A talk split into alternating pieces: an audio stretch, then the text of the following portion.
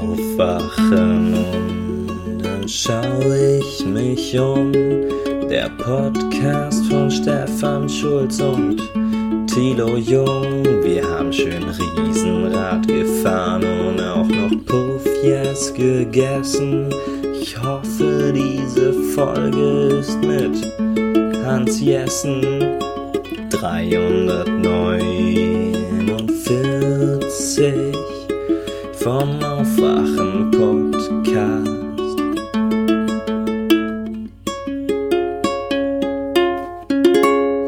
Wird präsentiert von Martin, Marco, Stefan Nils. und Erik. Wow, wow, wow, wow.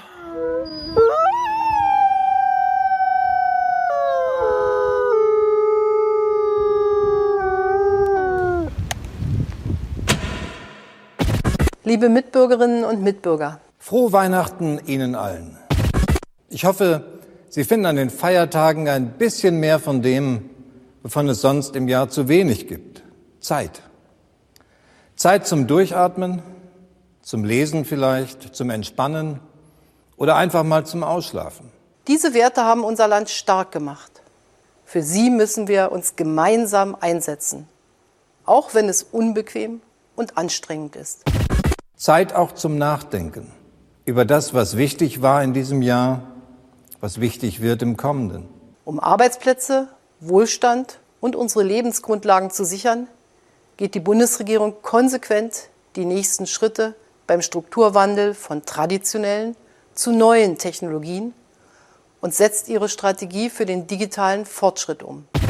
Wohlstand, Sicherheit und Frieden, dafür müssen wir vor allem aber bei uns zu Hause arbeiten. Wenn ich mir für unser Land eins wünschen darf, dann mehr davon. In einer solchen Situation müssen wir für unsere Überzeugungen wieder stärker einstehen, argumentieren, kämpfen. Endlich Zeit zum Reden. Die Demokratie lebt vom Wechsel. Und wir alle stehen in der Zeit. Unsere Demokratie ist stark. Millionen Menschen sorgen dafür. Sie sorgen dafür. Da, wo wir an unsere Werte glauben und unsere Ideen mit Tatkraft umsetzen, da kann Neues und Gutes entstehen. Ich finde, wie gut, dass wir diskutieren, wie gut, dass wir miteinander reden. Dabei ringen wir um die besten Lösungen in der Sache. Immer häufiger aber auch um den Stil unseres Miteinanders, um unsere Werte. Offenheit, Toleranz und Respekt. Sprechen Sie mit Menschen, die nicht Ihrer Meinung sind. Den Mut dazu wünsche ich uns allen. Also trauen wir uns doch und vertrauen wir diesem Land. Es ist unser Land, es ist unsere Demokratie.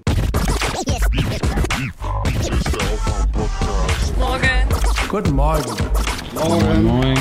Hallo. Hier ist der Aufwach-Podcast. Herrlich, einmal frei. Fast wie in der Sauna, nur ein bisschen kälter. Kann ich nur jedem empfehlen, kommt her ins Heidebad und geht einfach mit rein ins Eisbad. Juhu! Wake up and clear your brain. Time to listen to what people are saying. Government is lying again, and the media is acting insane. Feels so good just stay in bed. And I know they're talking heads, but you can sleep when you are dead, so wake up. Liebe Leute, im Herbst ist Wahlkampf in Thüringen und dann am 27.10. Wahl in Thüringen. Eine extrem wichtige Wahl, natürlich für Thüringen, aber auch für Deutschland und für die Grüne Partei. Unterstützt die Thüringer, kommt nach Thüringen, ihr werdet mich dort treffen, Annalena ist dort. Wir versuchen alles zu machen, damit Thüringen ein offenes, freies, liberales, demokratisches Land wird, ein ökologisches Land. Wir freuen uns, euch dort zu sehen. Tja, Ich habe gar nicht gewusst, dass die Grünen in der Opposition sind. Also ich das bin ist so hart worden als Thüringer. Ja, ja. Ich ja. bin wirklich getriggert worden gerade. Weißt du warum? Als ich noch dachte, oh, das ist ja das langweiligste Intro aller Zeiten, was jetzt nicht an Tilos Komposition liegt, sondern einfach am Datenmaterial. Neujahrsansprache und Weihnachten, aber Hallo. Ja? Der Bundespräsident hat dir Mut zugesprochen, hat gesagt, rede mit Leuten, mit denen du sonst Ja, der Bundespräsident hat zu viel Mut. Er hat zu viel Mut. Was ich 2019 Weihnachten nicht mehr sehen will, sind echte Weihnachts, also echte Kerzen an einem Baum. Das, das geht denn? überhaupt gar nicht. Das habe ich bei Twitter, ich will's namentlich. Frank Rieger, Klaas Rehse, Ich will das nicht mehr sehen. Ihr seid vorbildhafte Menschen für dieses Volk Ja. und es, es brennen zu viele Weihnachtsbäume ab. Ja, darf ich dir mal sagen, wie viele Packungen äh, Stearin Weihnachtsbaumkerzen ich in diesem Jahr Was verbrannt habe? Was ist das schon wieder? Stearin oder was du da meinst? Spritzt man Stearin? sich das nicht eigentlich? Ist das, Das wirklich sind- für den Baum? Das sind Steroide. Mhm. St- äh, Du kennst vielleicht den Begriff Wachskerzen, Stefan? Bisschen, Der echte Weihnachtsbaumkerzen. bisschen, Siehst du. Das, was wir auf die Weihnachtsbäume als brennende Kerzen hintun, ist aber mitnichten aus Wachs, weil das ja von Bienen produziert wird, sondern aus dem Stoff Stearin. Ist das, was in den Behindertenwerkstätten äh, immer eingetunkt wird, was Tilo uns gezeigt hat? Das wird maschinell hergestellt. Stearin ist für Weihnachtsbaumkerzen ungefähr das, was Öl für den Automobilmotor ist. Nein, nein, nein. Es ist nein, einfach, Nein, nein, es ist einfach der Stoff, aus dem die Kerzen sind, Stefan. Ja, ich weiß, äh, dieser Meinung ist man immer so lange, bis man jemanden kennt, dem mal die halbe Familie abgefackelt ist zu Weihnachten. Und dann Das lacht man da uns- nicht mehr so drüber. Das Deswegen. ist uns hoffentlich nicht passiert und auch keinem unserer Hörer. Mhm. Und wir stellen uns mal unseren Gast hier vor. Viele kennen ihn ja nicht. Wer hat den Verstand? Wer ist gut für unser Land? Die anderen Reporter kann man alle vergessen. Hier ist die Hans-Jessen-Show. Im Gegensatz zu Stefan Schulz waren wir dieses Jahr schon fleißig, Hans, ne? ja, ey, ich Ja. war dieses Jahr auch schon fleißig. Ja. Ich habe schon Podcasts aufgenommen. Ich war schon, hab jeden Tag 10.000 Schritte geschafft, außer gestern, aber da bin ich auch einmal am Flughafen gefahren. Ich bin sehr fleißig, ich habe einen sehr fleißigen Jahresstart hingelegt. Allerdings, Einmal um- allerdings, man muss ja nicht immer alles gleich in die Öffentlichkeit tragen. Robert Habeck hat so recht. Er hat so recht. Ja. Ich finde das schön, dass Robert Habeck hat, nimmt ja jetzt teil am Aussteigerprogramm des BSI. Richtig. Nee, ja, gut, okay. Mhm. Frame es, wie du willst. Ich unterstütze Robert Habeck sehr. Ich finde das einen ganz großartigen Zug, dass er einfach mal vorangegangen ist und gesagt hat, Leute, rote Pille, blaue Pille, zack, ciao. Ja. Ich glaube ich glaub ja, dass, dass er das nicht lange durchhalten wird, aber ich fand das erstmal eine gute, spontane Maßnahme, eine gute Lehre, auch vielleicht sogar ein gutes PR-Ding, wenn man sich jetzt die, die, die Tage davor anhört. Naja. Mit dem, mit den, Wenn drei Tage vorher deine Hacker. Chats mit Hans veröffentlicht worden wären im Internet, Ja. hättest du auch einen anderen Blick aufs Internet und dann würdest du auch aussteigen, Genau. wenn so ein scheiß Video wieder Ja. dir hinten reingewirkt darum, wird und darum, so. darum würde ich ja eher nicht seinen Fehler, äh, den wir jetzt gerade gehört haben, äh, Was kein als Fehler war. Auslöser ansehen. Der Fehler, doch, doch, der Fehler war ja ein anderer. Also der Fehler. haben wir doch gerade gehört, was er, was, was er erzählt hat. Ich als Ja, Thüringer das- sage, Thüringen muss noch weltoffener werden, wenn es nur so, er hat sich entschuldigt mit, ich wollte nicht werden sagen, sondern bleibt. Aber ich möchte nicht, dass Thüringen so bleibt, wie es jetzt gerade ist. Denn Bodo Ramelow, alles schön und gut, aber es ist noch keine absolute Mehrheit, die da mit links gerade regiert, sondern ich wünsche mir eine Entwicklung in äh, Thüringen, die er genau mit den richtigen Begriffen beschrieben hat. Völlig, völlig klar. Nein, der Fehler, den hat er ja auch selber genannt, besteht darin, dass er ein, einfach für das Zeug zu anfällig ist. Ja? Ja. Dass, dass da, wenn anders als in der direkten Kommunikation ihm kein Gegenüber leibhaftig gegenübersteht, sitzt oder sonst was, dann sprudeln gerne die Gedanken völlig unkontrolliert los und dann kommt so ein Scheißdauer raus. Ich sehe das ganz anders. Also ich, ich, teile, ich teile das sehr wie du das, aber ich, ich finde, Robert Habeck ist nicht einfach nur anfälliger, sondern Robert Habeck ist einfach ein Mann von Welt und Kultur. Der schreibt Bücher, der nimmt Ja. sich in Talkshows auch gerne mal drei Minuten Zeit, um was zu sagen. Ja. Das ist einfach, da fühlen sich natürlich viele gekränkt, die sich für ganz tolle Twitterer halten, weil jetzt verlässt er dieses für alle dann sinkende Schiff. Aber leider ist Twitter genau dieser Müllhaufen, Hallo. als der da hingestellt wurde. Und Ja, genau, dass Robert Habeck genau, da ab, genau. einfach von Bord geht und auf der schönen Insel bleibt, finde ich absolut richtig. Sag ich Ja, nicht ironisch, aber- sondern das meine ich genauso. Nö. Robert Habeck hat einen sehr guten Jahresaufschlag gemacht für uns alle. Das finde ich, das finde ich auch. Aber es stimmt eben auch, dass er festgestellt hat, dass für dieses Medien, äh, Medium, was eben für ganz schnelle Reaktionen sich sehr gut eignet, dass er sagt, da, da fehlen mir Filter, dass ich mich gegen die Fallgruben, die damit verbunden sind, dass ich mich davor schützen kann. So, insofern ist er ein bisschen wie der Alkoholiker, äh, der sagt, ich kann schon mal das erste Glas nicht stehen lassen, deswegen meide ich Diese Vergleiche, oh ja, natürlich. Diese Keine Gleichsetzung. Nein, eben nicht. Nein, ich finde, Das wenn Jahr man, fängt ja schon wieder gut an. Man also darf- ich finde das jedenfalls gut, was Ja. Robert macht und mal gucken, wie lange er es durchhält. man darf ruhig twittern, allerdings ist der Maßstab für erfolgreiches Twittern Trump, Salvini und wie sie alle heißen, dass er sich da nicht einreihen möchte, finde ich gut. Ich unterstütze das sehr. Die, zumindest die Hälfte des Aufwachen-Podcasts oder das Drittel heute äh, möchte der absolute Solidarität bekunden. Robert Habeck, großartiger Move. Genauso wird's gemacht. Ich bleib natürlich auf Twitter erhalten, weil ich, ich bin halt nicht so ein, mir Conti. liegt, nee, mir, mir ist einfach nicht so wichtig, dass sich alle wohlfühlen und dass, dass am Ende was Gutes bei rumkommt, weißt du? Deswegen bleibe ich bei Twitter. Das ist bei Robert Habeck anders und das bewundere ich auch sehr. Ich lege sehr viel Wert auf Streit und Konflikt und deswegen bleibe ich da. Ich würde es mal so formulieren, es macht Robert sehr sympathisch, dass er diese ganzen Wahlkampfslogans und diese ganze Floskeldrescherei, dass ihm das einfach nicht gut gelingt.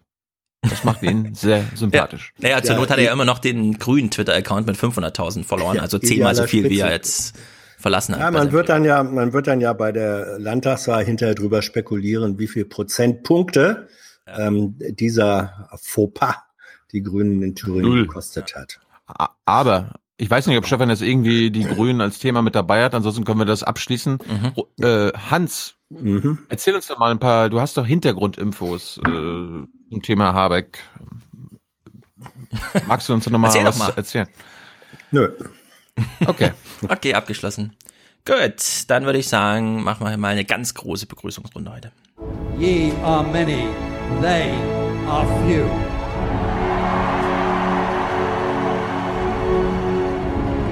Willkommen im 1% Club.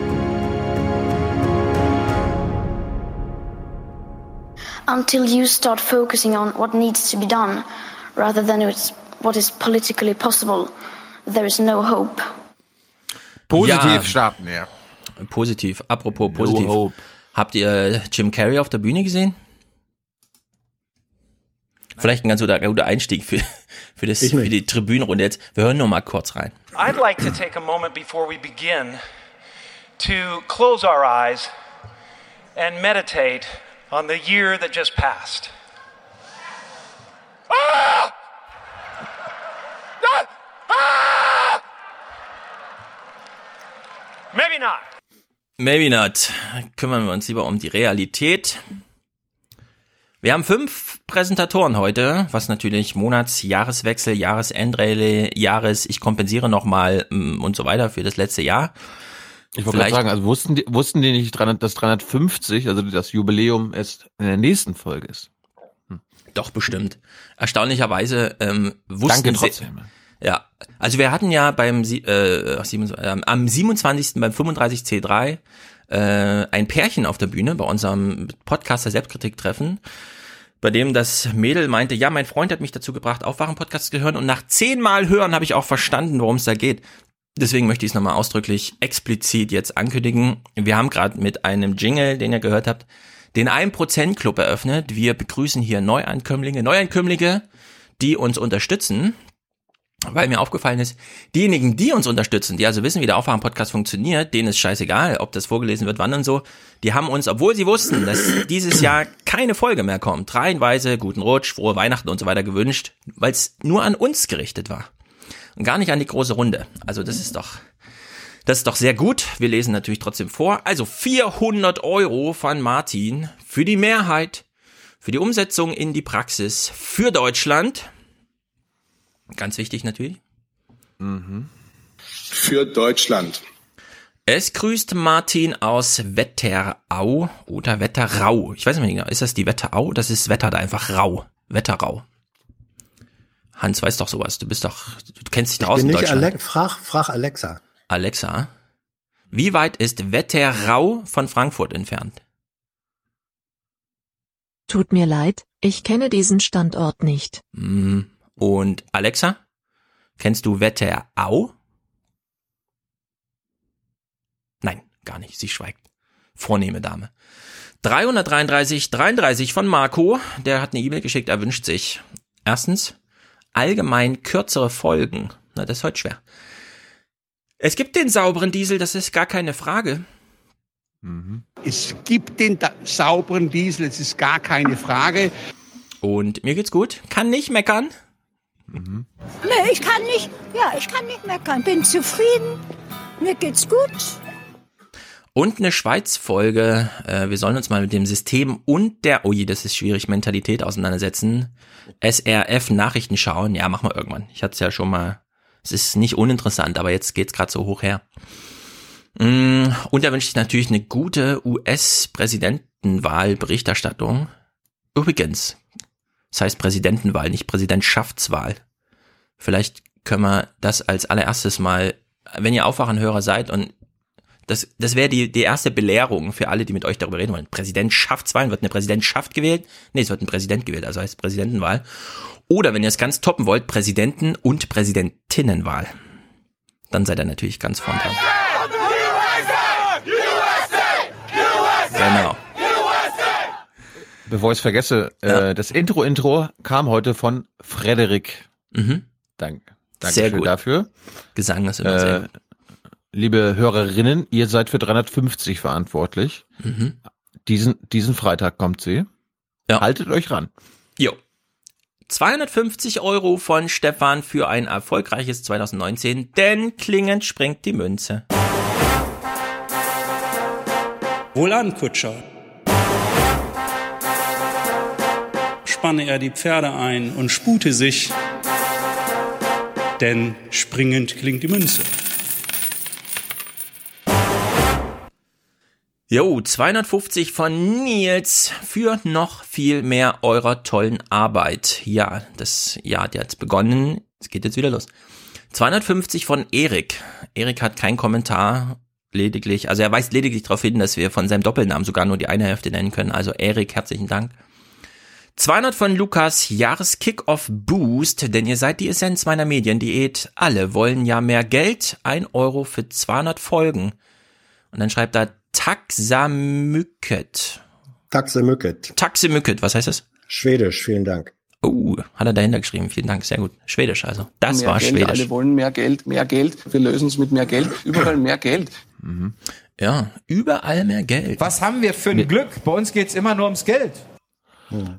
Mir fällt gerade ein, das ist mir auch aufgefallen, dass uns Hörer sagen, ja, ist mal ein bisschen kompliziert. Äh, Es muss kompliziert sein. Leute zu finden. Ja, es ist ja in Ordnung. Umso höher ist das Commitment.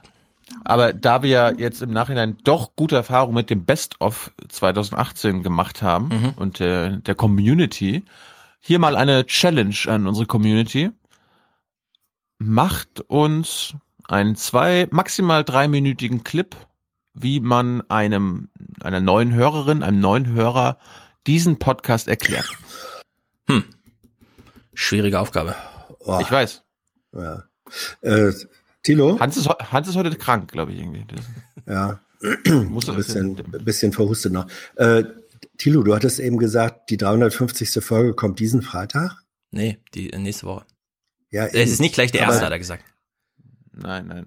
Du hast gesagt, die, Die 350. Live-Folge ist die drei, die, ja, die die Live-Folge 300 heißt 35x.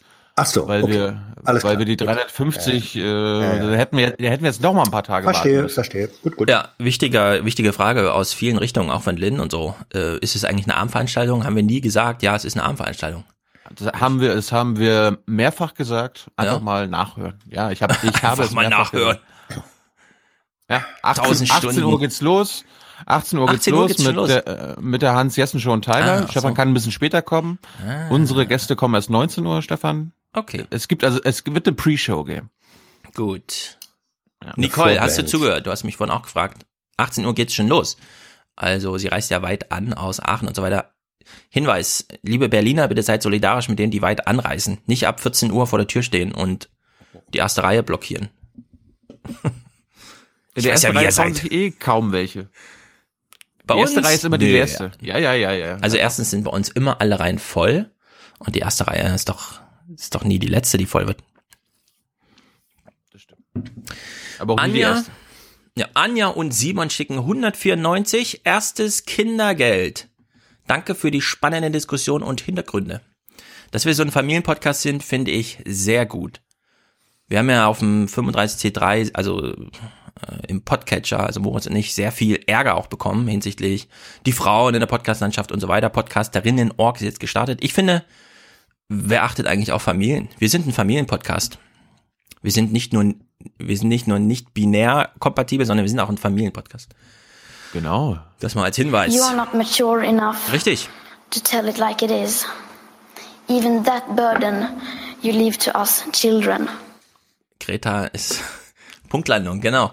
Robert schickt 120 ohne Kommentar, soweit ich gesehen habe. Der Robert? Der Robert. 111 Danke, von Stefan. Das freut mich besonders, denn Stefan hatte damals den Rubicon-Text über Aufwachen-Podcast mit der Mausfeld-Kontroverse geschrieben und äh, obwohl wir natürlich nicht, ähm, wie soll man sagen, wir sind ja Alpha-Tiere, wir sind ja nicht so nachgiebig. Wir sagen ja nicht, ja, ein bisschen stimmt schon und so, sondern wir hauen da voll drauf. Und Stefan ist uns trotzdem treu geblieben, hat noch eine Mail geschickt. Herzlichen Dank. Ich werde mir das Hörbuch, die Empfehlungen anhören und allen anderen Empfehlungen folgen. Stefan schreibt, mit besten Grüßen aus Wien. Und dann, das ist besonders gut. Danke fürs Triggern. Danke fürs Aufklären und danke fürs Vor- und Nachdenken. Weiter so in der Zukunft. Ihr Brudis und Ehrenmenschen vom Aufwachen-Podcast. Bitte einen Kaffee für Hans Jessen.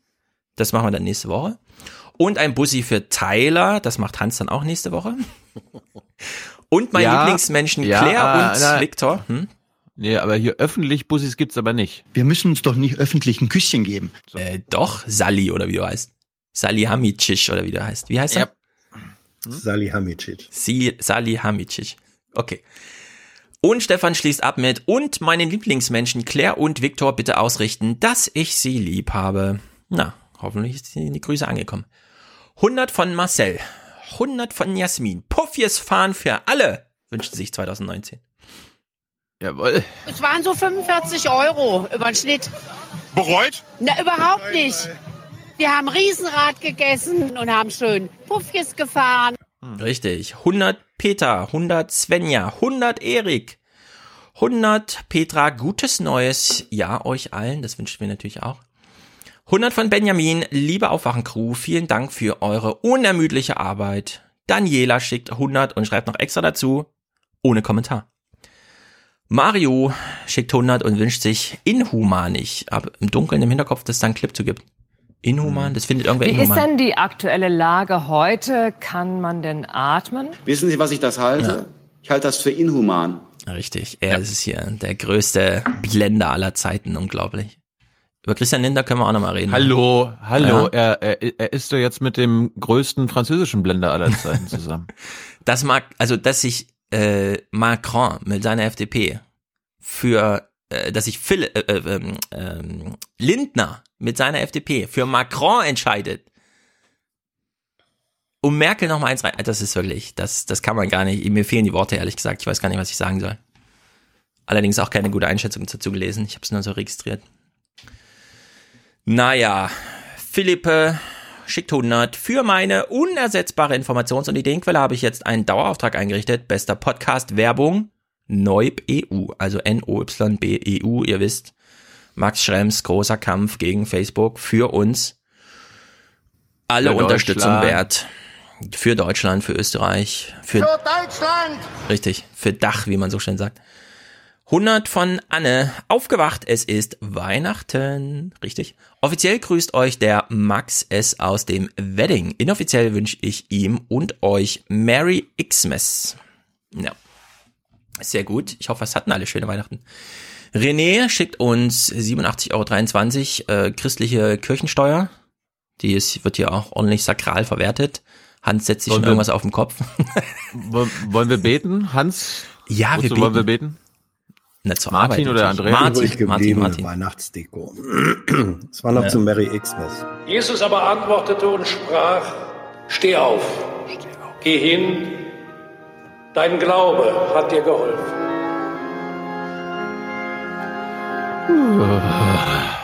Arbeit.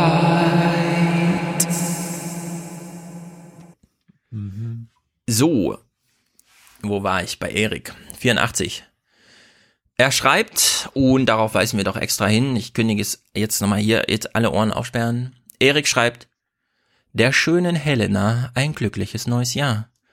Möge der Met in Strömen fließen, als sehr romantisch, es grüßt der Wikinger. Liebe Helena, lieber Erik, ein frohes 2019 wünschen wir euch hier vom Aufwachen Podcast. Da, da wird's pervers. Klaus, 7992, das ist sein Jahresbeitrag für 2019, wie auch immer ihr, ihr, er ihn errechnet hat. Es ist eine Value-for-Value-Rechnung, die aufgeht. Sebastian schickt 70, Michael 60, genau wie Kirstin. Ja, Kirstin. Alexander schickt 60, Robert 50, 50 auch von Thorsten, als Weihnachtsgeschenk für meine Frau, die euren tollen Podcast regelrecht verschlingt und sich jedes Mal wieder drauf freut. Ja, Podcast verschlingen ist eine noch nicht ganz, da ist sie Vorreiterin, würde ich sagen. Guten Appetit. Guten Appetit. 50 Euro von Stefan und Franziska und ebenso von Elisabeth. Ebenso von Marlene, die schon wünscht ein gutes neues Jahr. Lisa schickt 50 Podcast statt Böller. ja, ich hoffe, ihr Danke, habt's Angela befolgt. Merkel. Ja, Tobias 50 Schwarzhörerschaft nach zwei Jahren endlich beendet. Auf dass ihr Was? weiterhin mit uns, den Hörern, die Medienlandschaft zunichte ram, mm, mm, mm. dann verschluckt sich der Rest, aber wir wissen, was er meint. Das ist gut für unser Land. So eine Haltung. Die Merkel, die hat das Deutsche, Ra- Deutschland und Europa zunichte gerammelt, hat die das mit ihrer Politik. Ja. Paul und Lukas schicken 50, sehr gut, genau wie Dirk. Jochen auch für Aufwachen, für Weihnachten, für meine Verlobte und für leckere Puffis fahren. André. Mhm. Ja, Für Deutschland! willst du jetzt nochmal Puffjes fahren? Ja, Puffis fahren. Na, wir nehmen aber die anderen Puffjes. Den hatten wir ja noch nicht hier. Ups. Es waren so 45 Euro über den Schnitt. Bereut? Na, überhaupt nicht. Wir haben Riesenrad gefahren und haben schön Puffjes gegessen. Hm. André, gib mit einem, äh, ach so, äh, gib mit einem langen, er wünscht sich einen langen Greta-Clip, wollte er eigentlich sagen. Für Ich dachte gerade 50. einen langen, ich dachte gerade einen langen Oma-Clip, weil den habe ich jetzt auch. Ich hab die beste Oma, die liebste von der Welt. Bei ihr, da darf ich alles, wie mir es grad gefällt. Und schimpft dann meine Mutti, ach du verwöhnst ihn noch. Dann lächelt Oma zärtlich und sagt, ich darf das doch. We have come here to let you know that change is coming, whether you like it or not. Mhm. The real power belongs to the people. Ja, aber das Richtig. kommt, hein, Heinche, Heinche kann man erst wieder neu entdecken, Ja. wenn die Oma einem das am Weihnachten auch vorspielt. Mhm. Ja. Ist das bei dir so Irgendwie- gewesen, oder was? Klar. Herr Simon tut mir eigentlich leid. Wer? Herr Simon, Wer ist Herr Simon? Lebt er noch? ich glaube Heinche. ja. Heintje, das Ja, heißt Simon, oder was? Heintje Simon? Er heißt, nein, nein, er ist Hein. Hein. Heintje ist ja äh, die Verkleinerungsform. Der kleine Hein. Heintje. Mhm. Und wenn, und, und Hein Simon, ich glaube, er lebt schon noch und er ist jetzt auch, äh, wie alt ist er denn? Also in den 60ern muss er eigentlich auch sein. Mhm. Und wenn du als sehr erwachsener Mann im Operalter immer noch in der Verkleinerungsform äh, Ja. benannt wirst, das ist, glaube ich, mindestens ebenso schlimm wie Prinz Charles, der ja sozusagen immer als der jugendliche Thronfolger immer noch dargestellt wird. Ja, krasse Schicksale. Mhm. Ich habe äh, nicht Heintjes geguckt oder sonst irgendwas mit meiner Oma gemacht am Wochen äh, zu Weihnachten, sondern ich habe hart mitgeguckt und ich bin über was gestolpert. Das deutsche Rä und dieser Verschlucker, ne, den gab's schon 2001 mit einer schönen Abschlusspointe. Stellt euch vor, Harald Schmidt steht in seinem Studio vor einer großen Wand, auf dem eine Karte hängt. Das ist das deutsche Reich, äh, das ist die, die, ähm, die, die, die Karte von Deutschland in den Grenzen von 2001. von der UNO anerkannt und auch so gewünscht. Ja, und als ich das gesehen habe, habe ich gedacht, vielleicht sollten wir es öfter dahin sagen, dazu sagen. Deutschland in den Grenzen von 2018, 19. Weil das, was wir gelernt haben über die Geschichte, ist ja Geschichte nicht immer nur von hinten denken, sondern auch von vorn. Und jetzt ist ein neues Jahrhundert, neues Jahr, äh, neues Jahrtausend, neues Jahr und so. Warum nicht einfach mal nach vorne denken ja, und sagen, das ist Deutschland in den Grenzen von 2019. Mal gucken, jetzt gucken wir mal Nachrichten. mal gucken, was das Jahr so für uns bereithält. Na. 50 von Verena und Kati. Sehr treu, sehr gut. Sabine, das kennen wir. Auch 50 an uns. Weiter so. Und an Hasi, kiss you again. Tilos Einsatz, genau. Wiebke. So, so, so, so küsse ich ja wirklich. Ja. Deswegen bist du auch so beliebt in der Frauenwelt. Deswegen ist unser Podcast auch so beliebt bei Frauen. Dummes Wiebke. Zum Schutz der Frau. Genau, Wiebke schickt 50. Ich höre jetzt nicht mehr schwarz. Shame, shame, shame. Sehr gut, sie Jawohl. bestraft sich quasi selbst. Ich wollte sagen, das ist doch gut. Das heißt nicht bestrafen, sondern wie heißt das? Shame. Shame. Shame. Hat die Alte gerade einen Joint geraucht oder was ist los? Ja. Peinigen oder so heißt das, ne? 50 von Annegret für meinen Bruder, der mich akustisch aufgeweckt hat, als Dank für die Begleitung übers Jahr. Sehr gut. Bitteschön. 45 von Markus, der schreibt einfach weitermachen, machen wir doch. Ja, Peter, die Mo- 45, hm? Ja, wir machen weiter, weil wir ein Interesse haben. Ja, das kann ich Ihnen sagen. Hier. Geldinteressen natürlich. Und die Leute ausnutzen. Ja, wir machen SPD-Podcast. Über Arbeit und Geld. Es geht ja nicht um Kapital und Arbeit, sondern Majoren, Malochen und Das ist- Money. Das ist hier keine Audiomaßnahme. Nee, ist keine Maßnahme. 45 von Peter, bitte eure Top, oh, das ist natürlich nicht schlecht, ne? Bitte eure Top 30 Soundboard-Clips hintereinander, ohne reinquatschen. Grüße an Ansgar und Markus. Das ist doch die Ja, Verantwortung der Autoindustrie. Damit soll es losgehen. Na, Ding, ein können wir dir spielen. Den einen und Den das andere Scheuer. bekommst du doch immer am Ende der Folge. Genau, stimmt. Aber den, den bekommst du. Das heißt, bei BMW 6.000 Euro, bei VW 4.000 bis 8.000 Euro, im Durchschnitt 5.000 Euro, bei Daimler 5.000 Euro. Ja, und das ist die Verantwortung der Autohersteller. Na, einen kriegt er noch. Das ist die Position, die wir sehr entschlossen mit den Autokonzernen vertreten. Ja, ich habe auch neue. Ich glaube, der hier von Harald Schmidt, den kann man auch öfter spielen. Das war mal wieder ein richtig Abend für uns Ältere im ZDF gestern. Und was meint er mit uns Ältere? Ich schalte mal Nazi-TV ein.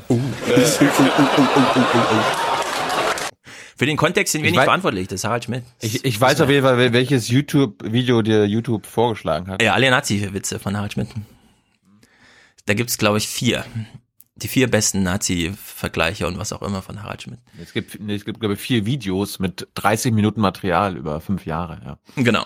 Joachim, 45 Euro. Erstens ein Lob für die Berichterstattung über Magnus, den ehemaligen Spieler der Schachfreunde Berlin. Zweitens, oh, jetzt muss uns Hans wieder aushelfen. Homo homini lupus. Ach, das ist doch einfach. Wolf, Der Mensch- Wolfsmensch. Nee, der Mensch ist des Menschen Wolf. Mhm. Ich weiß nicht. War das Uh. Thomas Morus oder so? Bekanntes Zitat. 45 von Ja, Adrian, übern Schnitt. Du kannst doch jetzt hier nicht den Wolf ansprechen und wir können ihn dann, wir müssen ihn ja noch abspielen hier. Man gibt uns nicht eine Chance, diese Wolfsinvasion abzuwehren. Auch heute wieder was Neues. Frank, 45 übern Schnitt. Ge- Also wie Adrian auch. Äh, Wir gehen jetzt erstmal schön Puffjes fahren auf dem 35C3. Ah, da gab's, gab's da Das waren so 45 Euro Ja, über ja. den Schnitt. Bereut? Na, überhaupt nicht. Wir haben Riesenrad gegessen und haben schön Puffjes gefahren. Es gab da Puffjes? Wieso haben wir uns dann am Punk-Späti getroffen, um unser Hörertreffen zu machen? Tja, das haben mich einige Leute gefragt. Ich habe sie immer auf dich verwiesen. Ja, irgendwo gab's auch angeblich Pommes mit Ich habe keine Eis. Ahnung, warum wir uns äh, neben dem lautesten, neben der lautesten Bar hinstellen. Als ich die Sichtung gemacht habe, war es ja nicht so laut. Aber dann war es plötzlich so laut. naja. kann man, kann man, kann man sich ja bei dem Punk späti nicht denken. Das ist so, wenn man immer alles selber organisieren muss, weißt du? Wenn, wenn, wenn du kommst und sagst, ah, können wir nicht in zwei Stunden das Hörertreffen machen, dann ist natürlich, ja gut, am äh, Punk-Späti, wo sonst? Da wissen wir alle, wo lang. Nächstes Jahr ist Hans dabei, habe ich gehört. Ach so? Ja. Ach so? Klären Hans hat das noch nicht gehört. Ah, jetzt hast du es auch gehört, siehst du? ja. Julian, 44, guten Rutsch, schreibt da. 42, Caroline, brutto Mindestlohnerhöhung, Teilzeit. Mhm. Yannick schickt 42, für weitere kritisch heitere Analyse, beste Grüße aus Sachsen-Anhalt. 42 auch von Katharina, Ablasshandel für Aufwachen 2018, leider dieses Mal nicht auf dem C3. Jetzt gleich noch CO2 kompensieren und 2019 dann komm, kann kommen. Sehr gut. Liebesgrüße, sagt sie. Friederike schließt die Produzentenschaften hier ab für den Hockfather. Achso, da hatten wir irgendwas, ne? Ausschnitt. Irgendwas war Ja. da. Was willst du da? Was hat sie gesagt? Keine Ahnung, sie schreibt einfach für den Hockfather-Ausschnitt. Also für den, den du gespielt hast, bedankt sie sich. All right, I'm not stupid. You're saying that humans need fantasies to make life bearable. No. Humans need fantasy to be human. To be the place where the falling angel meets the rising ape. With tooth fairies, hogfathers. Yes. That's practice. You have to start out learning to believe the little lies. So we can believe the big ones. Yes. Justice, mercy, duty, that sort of thing. Hm. Hans hat ihn noch nicht gehört. Jetzt kennt Hans auch den Hauptvater. Ja, sie fügt noch an, Friederike äh, kann fast alle Pratchett-Bücher empfehlen für den Einstieg Wachen. Nicht aufwachen, sondern Wachen heißt das Buch. Und Gevatter Tod. Liebesgrüße Frieda. Ja, das ist gut. Das war ja auch der Tod gerade, das war nicht der Hockvater. Mhm. Klang wie Gott aus dem Film mit Jim Carrey. Philipp war ja auch die gleiche Stimme. Ne? Ist Philipp, manchmal, ist manchmal dasselbe oder derselbe. Stimmt. Philipp, Christian, Miriam, vielen Dank für eure Mühe. Anja. Anja äh, schreibt uns hier Zeilen, die ich gerne vortragen möchte. Sie sind auf Englisch. Äh, da wir hier ein Audiopodcast sind, denke ich mir, wir machen es im Original. Liebe GEMA. Ja, liebe GEMA, Verwertungsgesellschaft für Musik und so weiter. Ihr müsst kurz die Füße stillhalten, denn wir spielen mehr als 30 Sekunden, nämlich 43. Allerdings sind sie wichtig, denn wir wollen unserer jungen Zuhörerschaft das alte, bewahrenswerte Kulturgut nahebringen. Also für alle, die das jetzt schon kennen, die entspannen sich kurz. Für alle, die es noch nicht kennen, hier ist natürlich auch ein großer Schatz noch zu heben, ja, für alle diese Millennials und unter 25-Jährigen und so weiter. Ich fahr mal ab. Sie wünscht sich diese Worte. Es geht um die Worte. Der Gesang ist nur Beiwerk. Liebe GEMA, man kann es nicht ganz trennen, ja, aber es geht nur um die Worte. One dream,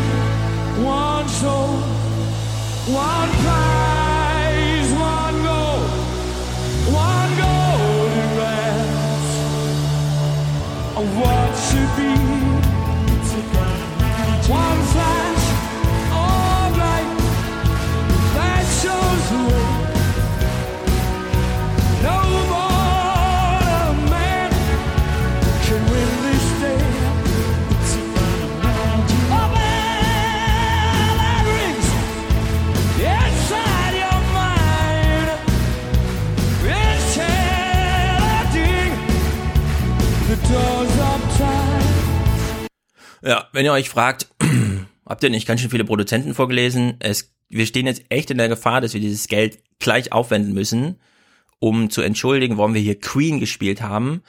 Allerdings, Gegenentwurf, wir machen ein richtiges Seminar draus. Wir fragen uns jetzt alle gemeinsam, warum hat uns Anja genau diese Worte zum Einstieg 2019? Umso mehr wir es kommentieren, umso mehr wir jetzt eine Schöpfungshöhe hinterher schieben, ein eigenes Werk sozusagen, das sich damit beschäftigt, was wir gerade gehört haben, umso mehr können wir dann vor Gericht argumentieren, warum wir nicht drumrum kamen, diesen Clip zu spielen. Bitte. Und dann schaffen wir es vielleicht 2020 ohne angstschlotternde Uah, sowas auch mal im Podcast spielen zu dürfen. Liebe Gamer, bitte Nachsicht heute. Alicia schickt 30 und schreibt, Haichi Bombaichi ist echt vorbei, der Kleine läuft schon und ruft auf, auf, äh, kurz für Aufwachen, nehme ich an. Wir sind ein Familienpodcast, sie schickt Liebesgrüße und wir auch, sehr gut, auch an den Kleinen oder die Kleine. Der, den Kleinen, der Kleine. Robert, herzlichen Dank. Marie, Daniel und Jörg. Nix ist for free. Nicht mal Podcasts und Puffies. Genau. Sören, Anja, Tim, mein Versicherungsvertreter hat gesagt, ich spare zu viel für meinen Alter, äh, für mein Alter, er ist nämlich erst 25. Nun versuche ich mein Geld irgendwo anzulegen. Investitionen in den Podcast, sehr gut. Sophie, mein studentischer Beitrag für eure Arbeit. Danke, Katja. Monatlicher Unterstützungsbeitrag, sehr gut. Maren, Sabine, Marco. Die Herren Jessen, Jung, Schulz und Tyler haben das Deutsch Deutschland aufgeweckt und mit ihrem Podcast äh, haben die das. Zwinker Smiley, Liebesgrüße. Silke, danke und Grüße, sagt sie. Nikolai, Aufruf an Laura. Du musst jetzt hinterherziehen, sonst wird der Podcast mit deiner Schwarzhörerschaft noch zunichte gerammelt. Richtig? Am Ende bist du schuld. Ich sage nur für dich ist der Podcast und wenn er nicht mal kommt, dann bist du dran schuld. Ja. Edith. Laura. Genau, Laura. Edith unterstützt uns aus der Reiß. Schweiz. Hm? Ich wollte nur sagen, dass Laura sich zusammenreißen soll. Ja. Fabian, 10% meiner CO2-Spende für euch. Beste Grüße aus Kiel, 15,70 Euro. Mhm, sehr gut. Anna, Nikolas, danke für euren Dienst an unserem Land. Ja, das ist ein sehr guter Gruß. Ja, Tyler, Tilo ist auch noch das Veteran gilt und so. nur, nee, das, nee, das gilt nur bei Hans Jessen, finde ich. Mhm. Dienst an unserem Land. Stimmt. Wieso? Oder du warst doch auch bei der Bundeswehr. Ja. Aber nicht im ARD Hauptstadtstudio. Da war ich auch nicht bei der Bundeswehr. ja Aber Nina. Wenn Tilo, wenn Tilo seinem Land gedient hat, dann doch da. Nina schreibt, bin lieber im Club als bei Facebook. Sehr gut, hier geht's auch sozial dazu. Sandra und Aaron unterstützen uns. Simone, Lisan. Auch sexy, ja. Ja. Nicht nur sozialer, ja, ne? Hat Genau. möglichst viel Sex und, äh, und benutzt Kondome und äh, hinterher könnt ihr dann immer noch abtreiben. Lisanne schickt Liebesgrüße. Ja, das war der, das war die Referenz an Franck Ribery. Ey, ich habe das nicht verfolgt, was da passiert. ich habe irgendwas von ist Steak oder so gelesen. Das, das, äh, also wenn man ein schönes aktuelles Beispiel für Dekadenz und Dummheit in Kombination finden möchte, dann ist das die ideale Geschichte. Das war widerlich. Und da ich mich weder für Dekadenz noch für Dummheit interessiere, Ja, solltest du. Fußball ist da raus bei mir. Lisanne schickt Liebesgrüße aus der Also, Geburtsstadt von Angela Merkel. Kannst du dir vorstellen, einen goldenen Döner zu essen? Ehrlich gesagt, das mit dem Gold auf dem Essen, ähm, also Gold kann man so dünn beschichten, dass es im Grunde gar nicht weiter auffällt, außer schön aussieht. Deswegen kann ich mir alles vergoldet vorstellen. Ich habe auch schon vergoldetes Obst gegessen. Ich wollte nur die Das Hörer und Hörerinnen, ja. ich, ich wollte nur darauf hinweisen, ratet mal Leute, was Stefan jetzt mit seinem Teil des Geldes heute nach dem Podcast macht. Ich äh, mache mir einen goldenen Milkshake. Ja. Nee, nee, kauft er eine Flasche Danziger Goldwasser. Und für diejenigen, die nicht wissen, was da drin ist, findet Oh, man auf Google. Beim 35C3 Das hat eine, die- ja. hat, eine lange Tradition, das Danziger Goldwasser. Viel älter als goldene Döner oder Ja, was ist Berliner Luft? Steaks. Was ist Hm? Berliner Luft? Alkohol. Berliner Aber, äh, Luft. ja. ja. Berliner Luft war ein Schlagertitel. Nee, also wir hatten in Leipzig, ja. die Podcasterinnen haben ja ihren Einstand gefeiert äh, und hatten dabei zwei Flaschen oder so Berliner Alkohol. Luft und das sah ganz lustig aus, Ja. weil das war eigentlich ein rotes Getränk, aber da schwamm auch so golden mit drin und wenn man das so geschüttelt hat, dann war das wie so eine Lavalampe und so. Fand ich ziemlich gut. So wie ich jetzt drüber rede, wisst ihr, ich habe keine Ahnung, was das ist und es schmeckt ein bisschen wie Medizin, aber so ist das, glaube ich, bei Alkohol. Naja, sah ganz lustig aus. Da konnte man sich alle ein bisschen fühlen wie Ribery. Simone, ein Prozent meiner Rente für den besten Podcast, den ich kenne. Ja, wir sind ein Familien- und Rentner-Podcast. Sehr gut. Aber warum, warum gibst du dein Geld an uns? Na, egal. Simone? Ja, egal. Egal, ja.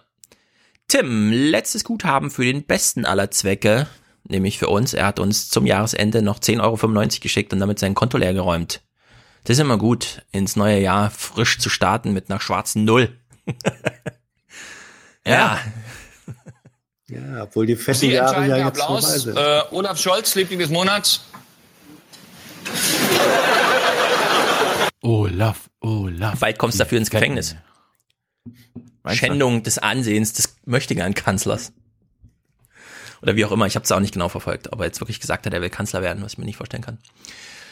Maria, Susanne und Nein, nein. Thomas, ja, was hat er gesagt? Ich, ich, glaube, ich glaube, er hat gesagt, ich bin zwar in die SPD gegangen, um Kanzler zu werden, und ich bin auch nach Hamburg gegangen, um Kanzler zu werden, aber jetzt bin ich halt immer noch bei der SPD. Und ist halt unmöglich. Ich glaube, er wurde irgendwie gefragt, können Sie sich vorstellen, Kanzler zu werden? Und da muss natürlich jeder Ja sagen, also auch ich und ihr. Und deswegen hat er da auch Ja gesagt, Ich was nicht. ihm natürlich wieder hintenrum reingedreht wird. Du kannst den, äh, du willst König von Ich Deutschland will werden, ne? Bundespräsident werden. Apropos König von Deutschland, nachher haben wir eine, die beste Frage von Klaus Kleber dieses Jahr. An einen Bürgermeister, von dem wir von Winnie Hescher wissen, das ist eigentlich eine Mini-Merkel. Was würden Sie tun, wenn Sie einen Tag König von Deutschland wären? Oh, war, hat Klaus Kleber in Bottrop angerufen und hat dann. Äh, nee, in Amberg. In Amberg, in Amberg, in Amberg, natürlich. Beste, also freut euch drauf. Jetzt gehen wir mal schnell die Liste durch hier. Marion, herzlichen Dank. Frank und Sonja, Christina, Robert und Melanie, Sabine und Andreas. Bleibt aber trotzdem gut für hoffentlich auch Europa. Damit meint sie den Aufwärm-Podcast und wir finden das sehr gut. Alexandra und Pete, Alina, Elena, Teil meines Rundfunkbeitrags für Aufwachen finde ich gut. Weiter so, Lorna. Zu Lorna möchte ich gern sagen, unsere Achtjährige liest jetzt die Bücher, zum Beispiel ähm, Bille Boss, ist jetzt ins Alter reingekommen, denn ihr wisst ja alle, Lorna hat die Zeichnung dafür gemacht. Sehr gut, das ist Kreativität in einer aufwachenden Hörerschaft. Anja, Manuela, Cora, 1% vom BAföG-Höchstsatz für die aufweckende interdisziplinäre Bildungsmaßnahme beim Zugfahren und daheim. Mittlerweile auch daheim, beim, was weiß ich, Abwaschen und so weiter und so fort. Liebste Grüße schickt sie. Das ist noch besser als Liebesgrüße, glaube ich. Ulrike, Christina, vielen Dank für eure tolle Arbeit. Gabriele und Jens, Kerstin. Erst aufwachen, dann aufstehen. Sehr gute Reihenfolge. Maria, ein Teil meines Kellnergehalts als Geisteswissenschaftlerin, als Dauerauftrag, Arbeit und keine Maßnahme. Ihr seid wichtig. Maria, du bist, glaube ich, unsere Top-Hörerin hier. Als Kellnerin mit einem sozialwissenschaftlichen Studium trotzdem so zukunftsgewandt in die Zukunft, in die Gesellschaft reinzuwirken und uns zu unterstützen. Großartig. Miriam, Lara, Marina, Miriam, Luisa, Jessica, Christian und Mona, Andreas und Ines, die haben ihren Au- Dauerauftrag erhöht wegen ständig guter Leistung. Leonie, Daniel, äh Daniel und Adine, Benjamin und Denise, Christine, danke fürs Wecken. Valentina, monatlicher Studentenbeitrag. Wir sind also ein Familienpodcast und für alles, was vor Familie kommt. Miriam, danke für die hervorragende Arbeit und Recherche. Sex, also die Marina? Sex-Podcasts findet ihr in den anderen, äh, in den anderen Podcatchern. Ja. Also schaffen wir 2019 auch noch ein, ein, ein Sex-Podcast zu werden. Mit Stefan Schulz. Mit, Mit Stefan, Stefan Schulz. Schulz. Ja, mal Sex- Talk mit Stefan Schulz. Das Ich habe gestern schon auf Insta, äh, auf Twitter eine Studie aus meinen Instagram-Recherchen, ähm, wie man so sitzen kann als Frau ohne Sachen. Erstaunlich. Ja, wie man so sitzen Wie man kann. Ja, als man stellt Frau sich- ohne ja. Sachen. Also auf, auf Instagram. auf Instagram zeigen sich ja sehr viele schöne Menschen, die sehr viel Zeit und Geld in den Körper investieren. Die setzen sich natürlich nicht einfach hin, um sich ja auch. fotografieren zu lassen, ne? Ja. Die sitzen Ohne ja nicht einfach Sachen. auf dem Stuhl, gucken nach vorne und klick, wie bei einer Pressekonferenz, sondern die geben sich Mühe. Und ich habe gestern eine kleine Studie veröffentlicht, also was heißt veröffentlicht? Ich habe eine Studie veröffentlicht, also ein Bild auf Twitter veröffentlicht, auf dem ich mal ein kleines Collage gemacht habe von fünf Frauen und wie sie auf Twitter, äh, wie sie auf Instagram so sitzen. Ohne Sachen. Oh, fast ohne Sachen, so dass es gerade noch Instagram funktioniert. ist wirklich erstaunlich, in was für ein Loch man da reinspringt. Instagram wird das Loch. nächste, Oh, was alles wir sind- wir- wir sind schon beim Sex-Talk jetzt. Instagram ihr ist bitte das habt ihr, nächste, Habt ihr diese Produktion eigentlich im Familienrat diskutiert, Stefan? Ich lese mal schnell die Liste weiter vor. Ähm, Das Annalena. Oh, Annalena, das ist sehr gut hier. Pass mal auf. Annalena. Vorher nur zwei Euro wegen Gender Gap. Völlig zu Recht. Frauen verdienen weniger. Deswegen lesen wir sie vor, auch wenn weniger Geld von Frauen kommt als von Männern zum Beispiel am Ende. So, aber jetzt schickt sie drei Euro, weil ihr Frauen fördert. Liebesgrüße an 10.000 Hörerinnen. Also sie hat Podcatcher gehört. Sehr gut. Iris und Michael, Katharina, hier kommt der monatliche Muntermacher. Michaela, Laura, kleine monatliche Münze in den Hut.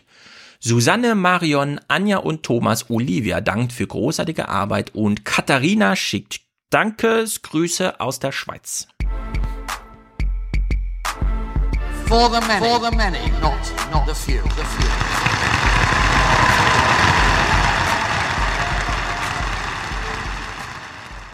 Es ist unser Land, es ist unsere Demokratie. Oh Gott. Der Märchen, der Märchen erzählt. Darf ich den wieder abbestellen? Oder hast du den jetzt schon fest einprogrammiert in deine... Im, Gegen, Im Gegenteil. Wenn ich mir für unser Land eins wünschen darf, dann mehr davon. Mehr davon. Hm. Okay. Seid ihr, denn- seid ihr denn gut ins neue Jahr gekommen? Ja. Ja. Gut, ich, ich finde, wir müssen ja wieder erstmal reinkommen. Ich meine, Mhm. das ist jetzt zwei, zweieinhalb Wochen Aufwachen-Podcast-Pause. Das ist ja schwer äh, für unsere Seele, für unser Land. Und dann dachte ich mir, wie kann man jetzt wieder gut reinkommen? Wie kann man Stefan Schulz wieder dazu bringen, aufmerksam Nachrichten zu gucken mit einem Quiz? Jetzt beginnt wieder die Aufwachen-Quizshow. Heute mit Teilnehmer Stefan Schulz. Stefan, aus welchem Jahr, du hörst jetzt einen Clip und du musst einfach nur raten, aus welchem Jahr, es geht um ein aktuelles politisches Thema, aus welchem Jahr stammt dieser Beitrag? Zu diesem Thema spreche ich jetzt mit unserem Korrespondenten Hans Jessen im Hauptstadtstudio Berlin. Mhm. Deutschland hat Italien eine klare Absage erteilt. Wie begründet die Bundesregierung ihre Haltung? Die Bundesregierung weist darauf hin, dass nach der geltenden Rechtslage, nach dem Schengener Abkommen, zunächst mal der aufnehmende Staat, also in diesem Fall Italien, für die Flüchtlinge zuständig sei. Und da es sich bei den Flüchtlingen aus Tunesien vorwiegend um Wirtschaftsflüchtlinge handelt, die gar kein Asylrecht zum Beispiel beanspruchen könnten, müsse eben die italienische Regierung mit den Tunesiern über Rückführung verhandeln. Sie müsse ansonsten die Flüchtlinge im eigenen Land, in Italien, unterbringen und die Zahl bisher etwas über 20.000 das seien noch nicht so viele, dass man von einem Notfall reden könne, wo dann andere Länder, zum Beispiel Deutschland, solidarisch helfen müssten. Also nein, es ist nicht 2018. Was bedeutet das auch für die europäische Gemeinschaft, wenn Deutschland bei seiner harten Linie bleibt?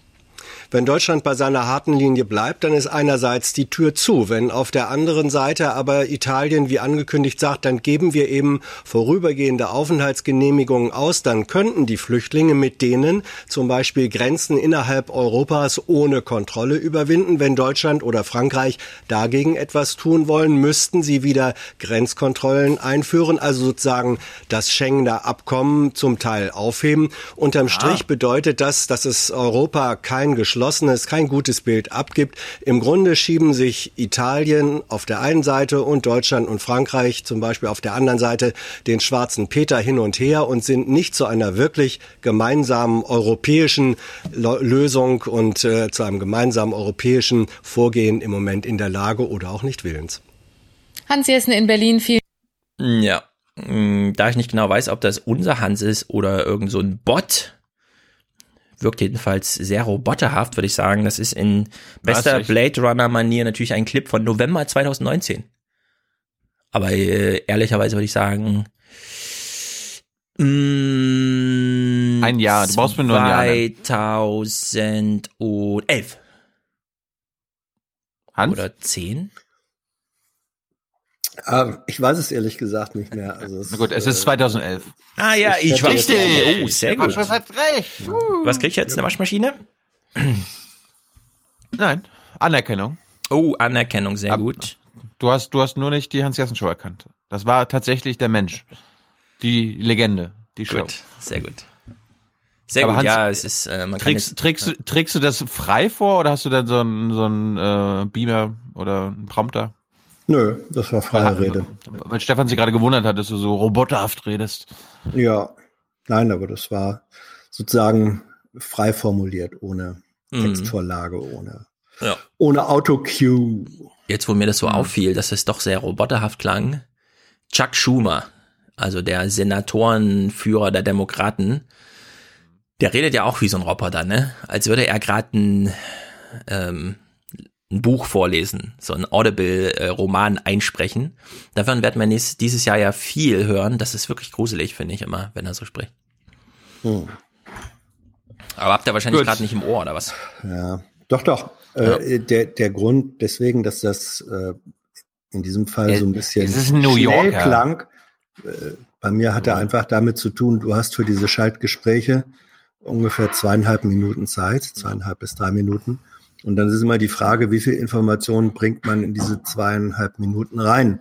Und da diese Flüchtlingsgeschichte doch relativ komplex und kompliziert ist, habe ich dann einfach ein bisschen schneller gesprochen, weil ich es gerne im Zusammenhang darstellen wollte.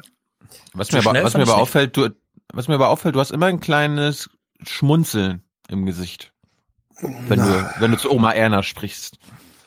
Ich bin eben freundlicher Mensch, Thilo, das verbindet uns doch miteinander. Hat sich das Thomas Walde von dir abgeguckt? Immer so dieses Seehofer Schmunzeln, so. Mm. Du machst deine Linie auf. Ah, es gibt also eine, sehr gut. Und das, und das andere, wo wir natürlich die ARD jetzt für auspeitschen müssen, Mhm. wir haben da ja gerade noch gehört, Hans Jessen und Ellen Eni. Hans Jessen ist jetzt pensioniert, Ellen Eni Chefredaktion im WDR. Ja. Das läuft falsch. So ist das, wenn man jünger ist, glaube ich. Die sind voll altersdiskriminierend bei der AD, ich sag's ja. Von wegen, Stefan hatte was gegen alte Menschen oder so. Nee, bei der AD werden sie rausgekickt, die Alten. Beim Dafür ist, das ist ein, das ist doch aktive Frauenförderung. Dafür seid ihr doch auch. Stimmt. Absolut. Also. Gut. Ich, ich würde gerne Weihnachten abschließen. Äh, immer noch, okay. Ich habe mir, ich habe mir diese scheiß Weihnachtsansprache angetan. Äh, wir gucken uns das jetzt nicht an, aber eine Sache ist mir aufgefallen. Mhm. Frank-Walter Meyer Mhm. bewirbt sich, also ich hab, ich höre das jetzt raus, liebe Hörer und Hörerinnen, dass Frank-Walter Steinmeier unbedingt zu Jung und Naiv möchte dieses Jahr. Sprechen Sie mit Menschen, die nicht Ihrer Meinung sind. Sprechen Sie ganz bewusst mal mit jemandem, über den Sie vielleicht schon eine Meinung haben, mit dem Sie aber sonst kein Wort gewechselt hätten. Ein Versuch ist das wert. Das ist mein Weihnachtswunsch an Sie.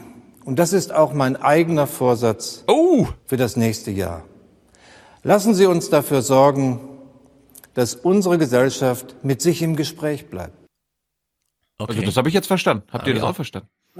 Ja, natürlich. Als ich Mhm. die Rede, als ich die Rede gehört hatte, da dachte ich mir, naja, da müsste der Bundespräsident eigentlich vielleicht nur mal gelegentlich ähm, auch in die Kommentarspalten äh, dieses Podcasts gucken, egal ob hier oder auf YouTube. Da sprechen relativ viele Menschen miteinander, äh, die gegenseitig überhaupt nicht ihrer Meinung sind. Also das, das wird ei. eigentlich, eigentlich sollte man diese, diese Kommentarforum in Frank-Walter Steinmeier Foren umbenennen. Meier.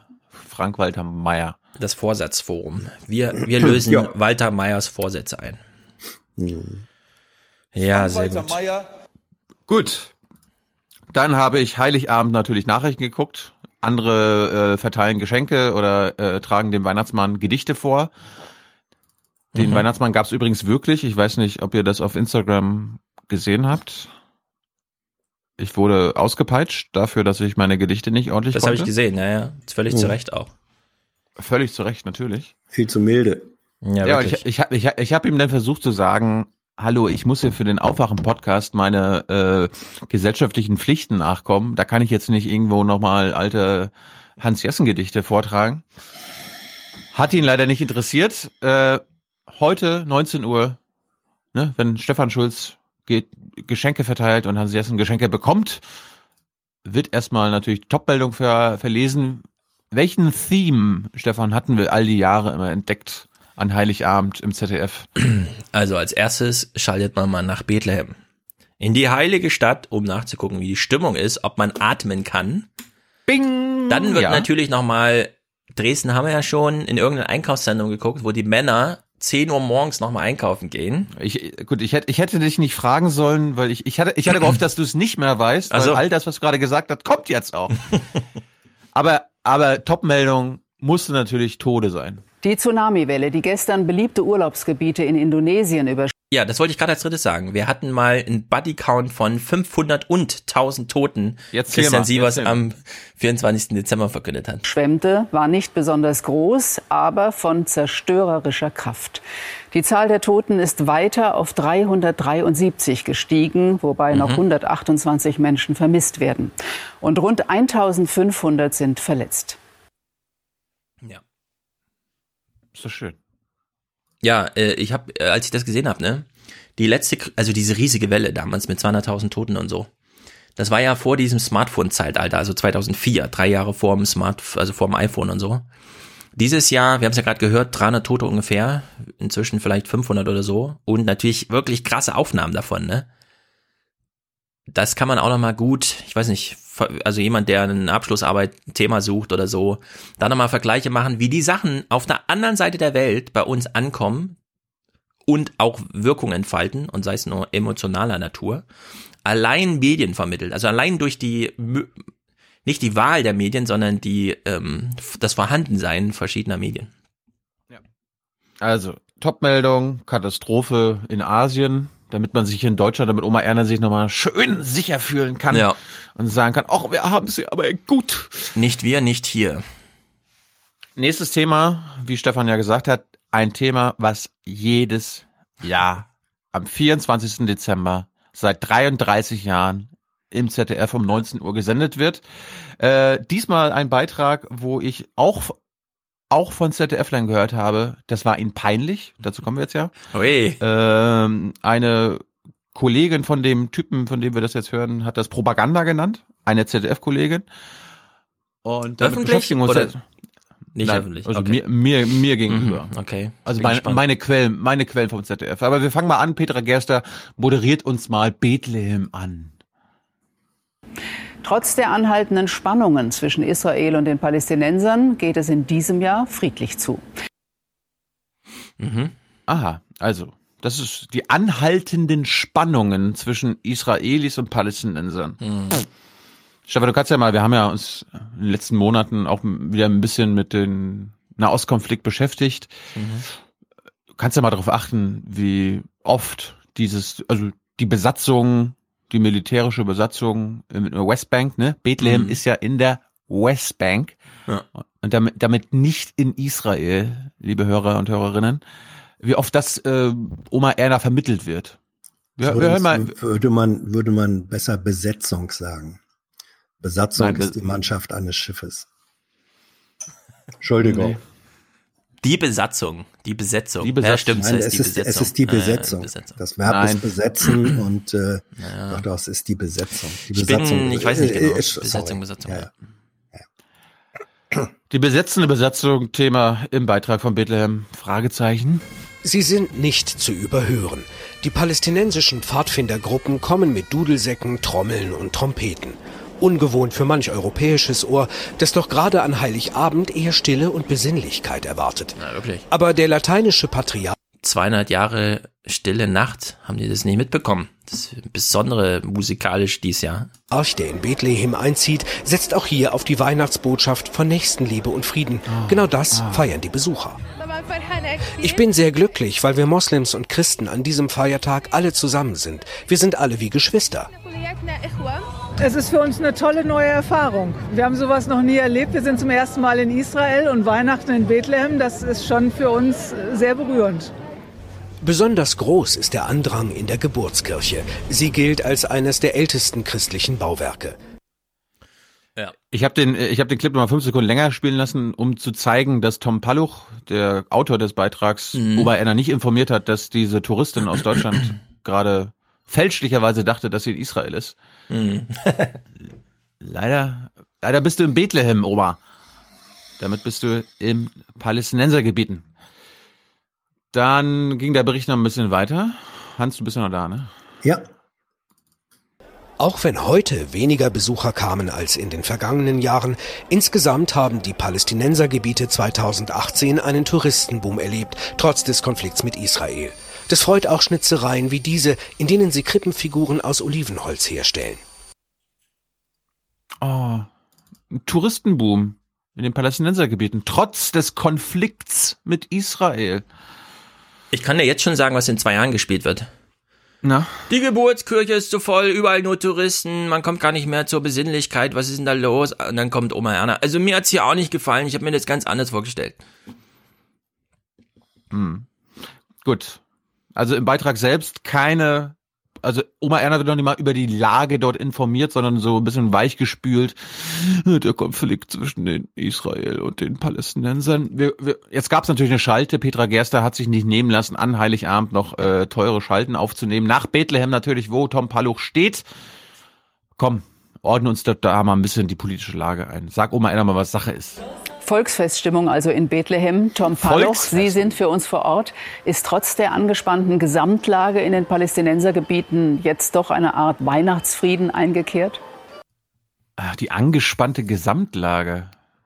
Petra, sag doch mal Besetzung, wie Hans Jessen das sagen würde. Ja, also es ist zumindest schön mal zu sehen, wie hier heute Abend Christen und Muslime dieses schöne Fest gemeinsam feiern. Ich muss sagen, jetzt wo die Lichter hier angegangen sind im Dunkeln und alles funkelt, das ist schon eine ganz besondere Atmosphäre. Aber Ah. man muss eben auch sehen, dass dieses Bethlehem heute Abend nur Teil einer sehr angespannten Gesamtsituation bleibt. Ach so, hm. Es gab in den vergangenen Wochen im Westjordanland zwischen der israelischen Armee und Palästinensern immer wieder Zusammenstöße und auch am Zusammenstöße? Wochenende an der Grenze zum Gazastreifen ergreifen neue Gewalt. Also die Lage hier in der Region, die bleibt angespannt und wird sicherlich auch im kommenden Jahr alles andere als einfach.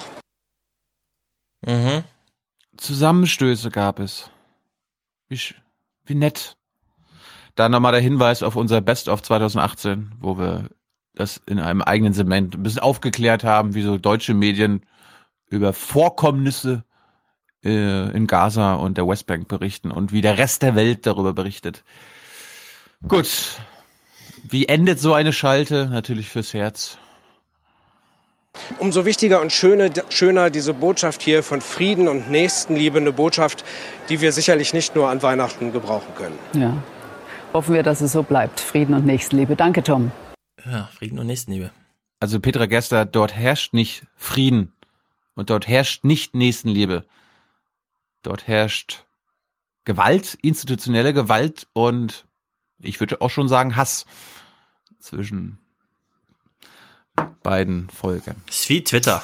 Bethlehem ist wie Ja. Twitter. Ja, also das hat viele Kollegen beim ZDF auch aufgeregt, das muss man sagen. Da, ich wurde nämlich gefragt äh, vor ein paar Tagen, bringst du das von Heiligabend in eurem Podcast mit? oh Gott, oh Gott, oh Gott. Gut, dann Stimmung gab's ist ja einen Wein. Ja, es ist, es ist der, es ist der misslungene Versuch, äh, den Kern der Weihnachtsbotschaft an diesem Tag war Heiligabend rüberzubringen. Friede auf Erden und den Menschen ein, ein Wohlgefallen. Das ist ähm, im Grunde ein, ein so schönes Motiv und das ist so grauenhaft misslungen, äh, sich durch Ranwanzen dessen zu bemächtigen. Ja. Das ist das, das ist das eigentlich deprimierende dabei.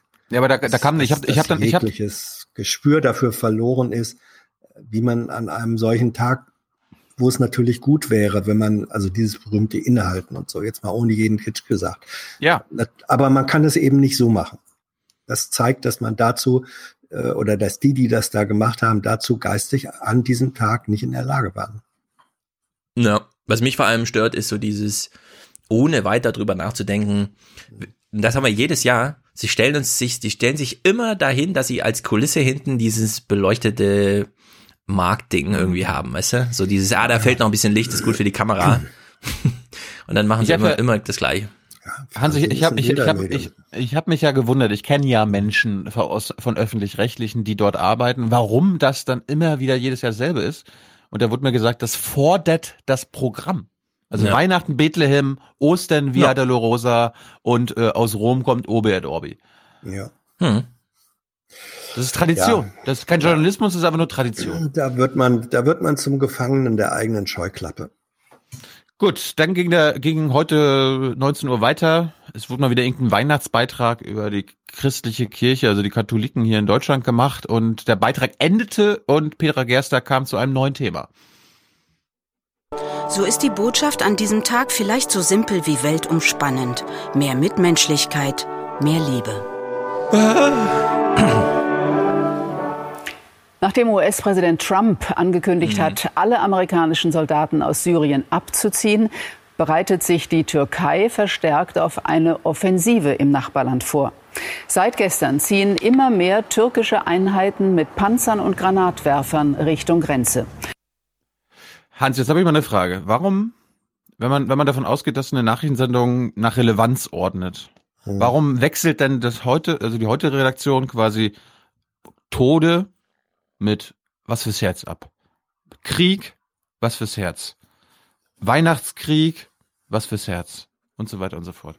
Warum, warum macht man nicht erst Tsunami, dann Türkei, Syrien, dann da, da, das und dann das und dann zum Schluss meinetwegen Bethlehem, ähm, Einkaufspassage, letzte Chance nochmal Geschenke zu holen. Das gab's übrigens auch alles hier. Dazu kommen wir jetzt nämlich. Hans, spar dir die Antwort noch.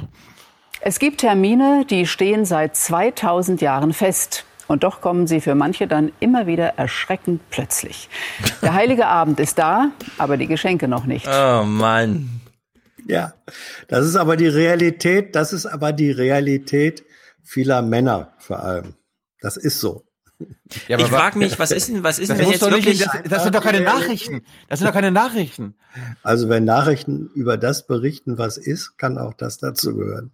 ja, Ich aber, würde, ich würde das ja gerne sehen on. wollen als einen Arschtritt an, an die, ja, es sind vor allem Männer, denen am, denen am Morgen des 24. einfällt, dass sie am Abend vielleicht gewisse Geschenkeverpflichtungen haben. Das ist doch. Ich glaube, die wollen einfach ein Thema haben, von dem sie 10 Uhr morgens wissen, das können wir 14 Uhr schön drehen, weil die Männer sind auf jeden Fall da.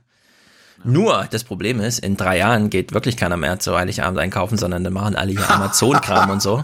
Da wette ich mit dir, da wette ich Wird mit immer dir, dass auch, funktionieren, da, dass auch da Douglas noch voll sein wird. Ja gut, das kann sein. Oh, Douglas ist aber dann auch das allerletzte noch, ne? So dieses, ah, was schenke ich bloß? Ach, keine Ahnung, Duft. Habe ich auch was davon? Dann, Komm doch, komm doch mal im KDW vorbei am 24. Nein. Und ich nehme erst recht keine Kamera mit. Okay, ich will da mal kurz anschließen an beide Themen im Grunde. Wir fangen an bei Israel, denn es gab einen Todesfall, altersbedingt, nichts Dramatisches, im vergangenen Jahr noch zu vermelden. Und da ja Tilo Du, jetzt du, auch. skip, du skippst doch immer, sagst du. Du skippst doch immer alle Israeler. Ja, aber da du ja ähm, deine Tour gemacht hast und ich dachte, okay, das ist ein Top-Thema hier im Podcast, hören wir uns doch noch mal den Anti-Ben Ziffer an. Du hast ja uns Ben Ziffer jetzt zu Recht nochmal vorgestellt als jemand, der so eine Wandlung mit, mit, mitgemacht hat. Hast du ihn gehört? Nein. Also, wieso? wieso Weil soll... du ihn kennst. Ja, und? Dachte ich. Äh, Ich, das ist so, so vorhersehbar im Grunde, glaube ich. Man muss nur das Foto sehen, wie er da auf dem Sofa, auf dem du mit ihm sprachst, mit Bibi sitzt, der übrigens gerade wieder mal äh, sich die Schlinge vom Hals zieht hinsichtlich Korruptionsvorwürfe und so, ne? Da wird er im April gewählt. Der Verteidigungsminister ist ja schon zurückgetreten, allerdings durch Druck aus der anderen Richtung. Er ist jetzt Also mal Außenminister. Verteidigungsminister und Ministerpräsident. Ja, wird auch für Israel ein inter- interessantes politisches Jahr. Jedenfalls gab es einen Todesfall, von dem ich denke, ich kannte ihn natürlich nicht, weil er hat Bücher geschrieben, die ich nicht lese, aber vielleicht nicht ganz uninteressant, um zu zeigen, nicht nur, es gibt nicht nur so Typen wie Ben Ziffer, sondern, wenn auch leider jetzt gestorben, Amos Osch oder wie auch immer man diese Oz. Namen ausspricht. Os. Oz. Amos, beides mal S. Amos Os. Okay, Amos Os ist gestorben. Amos Oz, 1939 in Jerusalem geboren. Seiner Familie gelingt die Flucht vor den Nazis. Neuanfang in Palästina. Seine Eltern träumen den Traum vieler Juden von einer neuen Heimat, einem neuen Staat. Doch Mutter Fania wird depressiv, begeht Suizid. Mit 15 Jahren geht Amos in den Kibbutz. Er nennt sich um. Aus Klausner wird Os. Auf Deutsch Stärke. Ich war Chauvinist und Patriot. Ich war fest davon überzeugt, dass wir im Recht sind und die übrige Welt im Unrecht. Dass alles, was wir tun, auch die Gewalt, gut sei. Und alles, was uns angetan wird, schlecht ist. Je länger der Konflikt dauert, desto mehr wird aus dem glühenden Nationalisten ein streitbarer Querdenker. Ein unermüdlicher Mahner für eine Aussöhnung zwischen Juden und Palästinensern. Amos Oz, der Feldwebel der israelischen Armee, gründet die Friedensbewegung Peace Now. Offen befürwortet er eine Zwei-Staaten-Lösung. Dafür wird der Schriftsteller als Verräter beschimpft. Ja, also so Ja. eine Art Daniel Barenboim, nur dass der niemals anfing mit, ja, vielleicht haben wir doch recht und so. Das war im Sommer, wir hatten äh, uns versucht, zwei Wochen lang mit David Großmann und Amos Ost zu treffen. Beides hat am Ende irgendwie nicht geklappt. Äh, Beide hatten, ich hatte mit beiden noch geredet. Also ich habe mit, mit ihm am Telefon geredet. Ja, ja Um, wenn die so alt sind, man weiß ja auch nicht mehr genau, in welchem Ge Gemütszustand sie so sind. Gut, das war die eine Israel-Nachricht. Äh, auf der anderen Seite gibt's mittlerweile Räumungen, bei dem selbst die israelische Polizei sagt, sorry Leute, wir müssen hier mal kurz eingreifen, so geht's eventuell nicht. Im Westjordanland ist die israelische Polizei gegen jüdische Siedler vorgegangen. Bei der Räumung von Amona kam es zu gewaltsamen Auseinandersetzungen. Mehrere Polizisten und Bewohner wurden verletzt. Es war bereits die zweite Räumung der Ortschaft. Vor zwei Jahren war die Siedlung nach einem Urteil des obersten israelischen Gerichts schon einmal aufgelöst worden. Die Richter entschieden, die Häuser stünden auf privatem palästinensischem Land und seien darum illegal. Ja. Dass es nicht, trotzdem nicht so hoffnungsvoll ist, weil wenn du, habt ihr Hebron schon gesehen? Wenn ihr da das Prinzip verstanden habt, ist das jetzt nur temporär und sie werden wiederkommen. Ja. Das ist schade. Naja, das andere Thema, was du ja Heiligabend da noch drin hattest, äh, Syrien. Eine kurze Hinweis nochmal, Mosche Zimmermann, mhm. das letzte, unser letztes Stück aus, äh, aus unserer Reihe ist jetzt auch online. Äh, hatte ich ja auch lange angekündigt. Sehr empfehlenswert. Habe ich gestern übrigens auch Hans äh, von einem aus der Bundesregierung Feedback bekommen, dass, dass er schon gesehen hat. Ah, und? Äh, sehr ehrlich. Äh, was bedeutet das? Mosche Zimmermann, was er über die israelische so. Regierung und den Der, Umgang ja, auch mit er, Deutschland sagt. Ach so, die, Reakt, die Reaktion war, dass das äh, Zimmermann sehr ehrlich äh, sich, sich geäußert habe, so rum. Mhm. Mhm. Und aus der Regierung heißt Regierungsmitglied? Indirekt. Also ein, ein für die Bundesregierung arbeitender Mensch. Okay, verstehe. Ja. Syrien, jetzt hören wir auch einen für die Bundesregierung arbeitenden Menschen, nämlich Markus Nein. Keim. Nein, das so, so wollen wir das stehen lassen, aber seine Stiftung wird finanziert durch Hä? die Bundesregierung. Ich dachte, du, das war dir immer ganz wichtig, uns zu sagen, dass seine Stiftung allein Mir vom Bundeskanzleramt bezahlt wird.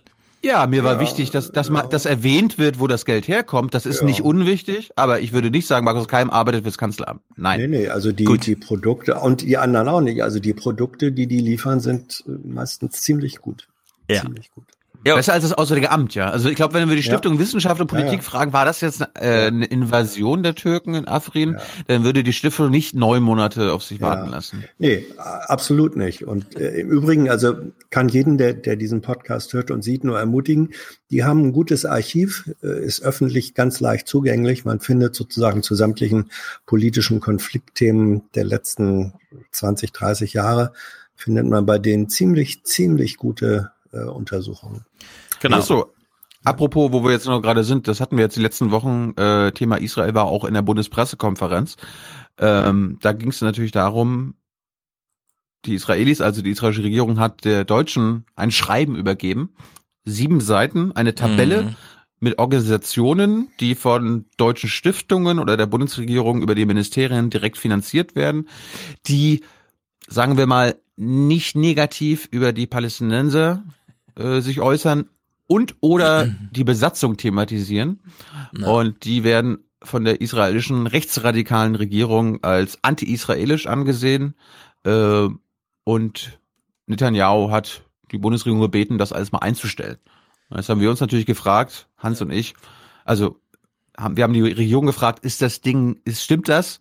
Ja, ist er angekommen? Bei wem ist er angekommen? Das möchte die Bundesregierung gar nicht so genau sagen. So irgendwie indirekt wird dann gesagt, ja, äh, wir tauschen uns ständig aus und ja, also es ist im Kanzleramt angekommen. Beim BMZ, wo es also nach meinen Quellen nachweislich angekommen ist, das äh, BMZ bestreitet dies, Ne, hat sie doch zu dir gesagt, Hans, ne? Wir, wir wissen darüber nichts.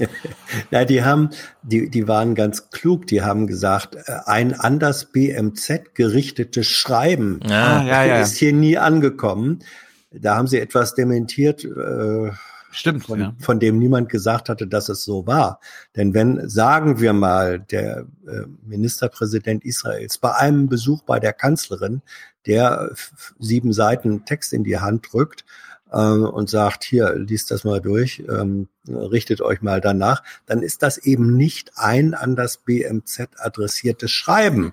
Deswegen können die leicht sagen, ein solches Schreiben ist bei uns nie eingegangen. Gleichwohl liegt der Text bei Ihnen natürlich vor. So, jetzt stellt sich halt raus, also vom AA bekommt man öffentlich fast gar nichts zu dem Thema. Äh, hinter den Kulissen, also unter drei, sagen sie dir dann, wir ignorieren, was die Israelis wollen. Und vom BMZ bekommt man öffentlich eine Aussage, nämlich die beiden Organisationen, die die Israelis auf ihrer Liste aufgeführt haben, die vom BMZ unterstützt werden, die werden nicht mehr unterstützt. Ja, ja, Thilo, da, da solltest du jetzt präzise formulieren. Das BMZ sagt ja, wir unterstützen prinzipiell keine Organisationen, sondern immer nur einzelne Projekte. So, ja. und die von diesen Organisationen, ja, das ist mhm. dann schon, das ist dann schon relativ wichtig. Auch da, weil dann können Sie wieder sagen, die diese Organisationen unterstützen wir nicht, weil wir sowieso keine Organisationen unterstützen. Das Interessante wird sein, und da lohnt sich dann auch nochmal das hingucken, in diesem Jahr werden Projekte unterstützt, die etwas mit, ähm, sagen wir, Aussöhnung zwischen Israelis und Palästinensern ja. zu tun haben, die vielleicht von diesen Organisationen mit initiiert worden sind. Das wird Ja. die entscheidende Frage sein. Und da kann sich dann, da muss man einfach wirklich ganz genau hingucken und nachfragen und so. Und irgendwann können die Ministerien Ja. sich dann auch nicht mehr in ihre Dementis flüchten. Ta Tatsache ist Ja. jedenfalls, die äh, Projekte slash Organisationen, die vom BMZ finanziert werden oder wurden ähm, in Sachen Palästinenser und Israelis, Besatzung und so weiter, äh, werden jetzt zukünftig nicht mehr. Ich glaube, darüber ist Netanyahu so oder so froh, Hans. Ne? Das kann man. Also mindestens wird, er- dürfte er froh drüber sein, dass nun äh, in diesem Schreiben ähm, wurde ja groß, groß Klage geführt, dass kein anderes Land der freien Welt äh, Mhm. so sehr solche anti-israelischen Organisationen unterstützt wie Deutschland. Ja. Also im Grunde ist aus Sicht Netanyahus, das ist ja auch eine interessante Realitätswahrnehmung, aus Sicht Netanyahus ist Deutschland, die Bundesregierung, eigentlich die Speerspitze der ähm, anti-israelischen äh, Zivilgesellschaftsunterstützung. Das ist schon mal eine Habt ihr Benny, habt ihr Benny. Ziffer nicht, habt ihr Benny Ziffer nicht gehört? Der hat ja gesagt, wir sind die, wir sind die schlimmsten Anti-Israelis, Ja. wo ich so gesagt habe, äh, Absolut. wie bitte? Mhm. Ja. Naja. An alle Politikwissenschaftler, ich hätte da, also was mich interessieren würde, warum und wie, also woher die Motivation dieser Länder kommt, so übergriffig zu werden. Also das haben wir bei der Türkei jetzt erlebt, ja, die verteilt ja auch solche Listen und erwartet sich irgendwie, dass ausländische Regierungen da parieren. Israel macht es jetzt auch, wie wir hören, und vor allem China. Ja, weil sie Bisher war das ja mehr so ein, ja, autoritäre Regime äh, haben Ja. natürlich immer die Tendenz, den eigenen Wirkungskreis auszuweiten. Mhm. Ähm, sozusagen, den, die, die sind ja in einer, immer in einer permanenten Kampfsituation äh, und sagen, wenn, wenn wir nicht offensiv gegen die, die gegen uns sind, uns kritisieren, vorgehen, dann schnüren die uns ein. Das wollen wir Ja. nicht. Ähm, also gehen wir offensiv vor. Und äh, weißt du, da sind wir etwas, etwas brutal gesagt bei der alten Frage, warum leckt der Hund seine Eier, weil er es kann? Und ähm, so ein bisschen was von dieser Einstellung klingt bei diesen autoritär strukturierten Mhm. äh, Staaten und Systemen dann im praktischen Handeln auch durch. Ja. Und das Ja. darf man sich nicht gefallen lassen. Das ist, das ist die Kritik, die man, die man dann auch an Bundesregierungen und anderen üben muss, dass man, dass man sagt, das kann man auch nicht einfach wegdiplomatisieren, sondern da wäre es schon richtig zu sagen, nein, wir unterstützen, wen wir für richtig halten. Genau. Ich meine, das, das, das Interessante ist ja, ich glaube, der Fehler der, von Netanyahu und so war, das jüdische Museum und die Berlinale mit Ja, aufzuführen, weil absolut. das hat, das hat andere getriggert, darüber jetzt auch zu berichten. ja, aber genau das, das, ist der jüdische Punkt. Museum, ja, das jüdische Museum. Genau Als deswegen, anti-israelische Einrichtung, mein lieber Mann. genau deswegen interessiert mich das, weil hier wird mit einem offenen Visier gekämpft, vor allem von China auch, äh, die sich das auch in einer Art und Weise trauen, von denen ich nicht mehr sagen würde, die gucken sich das ab, wie das vor 50 Jahren Amerika oder so gemacht Nö, nö. hat, die ja auch über ihre Finger drin hatten, aber halt immer so verdeckt über irgendwelche Agenturen. Mhm. Hier wird das ja so ganz offen in Pressekonferenzen angesprochen und hier habt ihr schon unsere. Liste und so und dann wird Ja. über die Öffentlichkeit nochmal nachgefragt, was ist denn jetzt mit dieser Terror, Terrorunterstützerliste und so weiter und so fort. Ja, die Liste war nicht öffentlich. Nee, nee, nee, nee. Nee, die türkische nee, zum Beispiel meine ich. Ach so, Bei der okay. türkischen, da war, kam ja Erdogan hier an und meinte, ja, wir haben Ja, ja, ja. doch so eine riesen Liste gegeben Das und so stimmt. und hat es so ganz offen eingefordert, Ja. dass wir da jetzt irgendwie, also wir im Sinne von die deutsche Mhm. Regierung da irgendwie sich dran hält und so. Das fand ich ein bisschen merkwürdig. Gut, also Syrien. Markus Keim, der bei der sehr geschätzten, würde ich nämlich auch sagen, egal wie, also Hauptsache es wird finanziert, ja, wenn sonst keiner macht. Vielen Dank auch ans Kanzleramt, dass Sie die Stiftung unterstützen. Markus Keim erklärt hier mal kurz, der IS ist soweit besiegt, aber hm, naja, mal gucken. Nach äh, guten Schätzungen hat der Islamische Staat nach wie vor 25.000 bis 30.000 Kämpfer unter Waffen und 70 bis 75 Anschläge werden täglich im Irak und in Syrien vom Islamischen Staat verübt. Dementsprechend ist der Islamische Staat nicht mehr in der Form, wie wir ihn 2014, 2015 kennengelernt haben, also in der Form eines Kalifates, äh, einer Kraft, die ein Territorium besetzen kann, sondern er ist wieder zurückgefallen in die Form einer Terrororganisation. Aber das heißt nicht, dass er bedeutungslos geworden ist. Mhm. Ist also noch nicht so ganz äh, be besiegt. Es gibt noch 30.000 Menschen, die 50 Anschläge am Tag, also das sind Zahlen, die hatte ich so nicht vernommen, aber das ist natürlich für vor Ort noch ein echtes Problem. wenn auch nicht mehr dieses Kalifatsanspruchsgehabe da ist, so ist es doch immer noch so eine Terrororganisation. Ja, aber müssen die, müssen die jetzt alle sterben? Also müssen erst die 30.000 restlichen Kämpfer noch sterben, bevor wir sagen können, der, der IS ist besiegt. Ja, keine Ahnung.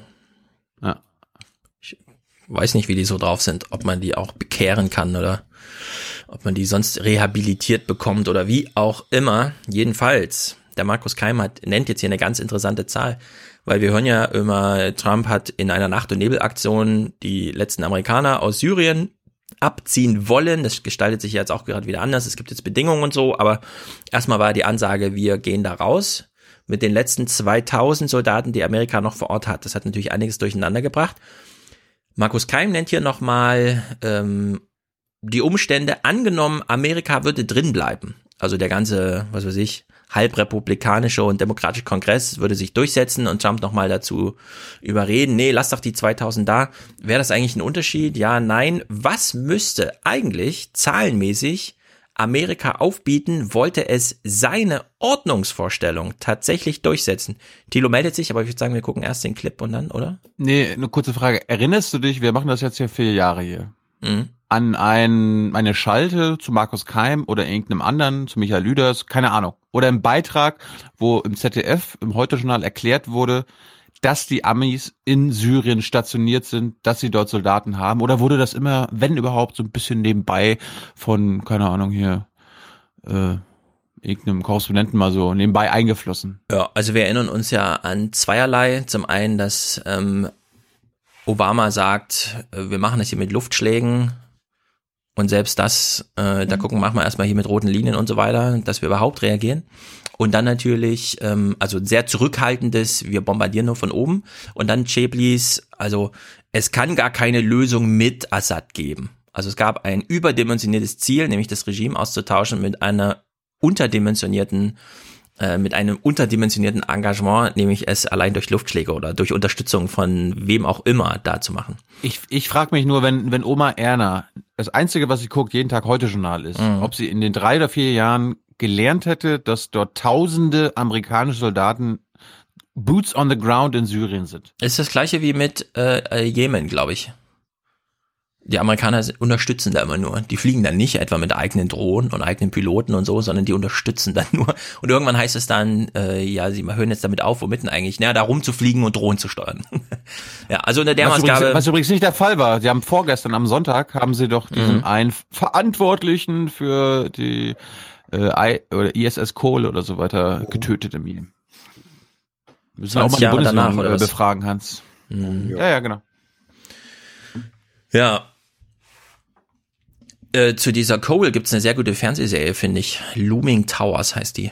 Kommt bei Amazon oder so. Kann man sich angucken. Zehn Folgen, wie CIA und FBI darüber stritten, wie man am besten Terror besiegt, bis die CIA festgestellt hat, ach so, warte mal, 11. September ist passiert, weil wir nicht ordentlich mitgemacht haben, weil wir so geheimniskrämerisch waren. Kann man sich angucken, geht nur zehn Folgen, kommt man gut durch an einem Wochenende, wenn man Zeit hat. Also, 2000 amerikanische Soldaten werden zurückgezogen. Sehr viele Amerikaner sagen, äh, das geht aber nicht, lieber Herr Trump, denn wir können ja da nicht alles durcheinander bringen und so weiter. Markus Keim nennt jetzt noch mal kurz die Zahl. Wie viel ähm, Boots on the ground müsste Amerika denn haben, um eigene Ordnungsvorstellungen auch tatsächlich durchsetzen zu können? Quiz, Quiz? Nein. Ja. Willst du ein Quiz machen? Rate doch mal. Was nennt er? 2000 100.000. sind's. 100.000? Uiuiui. Na, wir hören's mal an. Man müsste, um 7000. den, die amerikanischen Ordnungsvorstellungen für Syrien durchzusetzen, den militärischen Einsatz erheblich erhöhen. Äh, Das wären mehrere Zehntausend Soldaten vergleichbar einer Militäroperation im Ir- im Irak bis 2011. Ja, also nochmal ein Irakkrieg, mehrere 10.000 Soldaten. Ja, im Irak waren teilweise 500.000. 500.000. Er meint jetzt so 2011, nicht 2003. Also als alles schon eigentlich accomplished war und so. Aber mehrere 10.000 Soldaten müsste Amerika, falls man noch eine eigene Ordnungsvorstellung, so wie man es jetzt, ähm, was weiß ich, Russland unterstellt, sich da durchgesetzt zu haben. Und ehrlich gesagt, 2000 ist so eine Status Quo-Erhaltung für wie lange ziellos im Grunde nur um so ein Status Quo, bei dem man auch nicht so genau weiß, wie ist denn jetzt das Machtgefüge zwischen Kurden, Türken und überhaupt und so und Aufbau Zivilgesellschaft. Also das ist irgendwie so verfahren. Ja, es hat ja noch eine weitere Dimension, auch unterhalb der mehreren Zehntausend. Äh, das, was Trump jetzt sozusagen versucht, Erdogan äh, in Sachen Kurden aufzuerlegen, nicht, dass er sie nicht Mhm. gleich äh, alle hinmeuchelt. Ähm, Erdogan hat, wie Pompeo gesagt hat. Pompeo sagte. Ähm, Erdogan hat ja auch vorgelegt, was er sich, ähm, wenn er schon nun die Rolle der USA eigentlich übernehmen soll, was er sich an weiterhin US-amerikanischer Unterstützung äh, erwartet oder fordert, damit das möglich ist.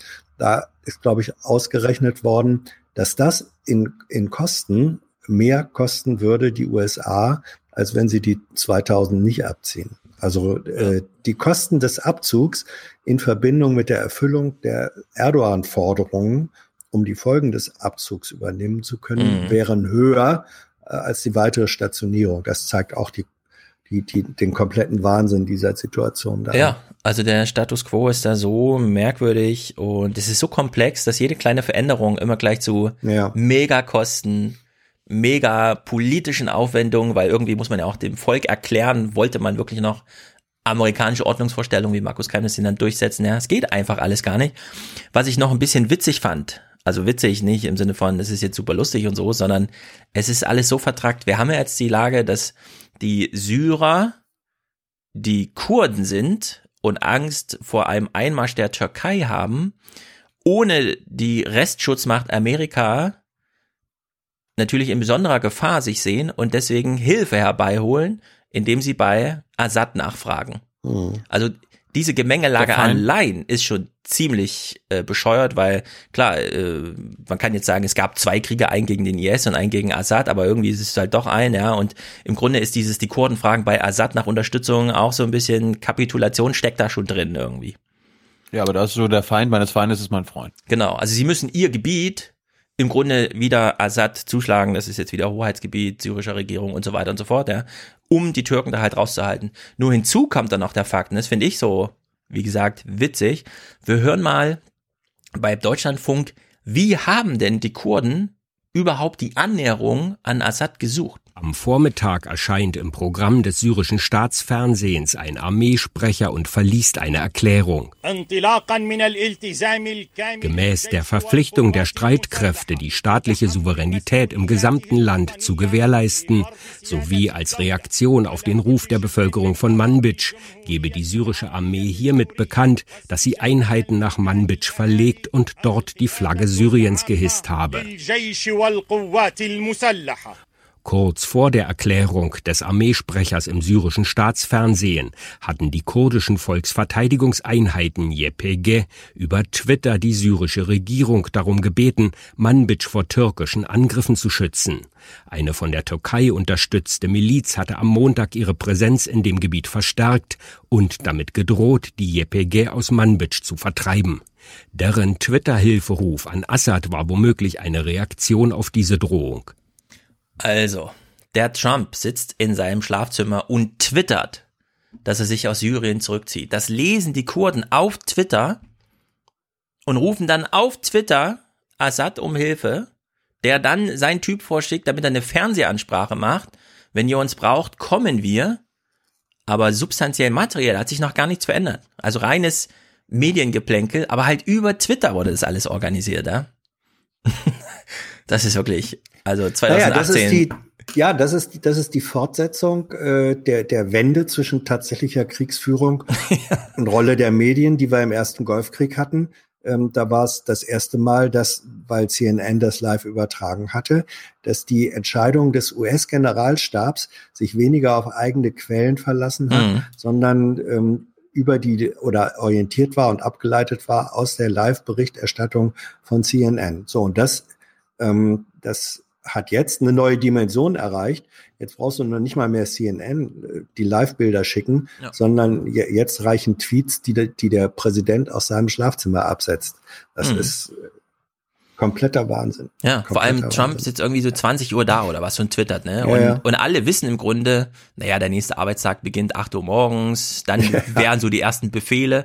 Dann läuft aber quasi schon acht Stunden, neun, zehn Stunden lang so ein Mhm. Twitter-Spiel die ganze Zeit, ja, wo alle mal so gucken können, ja, wer reagiert jetzt eigentlich wie und wo lässt sich welche Angst durchscheinen oder ausbeuten oder wie auch immer, ja. Also du hast nur noch so eine Simulation von dem ganzen Kram und am nächsten Morgen könnte ja Trump einfach aufstehen und sagen, ja, ich habe mich nochmal mit Pompeo beraten und wir binden das jetzt an Bedingungen und dann kriegen auch alle mit, ja, es kommt eh erstmal nicht so schnell, ja. So kam es ja dann auch. Aber erstmal läuft da halt über Stunden so ein Twitter-Spiel einfach. Also komplett alles über Twitter, plus eine Fernsehansprache von irgendeinem so Assad Hansel, der dann nochmal erklärt, ja, ja, wenn ihr, wenn ihr wollt, dann kommen wir. Aber es hat sich kein Auto bewegt in der Zeit, kein amerikanischer Soldat hat sich bewegt, nichts ist passiert eigentlich. Ich möchte mal, äh, wir verlinken den Text von Matt Taibbi im Rolling Stone, der über die Reaktionen auf Trumps Truppenabzug oder auf die Ankündigung von Trump in Sachen Truppenabzug schreibt. Ja. Sehr schön. Ja, und dann hören wir noch mal kurz, weil es jetzt immer so heißt, ja, der Syrienkrieg, der erstirbt ja jetzt so ein bisschen auch an Ermüdung und zu vielen Toten. Es können gar nicht mehr so viele kämpfen. Ist der Krieg so fast vorbei? Na, nicht so ganz. Es gibt hier ein Indiz. Das UN-Kinderhilfswerk UNICEF hat erneut mehr Schutz für Kinder gefordert. 2018 habe sich ein so wörtlich schockierender Trend fortgesetzt. Weltweit erlitten Millionen Kinder ein extremes Ausmaß an Gewalt.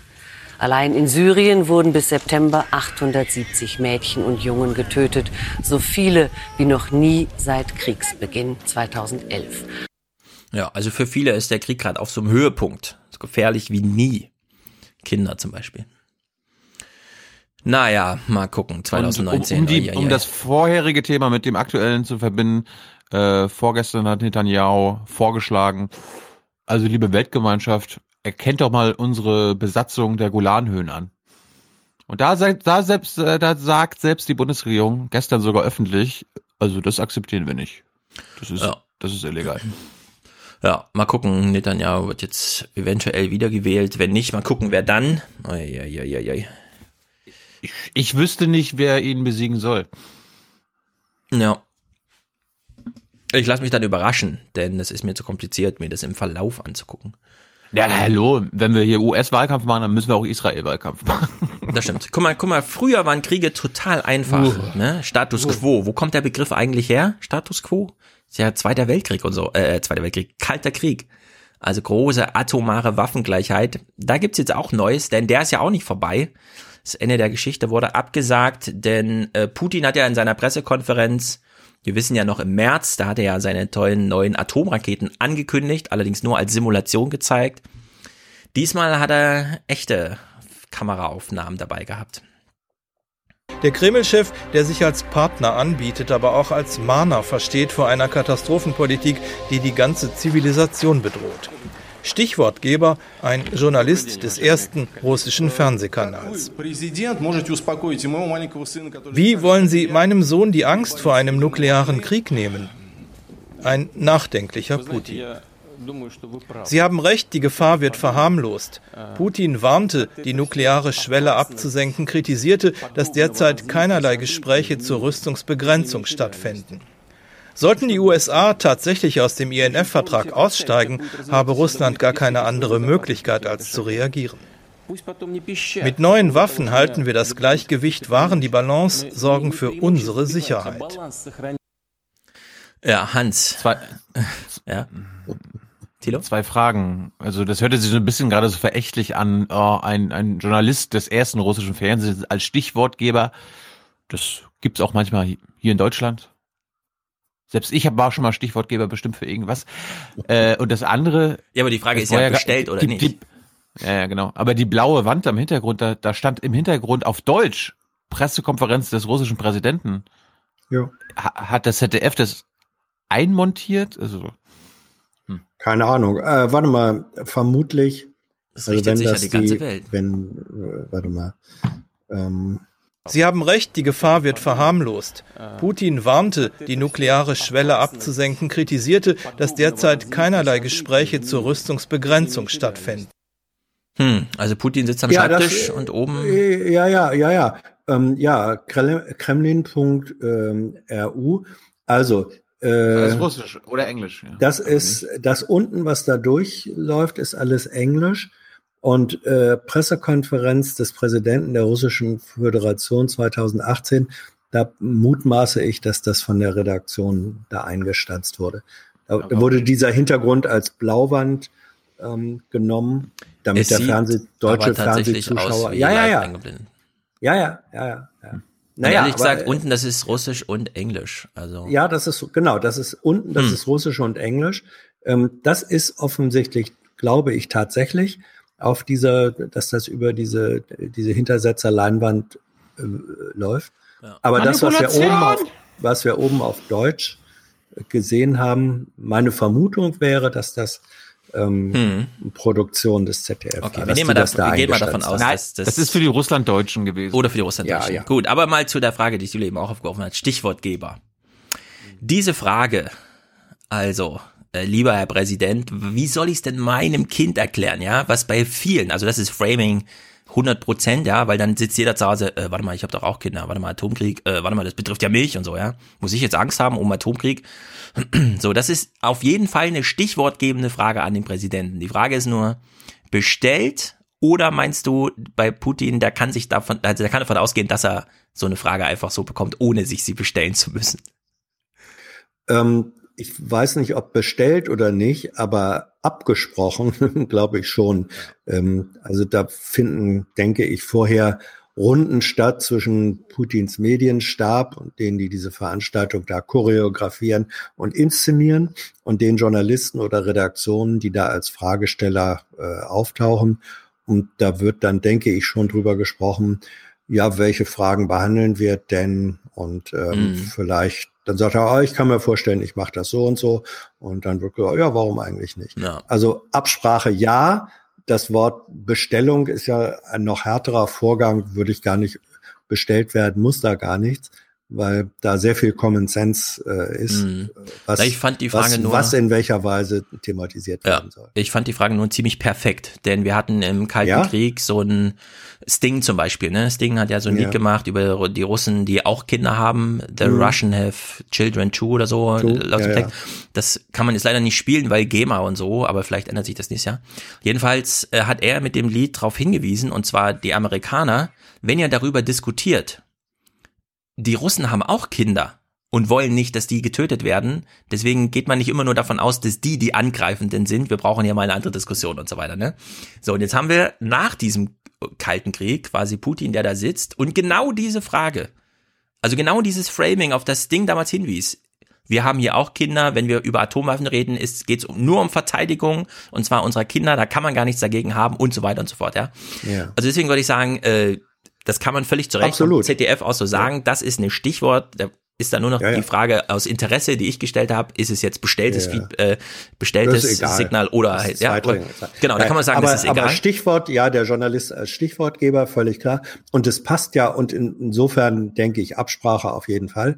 Ähm, es passt ja zur Rolle, die Putin sich in seiner Selbstinszenierung auch gibt. Mhm. Er ist ja der gütige Vater, ähm, äh, der fürsorgende Vater, nicht nur des russischen Volkes, sondern eigentlich im Grunde der ganzen wohlmeinenden äh, äh, Weltgemeinschaft und Gesellschaft. Nicht? Gegenüber diesem chaotischen amerikanischen Präsidenten ist ja Putin, und das sehen wir auch in vielen Foren und Diskussionen, da wird ja Putins Rolle als, als alleine äh, noch den Überblick habender Garant friedlicher Verhältnisse äh, Mhm. dargestellt. So, und diese Vaterfigur, im Grunde, äh, wenn der Begriff Mutti nicht irgendwie ganz anders besetzt wäre, in gewisser Weise ist, ist Putin äh, der Opa. Papi. Das stimmt. Papi. Opa. Opa. Ja, Papi Putin. Papa Putin. Don't worry, be happy. So, und jetzt bleiben wir mal in diesem Modus, ja. Das ZDF unterstellt jetzt Putin, der hat sich da eine Journalistenfrage bestellt. Jetzt hören wir aber, wie das ZDF einen ukrainischen Journalisten vors eigene Mikro holt und wir überlegen uns mal Stichwortgebung und so weiter, ja. Was ist eigentlich jetzt davon zu halten? Im Grunde genommen ging es jedoch nicht um Antworten. Es ist eine Ein-Mann-Show vom Staatsfernsehen getragene Propaganda und Personenkult. Dieser O-Ton ist genauso bestellt, wie sich Putin Ja. sein O-Ton bestellt hat. ja, also zumindest, zumindest war die Antwort erwartbar bei der Auswahl ähm, des Interviewpartners. Ja. Und ähm, ja gut, jetzt, jetzt kann man sagen, äh, kommunikationstechnisch, also wenn wir sagen wollen, ja, wir haben es hier äh, mit einer Ein-Mann-Show zu tun und das wird ja auch dokumentiert. Dann sehen wir jetzt auch, wer sagt eigentlich darüber der Wahrheit. Und dann mhm. haben wir einen ukrainischen Journalisten. Ja, wir also bleiben noch mal kurz beim Thema. Spion und Spion. Genau, wir bleiben noch mal kurz beim Thema. Der Kalte Krieg ist also offenbar noch nicht vorbei. Hans, wann Nein, hat er eigentlich nicht. begonnen? Wann hat er eigentlich begonnen? Die der, große äh, Auseinandersetzung Sowjets, ja. Russland gegen Amerika. Naja, der hat eigentlich begonnen direkt nach dem Ende des Zweiten Weltkriegs. Bist du sicher? Um die, Direkt ja, nach dem Zweiten Weltkrieg? Naja, er hat natürlich schon, schon sehr, sehr früh danach mit der Aufteilung äh, Europas. Hat unter nach Stalin Potsdam. schon begonnen, nach Potsdam. Und er hat mhm. dann besonders nach dem Koreakrieg, ähm, wann war das 53, 54, äh, ah, da hat er, hat er, hat er sozusagen an Fahrt aufgenommen. Ähm, aber begonnen hat okay, er eigentlich nach der Potsdamer Konferenz. Gegenvorschlag? Also entweder nach Potsdam oder nach der Bombe. Okay, Gegenvorschlag vor der Bombe. Und zwar, ich war auch sehr überrascht, muss ich zugeben. Malta, Malta. Wir hören den Deutschlandfunk Hörsaal vom 5.1.2019, also recht frisch. Manfred Popp das war mal eine richtig große Nummer, Institutsleiter und so weiter, der sich dann gegen Ende seiner Physikerlaufbahn auch nochmal der Wissenschaftsgeschichte zuwendet, nämlich mit der Frage sich beschäftigt hat, warum haben es die Deutschen nicht geschafft, eine Atombombe zu bauen? Obwohl sie doch eigentlich IQ-mäßig die besseren Kapazitäten hatten. Und das haben wir doch für die Amis. Und in diesem Vortrag, in diesem Vortrag er referiert da kurz äh, über das Manhattan-Projekt, von dem wir wissen, das war das große Ziel, die Bombe muss gebaut werden, denn äh, theoretisch geht sie, jetzt wollen wir sie praktisch haben.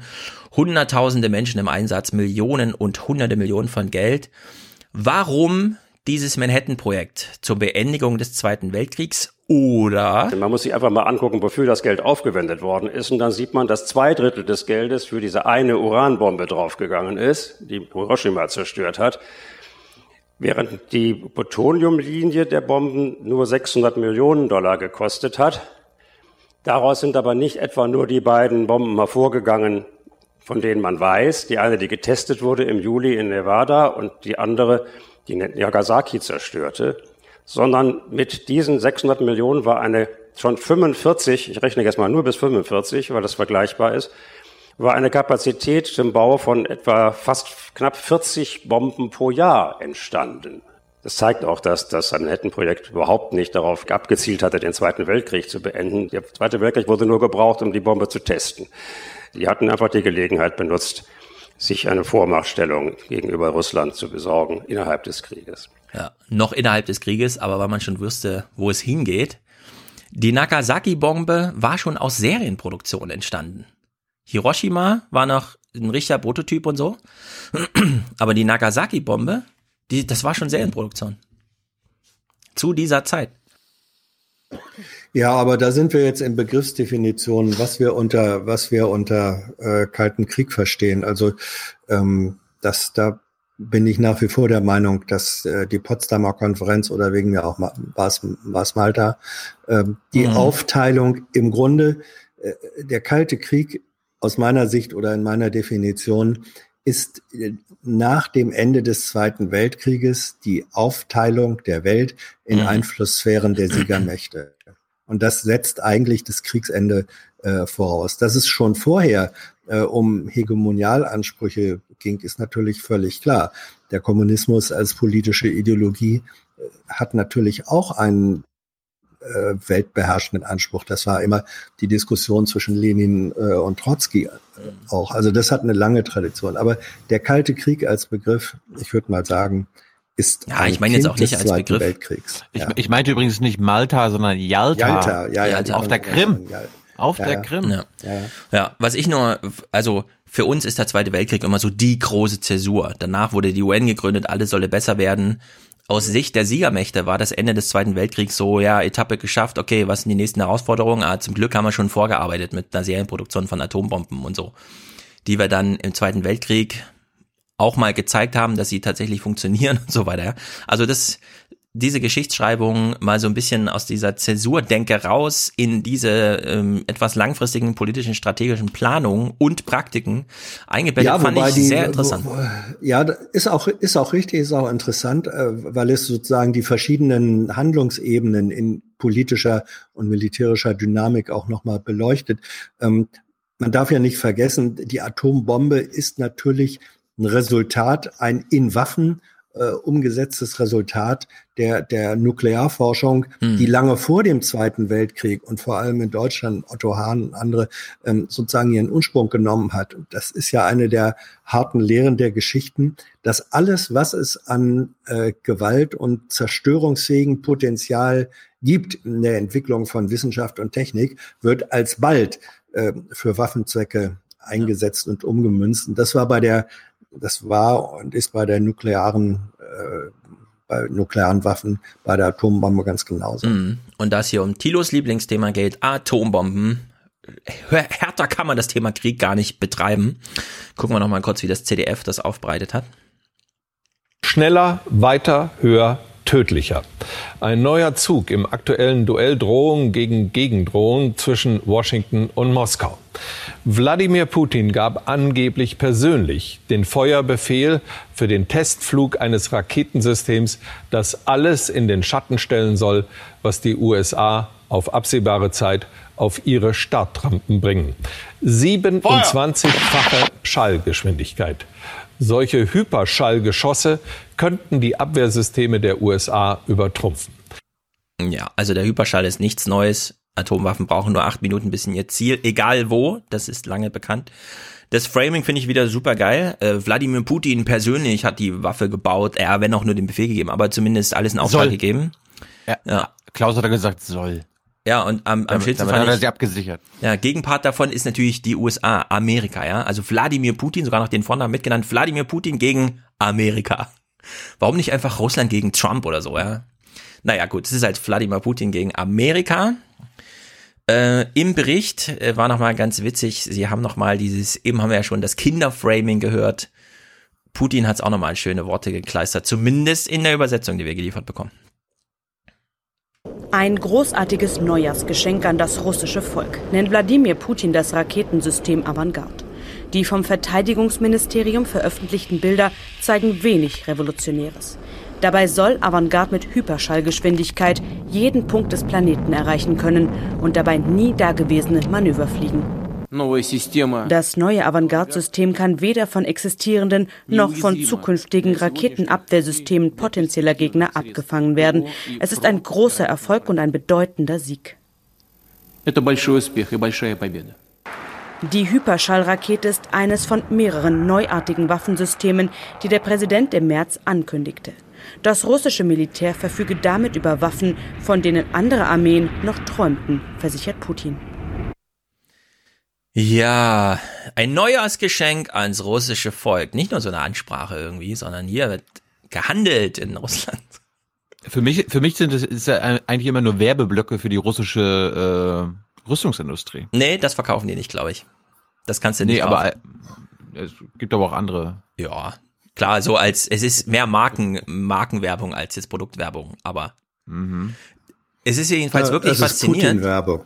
Ja, das Ding fliegt halt mit, was weiß ich, 30.000 kmh oder so und kann jetzt Kurven fliegen, ja. Das ist revolutionär 2019. Man kann jetzt bei der Geschwindigkeit auch Kurven fliegen. Man muss nicht nur so eine ballistische, ja. leicht vorausberechenbare ja ja. Einsturzwinkel. Das irgendwo, bedeutet, das bedeutet aber auch, wer es schafft, dieses System zu hacken, könnte Boomerang-Kurven fliegen. Ja, Boomerang glaub, klappt, glaube ich, nicht, aber so ein paar rechts-links Ausweichdinger naja, bei naja, der Geschwindigkeit naja. reichen ja schon. Um ja, stell dir vor, das Ding wird dann zurückgeschickt. Ja, das wäre natürlich so James Bond-Style, ne? Ja, genau. Die Dinger fliegen einmal in die andere Richtung. Ja, der wichtigste Clip ist jedenfalls dieser, denn wir sind hier wieder, es geht jetzt nicht um Twitter oder so, ja, aber es ist kurz davor. Was ist eigentlich Putins Anliegen? Russland war und ist eine Nuklearmacht. Aber niemand wollte mit uns reden. Niemand hat uns zugehört. Hören Sie uns jetzt zu. Ja, genauso haben wir es im März auch schon nochmal eingerahmt. Putin baut diese Raketen nur, damit er mal mit einem amerikanischen Präsidenten reden kann. Jetzt hat er sogar einen, mit dem er reden könnte. Der wird aber wieder, ja, ich meine, der NASA, die NASA hat jetzt bei ihrem Frühlingstreffen irgendwie den Russland, also den, das russische Pendant des NASA-Chefs, wie auch immer das da heißt, Russland Kosmos oder so, Roskosmos oder irgend so eine, die Agentur halt, ja, die die ganzen Versorgungsflüge zur IS macht, die die Raketen baut, mit der unser Alexander Gerst in den Weltraum fliegt. Ja, der Typ wurde jetzt ausgeladen von der NASA, weil der politische Druck aus Washington zu krass war.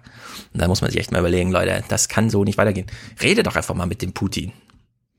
Ja, das aber kann ja nicht so schwer sein. Was hier, was, was hier historisch passiert, ist natürlich äh, Putins Mission, selbstgestellte Mission, dass er im Grunde den Zerfall der UdSSR und des UdSSR-Imperiums, den es mhm. historisch gegeben hat, er möchte diesen Lauf der Geschichte revidieren.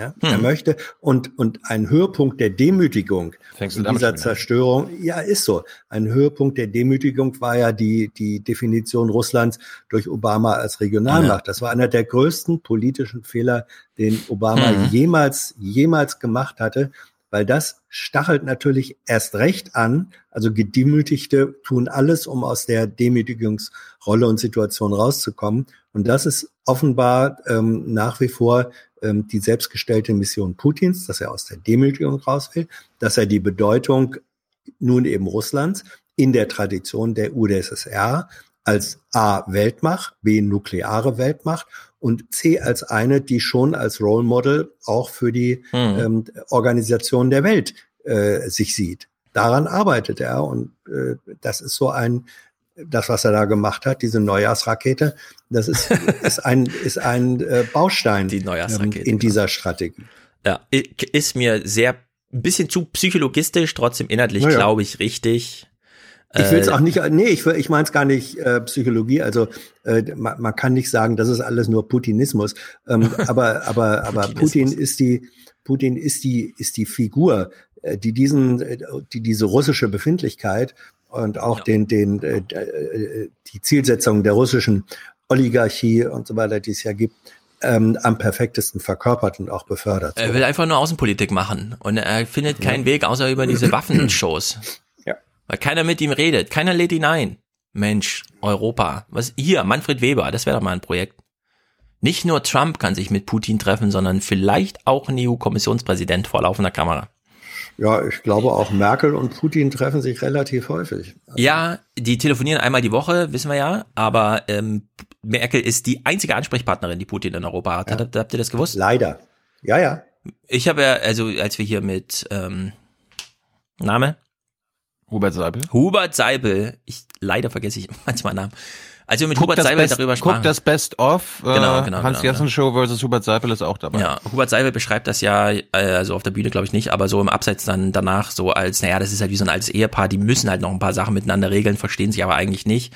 Und wenn man dann äh, noch nachträglich nachgeschoben kriegt, ja, ja, und äh, Merkel ist Putins eigentlich einzige Ansprechpartner in Europa, ja. Das ist einfach nicht, nicht, nicht gut. Vor allem, wenn Merkel jetzt geht, ja. Wie geht denn das eigentlich weiter? Elmar Brok zum Beispiel nicht wieder aufgestellt, ne, in Europa.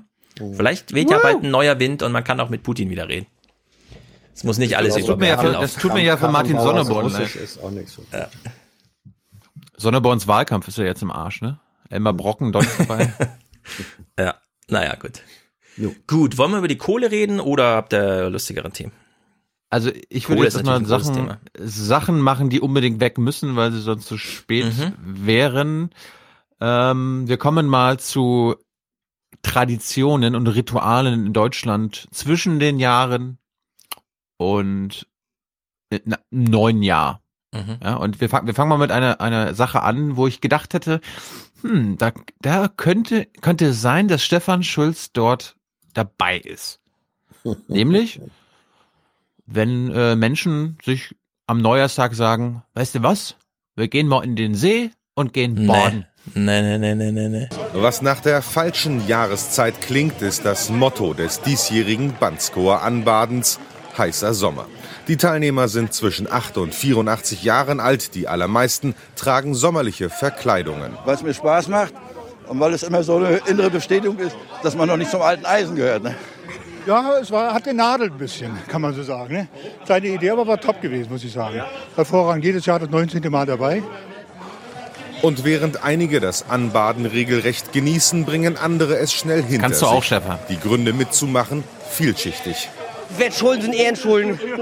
Und wie war's? Oh, scheiße. Nacheinander gehen insgesamt 58 Mutige in das 6 Grad kalte Wasser und rund 500 schauen ihm dabei zu. Angefangen hat hier alles zur Jahrtausendwende. Damals sind gerade mal acht Leute durch den Störkanal geschwommen. Heute ist fast ein kleines Volksfest daraus geworden. Und für ihre Kostüme lassen sich die Anbader so einiges einfallen. Die Besten werden prämiert. Passend zum Motto des Anbadens heute sichern sich die Freunde der Baywatch-Rettungsschwimmer aus Malibu den Preis fürs beste Outfit.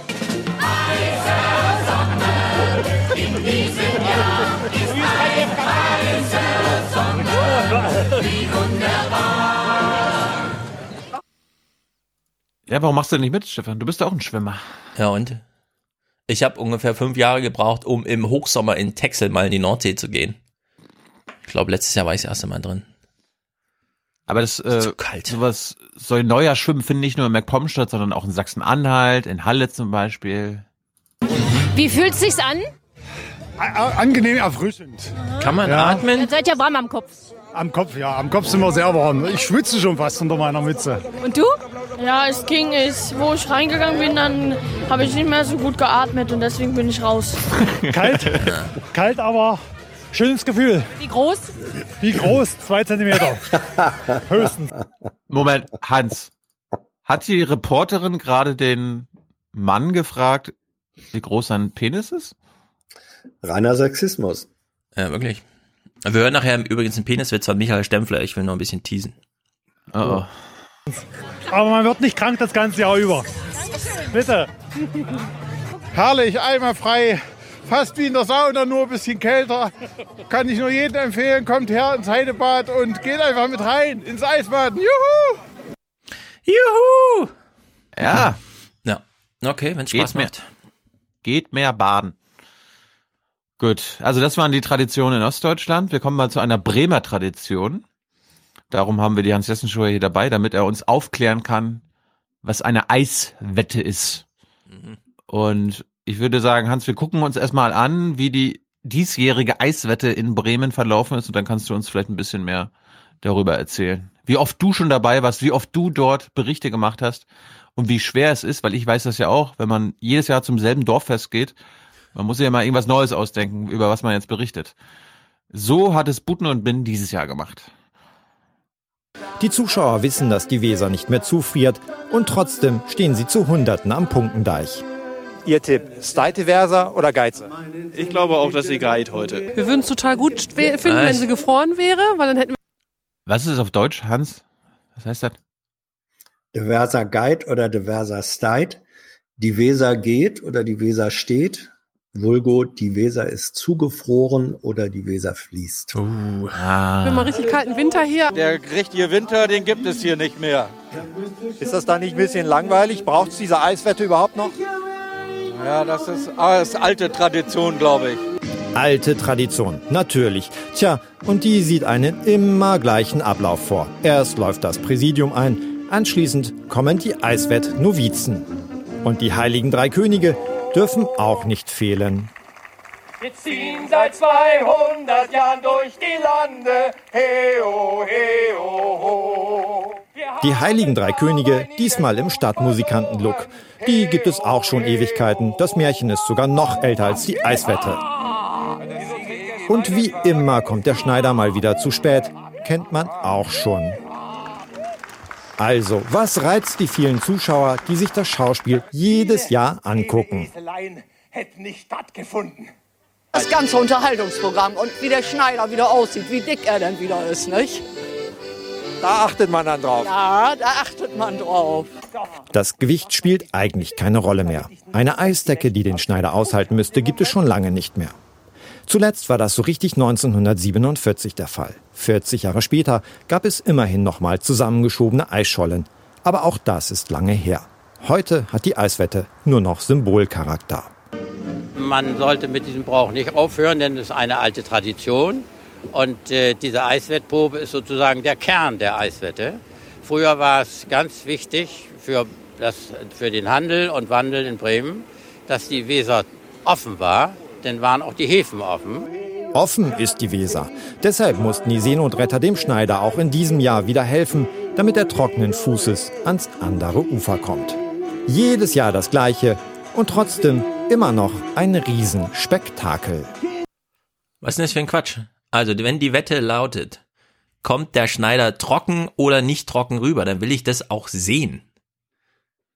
Sieht Und wenn die Weser seit 60 Jahren nicht zugefroren ist, dann ist das halt ein Problem für den Schneider. Umso Er lustiger kommt für doch. uns. Er kommt doch trockenen Ja, Fußes mit dem rüber. Schiff. Ja. Naja. Gut. Finde ich gut, dass die Aber sich das gut unterhalten. Wie oft warst du bei so einer Eiswette dabei, Hans? Drei, vier Mal. Ist es wirklich so, wie wir das so wieder gesehen haben? War das früher auch schon so? ja. Das ist, das ist wirklich äh, unverändert. Das ist so ein bisschen Volksfest, Karneval, Karnevalsersatz. Äh, Zeit totschlagen, kein Netflix ähm, bezahlen Zeit wollen. Ja, ja, ja. Also ne, man, man guckt so ein bisschen auf den Bauch der eigenen Tradition und, Ja, und auf den ja Bauch des Schneiders. Nur, ja, auf dem Bauch des Schneiders.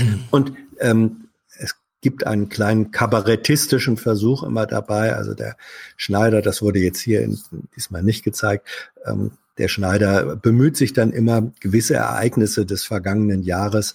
Ich hab's rausgeschnitten. Land, ah ja, in, in Stadt und Land äh, ironisch, äh, satirisch darzustellen. Aber Mhm. also Amateur-Satire ist manchmal besser, wenn man sie rausschneidet. Gut.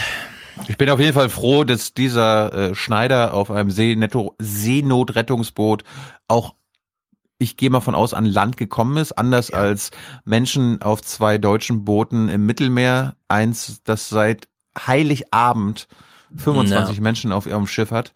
Und die Bundesregierung hat es immer noch nicht geschafft, zu sagen, okay, ja, wir nehmen die. Und die Besatzung in Bremen wurde nicht sofort verhaftet, weil sie den Schneider seinem Wetteinsatz beraubt haben. Oder? Das stimmt. Nein, nein, nein, nein. Oh, Stefan, also Ja?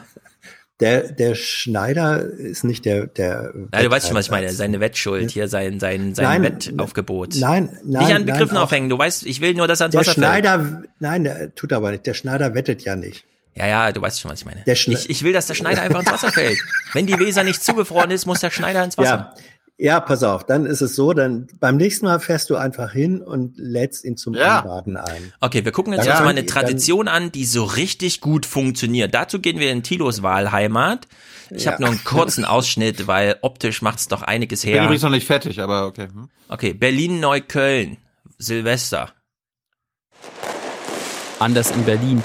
Hier wünschen sich viele der Helfer weniger Böller an Silvester, damit solche Szenen wie vergangene Nacht in Neukölln weniger werden. Zwar musste die Berliner Feuerwehr nicht so oft ausrücken wie vor einem Jahr, aber viele Feuerwehrleute sind trotzdem enttäuscht. Fast 50 Mal wurden sie angegriffen, meist mit Pyrotechnik. Ein Feuerwehrmann erlitt ein Knalltrauma. Das ist Tradition. Ich Und muss da aber kann sagen, auch der Klimawandel also- gar nichts dran ändern. Ich weiß nicht, wie es für Hans ist, aber ich als Berliner, ich muss sagen, es ist deutlich weniger geworden. Absolut. Vor, vor, also manchmal haben sie ein oder zwei Tage vor äh, äh, der, der mit, vom Mitternacht schon angefangen. Ja. Das war wirklich bei mir jeweils in Mitte äh, am, am 31. haben sie es gemacht. Und normalerweise dauert das dann noch drei, vier Tage, bis sie aufhören, Mhm. irgendwie nur noch mal ihre Reste äh, zu böllern. Das war am 1. Januar alles vorbei. Ja, Also ich finde, das ist deutlich ich wohne weniger. ja, ich wohne ja hier, ich wohne ja hier in Berlin an einer äh, der Böller-Messstellen, also eine vielbefahrene Kreuzung mit Mhm. äh, viel Gehsteig drumherum, wo immer viel geböllert wurde. Ja, ähm, die Leute, äh, ich weiß nicht, ob sie tatsächlich weniger kaufen, aber mindestens hier in der Gegend wird weniger geböllert als in früheren Jahren. Und es konzentriert sich dann auch wirklich um die Stunde wegen mir vor und nach Mitternacht ähm, und nicht mehr so tagelang vorher und danach. Gute Nachrichten. Ja. Gut, wir kommen zu einer Tradition, die es nur in einem einzigen Dorf in Deutschland gibt, die ich nicht kannte und wo ich hoffe, dass unser alter Niedersachse Hans Jessen Show uns aufklären kann oder vielleicht irgendwie davon schon mal gehört hat. Es geht um das Ummekleen. Nie gehört. Noch nie gehört. Es ist ein absurdes Schauspiel. Äh, Ich habe da spontan an Halloween gedacht, nur ist es irgendwie dann doch ganz anders. Hier im Nacken. Im Nacken dürfen die nichts sehen. sonst- Da hinten muss der bisschen höher. Nicht die Schuhe, die man jeden Tag anhat. Weil die Leute gucken auf alles, auf die Hände, auf die Füße, darum nicht die 0815 Schuhe, Handschuhe, ganz wichtig. In dem 150 Seelendorf kennt jeder jeden. Das fordert beim Ümmekleen viel Kreativität. Es gilt nämlich möglichst nicht erkannt zu werden, naja, zumindest nicht sofort. Zum Wohl. Ab jetzt müssen die Verkleideten schweigen. Kopfnicken oder schütteln okay, das war's dann aber auch. Die Bewohner müssen sie an Gestik oder Mimik erkennen. Klappt das, gibt's was Süßes oder einen Schnaps. Klappt es nicht, auch. Ich komm nicht drauf. Prost. Also ich kann hier nichts zuordnen. Wenn dir keiner was sagt, dann mach ich einfach weiter, ne? So unbekannt das Ümmekleen für die meisten sein mag, die Hekeser wachsen damit auf und wollen ihren Brauch erhalten. dass das nicht ausstirbt. Dass das immer noch so weiterläuft. Warum? Oma Ellie. Ja, warum? Es gibt ja das? immer weniger Traditionen. Das ist klar und die wollen das noch aufrechterhalten.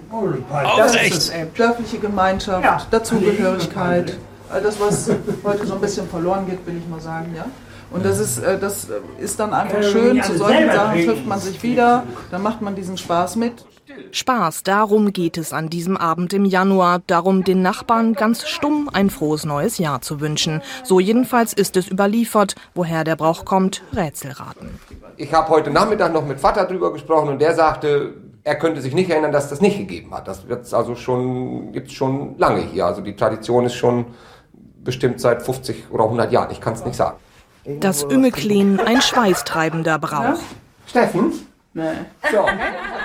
Deshalb werden zu späterer Stunde die Hüllen fallen gelassen.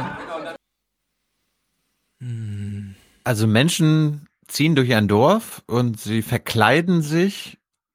Und wenn sie, dann klingeln sie an der Tür, sagen nichts. Und wenn derjenige oder diejenige sie nicht erkennt, bekommen sie immer umsonst Alkohol. Ja, die, wich- die wichtigste Bedingung für dieses Spiel ist allerdings keine Zuwanderung in der Nachbarschaft.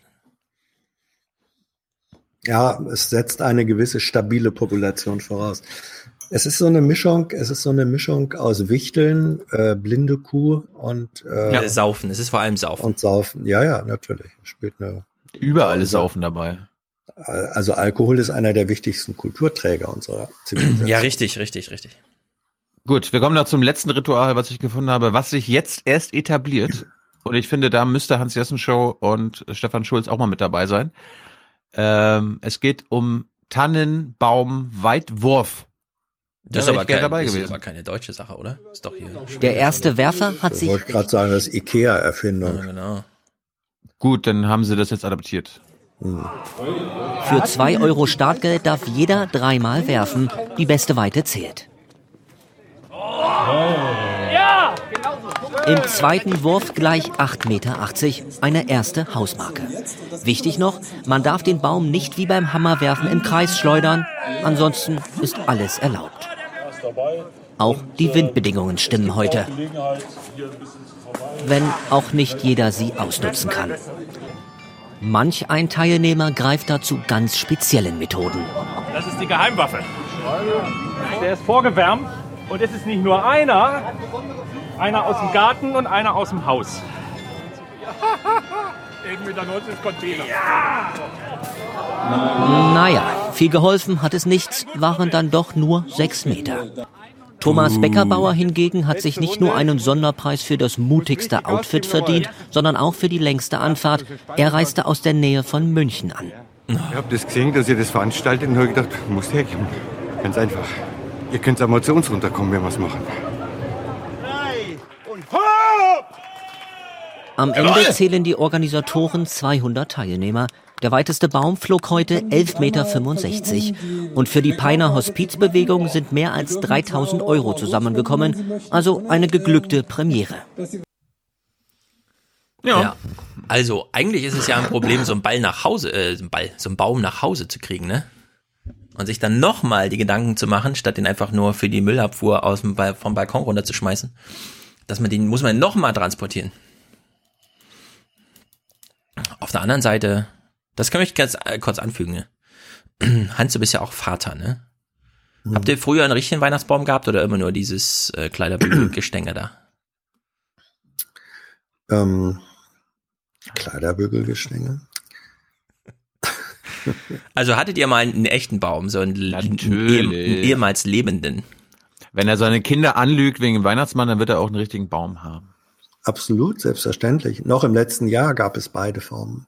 Gut, man ist ja einmal wirklich Held als Vater, wenn man nämlich den kleinen Kindern so, ja, dieser Baum muss jetzt nach Hause, ich trage den einfach.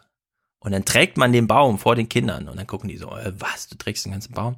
Aber so ein Weihnachtsbaum ist zwar riesengroß, also was weiß ich, riesengroß, ne, so zwei Meter halt, aber er wiegt ja nicht besonders viel. Und da kann man mal so richtig zeigen, was für ein toller Hecht man ist. Man Dürfen die Kinder den, den Baum schmücken oder machst du das? ob sie das dürfen oder ob ich das Recht für mich beanspruche. Nein, die Kinder müssen und ich möchte damit überhaupt nichts zu tun haben. So ist die Regel. Mein Haben- Vater, mein Vater war da anders.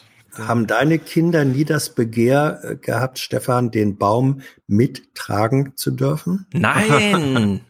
Aha. Die wollen sehen, wie ihr Supermann Papa den ganzen Ja. Baum alleine trägt und zwar mit einer Hand. Naja, da, da, da gibt es eben unterschiedliche Formen von Familien. Deine wollten den mittragen? Mhm. Das ist natürlich nicht schlecht. Gut. Letzte Stunde ist angeklingelt, Hans, äh, Stefan. Wieso? Haben wir es eilig oder was? Ja, ich wollte ich wollte Fitzen und noch zu Seehofer. Ach so, Seehofer, sag mal. Okay, Ich, Kohle. hab, ich, ich, bin, ich bin aber mit meinen durch, ich habe nur noch Tierzeug. Kohle. Wir verabschieden jetzt auch nochmal die Kohle, denn. Nee, nein, nee, nee, das, das ist mir zu krass. Ich kann doch Was? nicht äh, beschließen mit Genau. dem Kohlenausstieg und mit einem ganzen Zeug, was die Grünen da bringen. Das, das ist doch, das verkraften wir doch nicht. Das verkraften wir doch nicht. Also was ich nicht verkrafte, ist das Steigerlied, ehrlich gesagt. Ich habe es jetzt satt gehört. Ich bin doch froh, dass Deutschland endlich aus der Kohle ausgestiegen ist, denn und da habe ich ein Sind wir bisschen schon? Sind wir das? Sind wir das? Echt? aus dem Aus Kohleabbau, aus dem Steinkohle- Steinkohleabbau. Nur Genau, aus wir reden über den Steinkohle. Steinkohleabbau. Steinkohle. Ich habe ein bisschen Standing äh, mir hoffentlich in den letzten Jahren erarbeitet, was schnulzige Musik angeht. Ne? Also ich höre Andre Rieu und gehe auch zu seinen Konzerten. Ich weiß, Manche, manche sagen ja auch schulzige Musik. genau, ich weiß, was äh, schulzige Musik ist.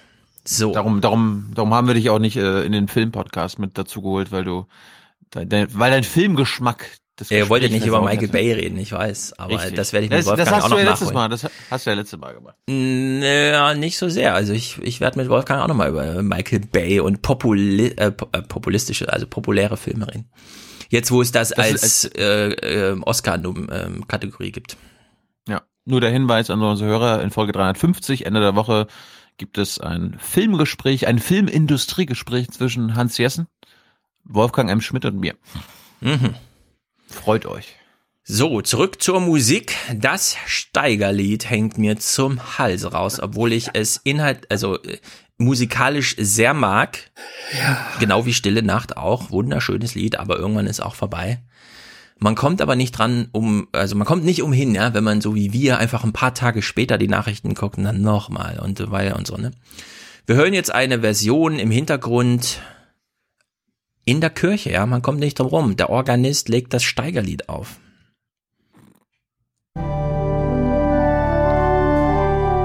Glück auf, der Steiger geht.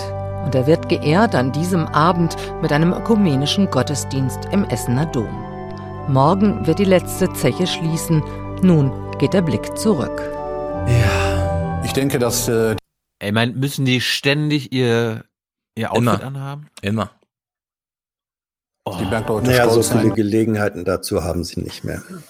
Stimmt. mir egal. Wir hören mal, um was es hier eigentlich geht. können auf diese 200 Jahre, auf den Motor des Wirtschaftswachstums, dass die Bilanz äh, überaus positiv ausfällt, dass man insofern äh, auch stolz vom Hof gehen kann. Na klar. Geht mal stolz vom Hof. Sollen sie von mir aus. Also stolz, stolz, stolz, Steigerlied, Steigerlied, Steigerlied, stolz, stolz, stolz, Steigerlied, Steigerlied, Steigerlied. So ungefähr waren die verteilt zwischen, wir halten jetzt kurz eine Rede, danach singen wir ein Lied und dann kommt die nächste Rede und dann singen wir wieder ein Lied. Die Rede handelt vom Stolz und das Lied handelt vom Steiger. In dem ganz lässigen Bericht, der dazu gemacht wurde, wurde aber doch nochmal darauf hingewiesen, denn ja, Energie für die Industrialisierung. Aber, was hat die Kohle noch so alles gebracht? Steinkohle lieferte die Energie für die Industrialisierung. Und sie befeuerte zwei Weltkriege. Ja, also wenn immer jemand sagt, also ohne Steinkohle gäbe es keine europäische Wirtschaftsgemeinschaft und damit kein friedliches Europa. Ja, ohne Steinkohle gäbe es auch keinen Zweiten Weltkrieg. Ha! Busted. Okay, wir hören weiter im Bericht. Noch ein guter Hinweis vom Heute-Journal. Sie hören, äh, wir hören, Sie haben gefragt den Chef vom IG Bergbau, also hier der zuständigen Gewerkschaft, der nochmal einen wirklich interessanten Vergleich macht. Ein langsames Sterben mit Protesten und Subventionen und am Ende einem sozial abgefederten Ausstieg. Dass es trotzdem noch Probleme gibt im Ruhrgebiet, ist offensichtlich. Aber äh, es ist kein Kahlschlag gewesen, wie er zum Beispiel in Ostdeutschland nach dem Mauerfall. Ja, da wurde leider abgeschnitten, was er gesagt hat. Äh, es gab mit der Kohle keinen Kahlschlag wie in Ostdeutschland. Jetzt äh, sagen natürlich viele, aber die deutsche Wende, die hat den deutschen Staatshaushalt ganz schön belastet. Die Schulden sind explodiert. Kann man, ihr habt doch noch mal die Zahlen parat, ne? Wie viel, wie viel Subventionen waren es nochmal? Seit 89 oder so, die in den Steinkohleabbau geflossen ist? Zwischen 98 und 98 und 2017 jetzt, ne? 40 Milliarden. Ah, 40 Milliarden. Und das war erst seit 98, ne? Also vorher. Ich, ich gucke nochmal ins Protokoll, aber ja. Es ist eine ganz, ja, also die 89, äh, 98er Teil ist 40 Milliarden und davor ja auch schon. Also Steinkohle war richtig, richtig teuer. So viel sie auch, irgendwo muss die Energie herkommen, schon klar und so, aber sie war richtig, richtig teuer und im Vergleich zum ostdeutschen Abriss, Industrieabriss, muss man sagen, ist der Ruhrpott da, auch wenn er äh, in manchen Ecken echt scheiße aussieht, wirklich gut durchgekommen. Armin Laschet, letzte Worte von Armin Laschet zum Thema. Kumpel, die füreinander einstehen. Das Erbe der Bergleute im Pott. Es wirkt auch über Tage und vielleicht wirkt es auch über das Ende des Bergbaus hinaus. Man hat nicht nach Herkunft gefragt, nicht nach Religion gefragt, sondern kann ich Nein. mich auf dich verlassen? Und wenn man das bewahren kann in die Zukunft hinein, dann ist das auch für den Zusammenhalt der Gesellschaft ein ganz wichtiger Wert. Ja, also liebe NRW-Zuhörer. Diese Romantisierung, ey. Genau, liebe NRW-Zuhörer, ich habe, also ich weiß, wovon er da redet, aber ich habe dazu null emotionalen Bezug, deswegen kann ich mich leider nur so darüber äußern. Auch weil in der Medienlandschaft sich sehr viel, sehr emotional und bedrückt darüber geäußert wurde, machen wir das hier ein bisschen anders. Armin Laschet redet vom Zusammenhalt der Kumpel. Den kennen wir noch aus einem anderen Metier und das ist der Zusammenhalt der Kameraden, so wie er beschrieben wird, also Kohle und Krieg. Jetzt wünscht er sich diese Art von Zusammenhalt äh, sozusagen als Erbe auch für die nächsten Generationen. Ist natürlich ein Wunsch, der ihm so nicht erfüllt wird, denn wer nicht in Bergbau muss, sondern jeden Tag acht Stunden Zeit hat, irgendwas zu machen, der schnappt sich sein iPhone, individualisiert sich und isoliert sich und ist überhaupt für gar keine gesellschaftlichen Teilhaben noch zur Verfügung. Ja? Also ich muss, ich muss, ich muss mich teilweise korrigieren. Äh, diese Subventionssummen von 98 bis 2017 äh, mit 40,15 Milliarden Euro bezieht sich nur laut BMWI auf die Steinkohle. Genau, das meinte ich. Ja, ja, okay, gut. Genau, also für diesen, Ja, also- nicht das Also Buddeln, Braunkohle kommt sondern, noch mal dazu. Und, Genau, und wir ja, oh geben Gott. für die Steinkohle äh, 2018 bis 2022 noch 2,7 Milliarden Euro aus. Ja, und wir haben ja das schöne Wort der Ewigkeitsverpflichtung oder wie das heißt, Ewigkeitsleistung. Hans, wie heißt es? Du weißt doch sowas. Keine Ahnung. Nee. Es gibt Ewigkeit weiß ich noch, anderen Ja. Wortteil nicht. Also die Höhlen, die da sind, dürfen ja nicht einstürzen, deswegen müssen die Ja. weiterhin behandelt werden mit Wasser oder was weiß ich, keine Ahnung. Das sind Ewigkeitskosten, genau so rum heißt es. Ja. Ewigkeitskosten, die da jetzt äh, anlaufen. Das ist im Grunde wie beim Thomasstieg. Es dauert alles ewig. Und mit ewig ist hier ewig gemeint, grob über den Daumen, ge ohne das hört nie auf.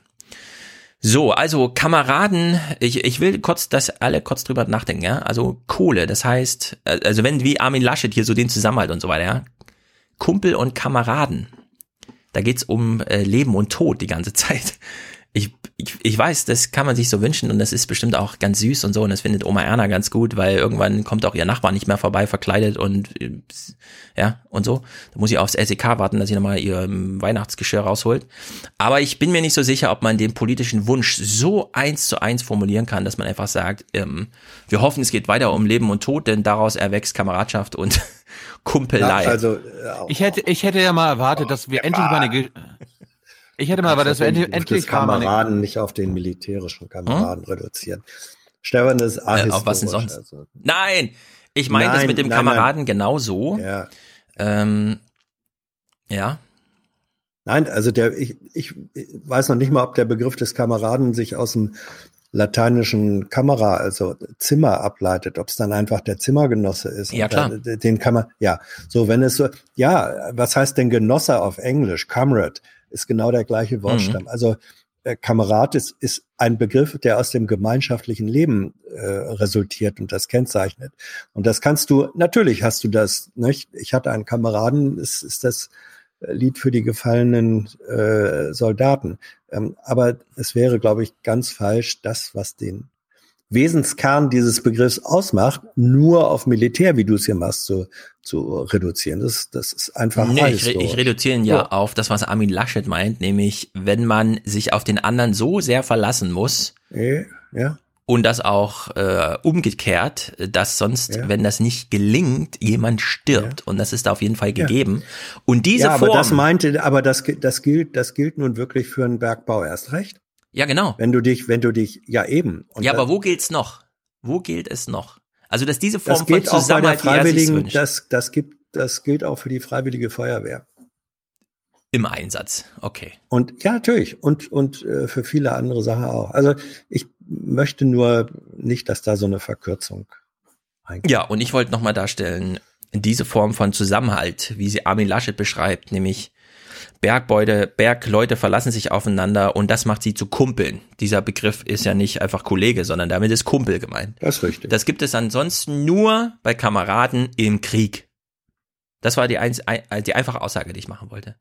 Und dann habe ich dran angeschlossen und gefragt, wollen wir das als politische, ist zwar schön und gut und so weiter, dass es diese Form von Kumpeln und Kameraden gibt, aber ist das, kann man daraus einen politischen Wunsch stricken? Und da würde ich sagen, nein. Diese Form von, es geht um Leben und Tod und daraus erwächst diese Form von Kameradschaft und Kumpelei oder wie man das auch immer nennt. Wir sollten den Zusammenhalt auf andere Füße stellen als auf den Ursprung, da geht es um Leben und Tod und daraus ist es erwachsen.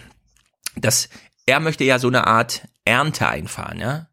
Es ging um Leben und Tod, deswegen ist diese Kumpelschaften, diese Seilschaften sind entstanden, die mit speziellen äh, Werten und so weiter sozialer Natur ausgestattet sind, von denen wir jetzt sozusagen ein Erbe behalten wollen. Und ich würde sagen, diesen politischen, äh, diesen nächsten Schritt, diesen politischen nächsten Schritt kann man so nicht machen und den sollte man so auch nicht einfordern, sondern man sollte einfach sagen, danke, dass die Deutschen nicht mehr unter der Erde sterben müssen, sondern dass wir jetzt und wir wissen, wo die Steinkohle herkommt, die wir verfeuern, aus Tschechien oder so, ja, sondern wir sollten auch dankbar sein, dass wir diese Arbeit jetzt überwunden haben.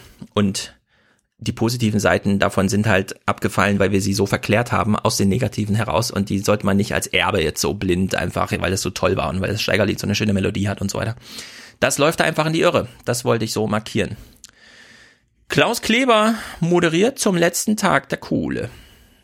Guten Abend, 21. Dezember 2018. Ein historisches Datum. Denn nach 200 Jahren bedeutet es das Ende der deutschen Steinkohleförderung. Was die Bergleute nach oben holten, hat Deutschland zu einer Militärmacht, einer Industrienation und zuletzt zu einem Wirtschaftswunderland gemacht. Und jetzt ist das vorbei.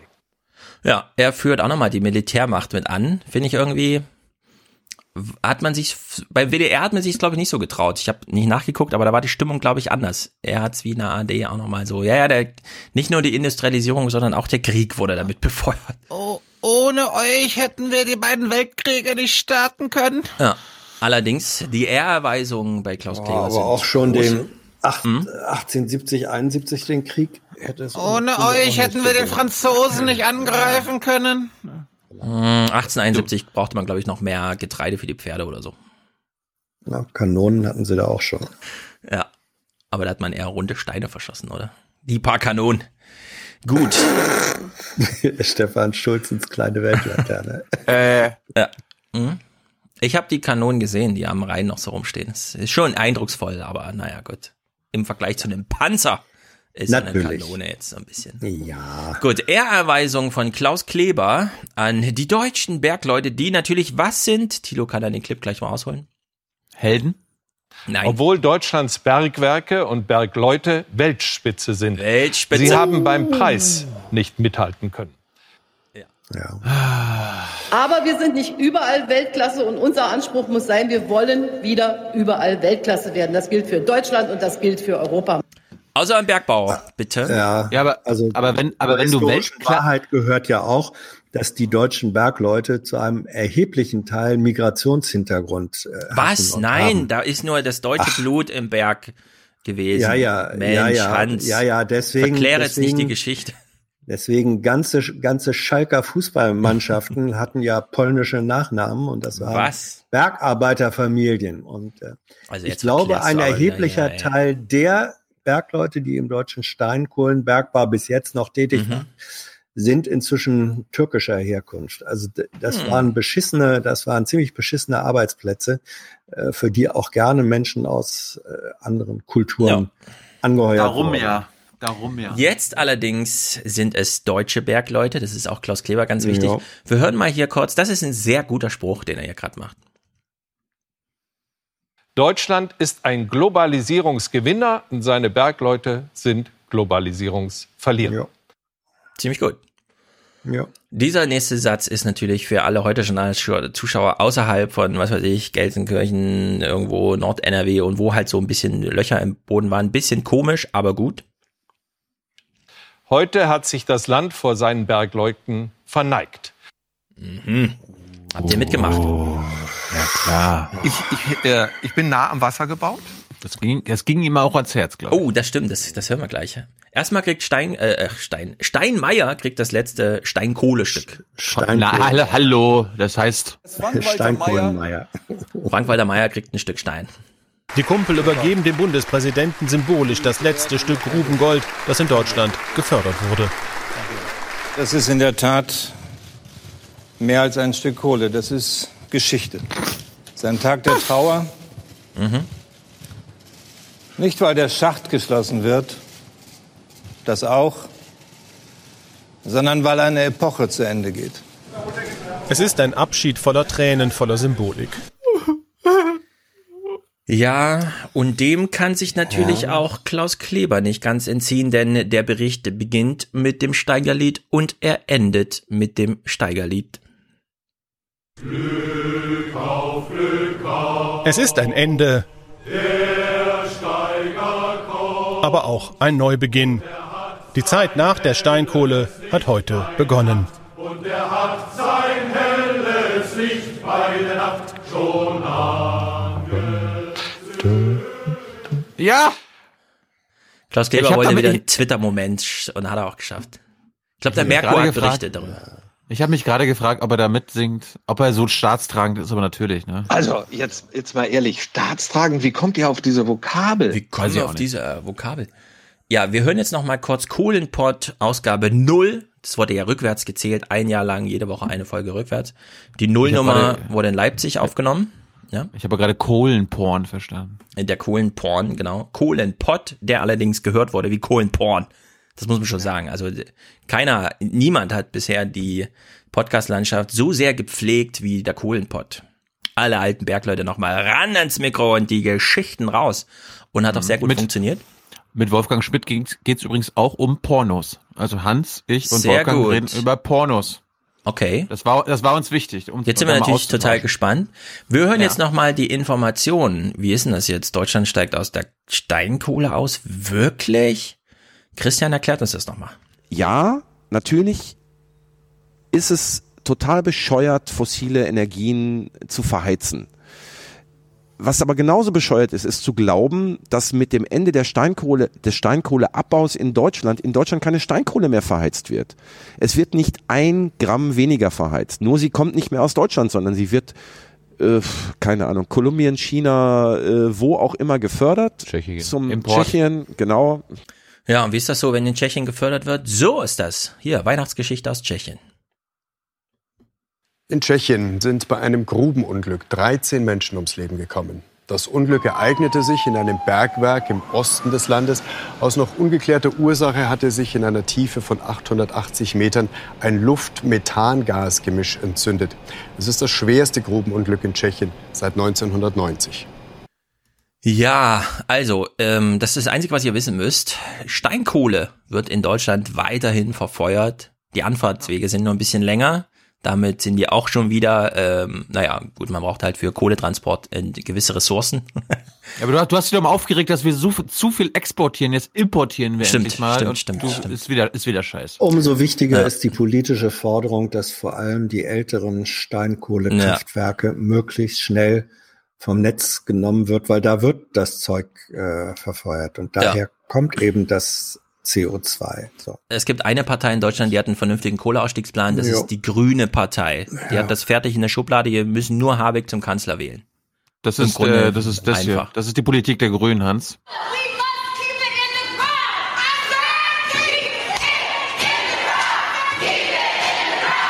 Jawohl. Und apropos. Ja. und apropos Underground Fremdenlegion, jetzt, wo wir den ganzen Friedensprozess weg von der Gemeinschaft von Kohle und Stahl umstellen müssen auf irgendwas anderes, brauchen wir natürlich eine Bundeswehr, die auch neu funktioniert. Vielleicht haben wir da bald neue Kameradschaften.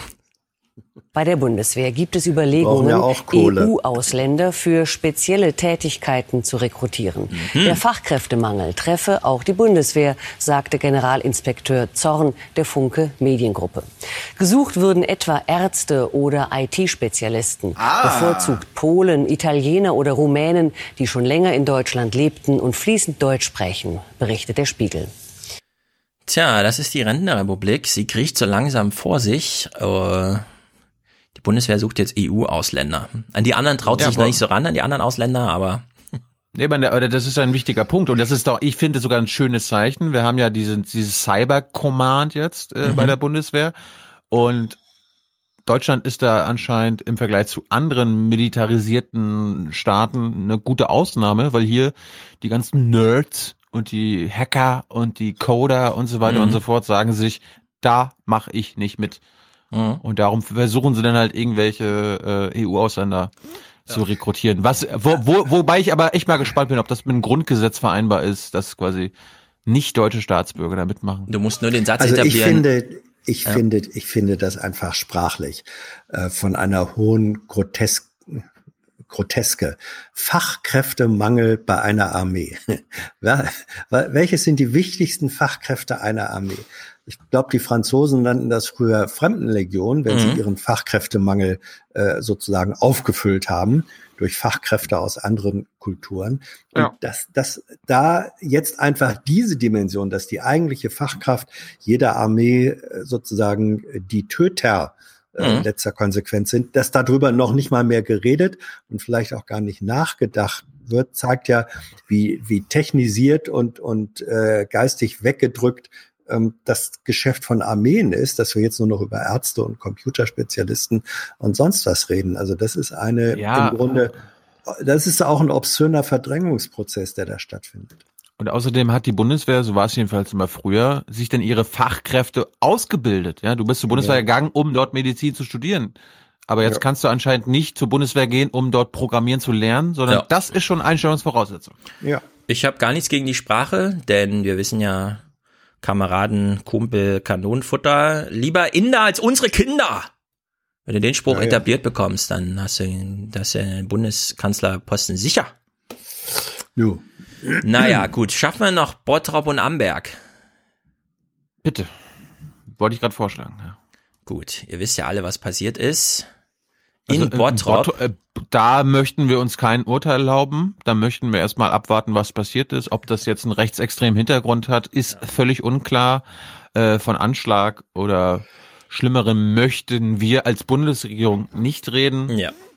Aber in Amberg, das war ganz schlimm. Wir hören mal rein, von äh, Bottrop gibt's ja Aufnahmen und äh, hier wird einfach ein Auto als Waffe vorgestellt. Es ist übrigens ein Mercedes, hat, ja, kann man ja auch mal sagen. Also ein Auto als Waffe und da jetzt alle ihre Handys dabei haben an Silvesternacht, gibt's da auch Aufnahmen von. Es ist wirklich ein bisschen gruselig, würde ich sagen.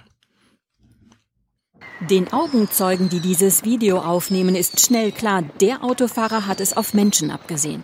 Ganz bewusst steuert er in eine Gruppe von Fußgängern, die ins neue Jahr feiern. Hier können sich alle in Sicherheit bringen. Anwohner versuchen, den Täter aufzuhalten, doch er entkommt. An drei weiteren Orten in Essen und Bottrop fährt er mitten rein in Gruppen von Feiernden. wie man halt so zusammensteht und dann feiert und das Auto ist einmal komplett durch die Menge ge, äh, durch die Menge gerast, alle sind nach rechts und links weggesprungen und äh, dann ist er wieder weg gewesen. Ne? Mindestens fünf Menschen werden verletzt, einige von ihnen schwer, darunter Syrer und Afghanen. Die Behörden gehen von einem gezielten Anschlag aus, erklärt der Innenminister, der am Nachmittag sichtlich geschockt einen der Tatorte besucht.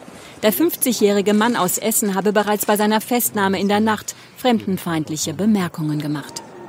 Es handelt sich um den Fall, dass ein Deutscher bewusst in Gruppen von Menschen gefahren ist, und zwar in Gruppen von Menschen, die äh, größtenteils zumindest Ausländer waren. Das heißt, es gab die klare Absicht von diesem Mann, Ausländer zu töten. Ja, also wenn Mercedes einen LKW verkauft, dann muss der funktionieren wie der von Anis Amri. Der blockiert dann einfach und bremst, auch wenn der Fahrer was anderes vorhat. Warum ist das eigentlich bei PKWs ja immer noch nicht so der Fall? Ist doch genau die gleiche Technik. Warum ist es überhaupt technisch möglich, äh, mit Autos in Menschen zu fahren? Ja? Also kann man ja auch mal diese Frage zumindest mal zulassen in dieser Autonation, in der ansonsten natürlich nur das Komfort der Menschen im Auto äh, sich gekümmert wird und gewahrt wird. Aber immerhin, der Oberbürgermeister meldet sich zu Ort, äh, zu Wort und gibt nochmal die erwartbaren äh, Verlautbarungen. Das ist in, für uns deshalb auch von ähm, besonderem Gewicht, weil wir eigentlich hier in Bottrop eine sehr offene Gesellschaft sind, ein sehr gutes Miteinander haben. Umso erschrockener bin ich äh, über diese Tat und äh, äh, ich bin bei den Verletzten.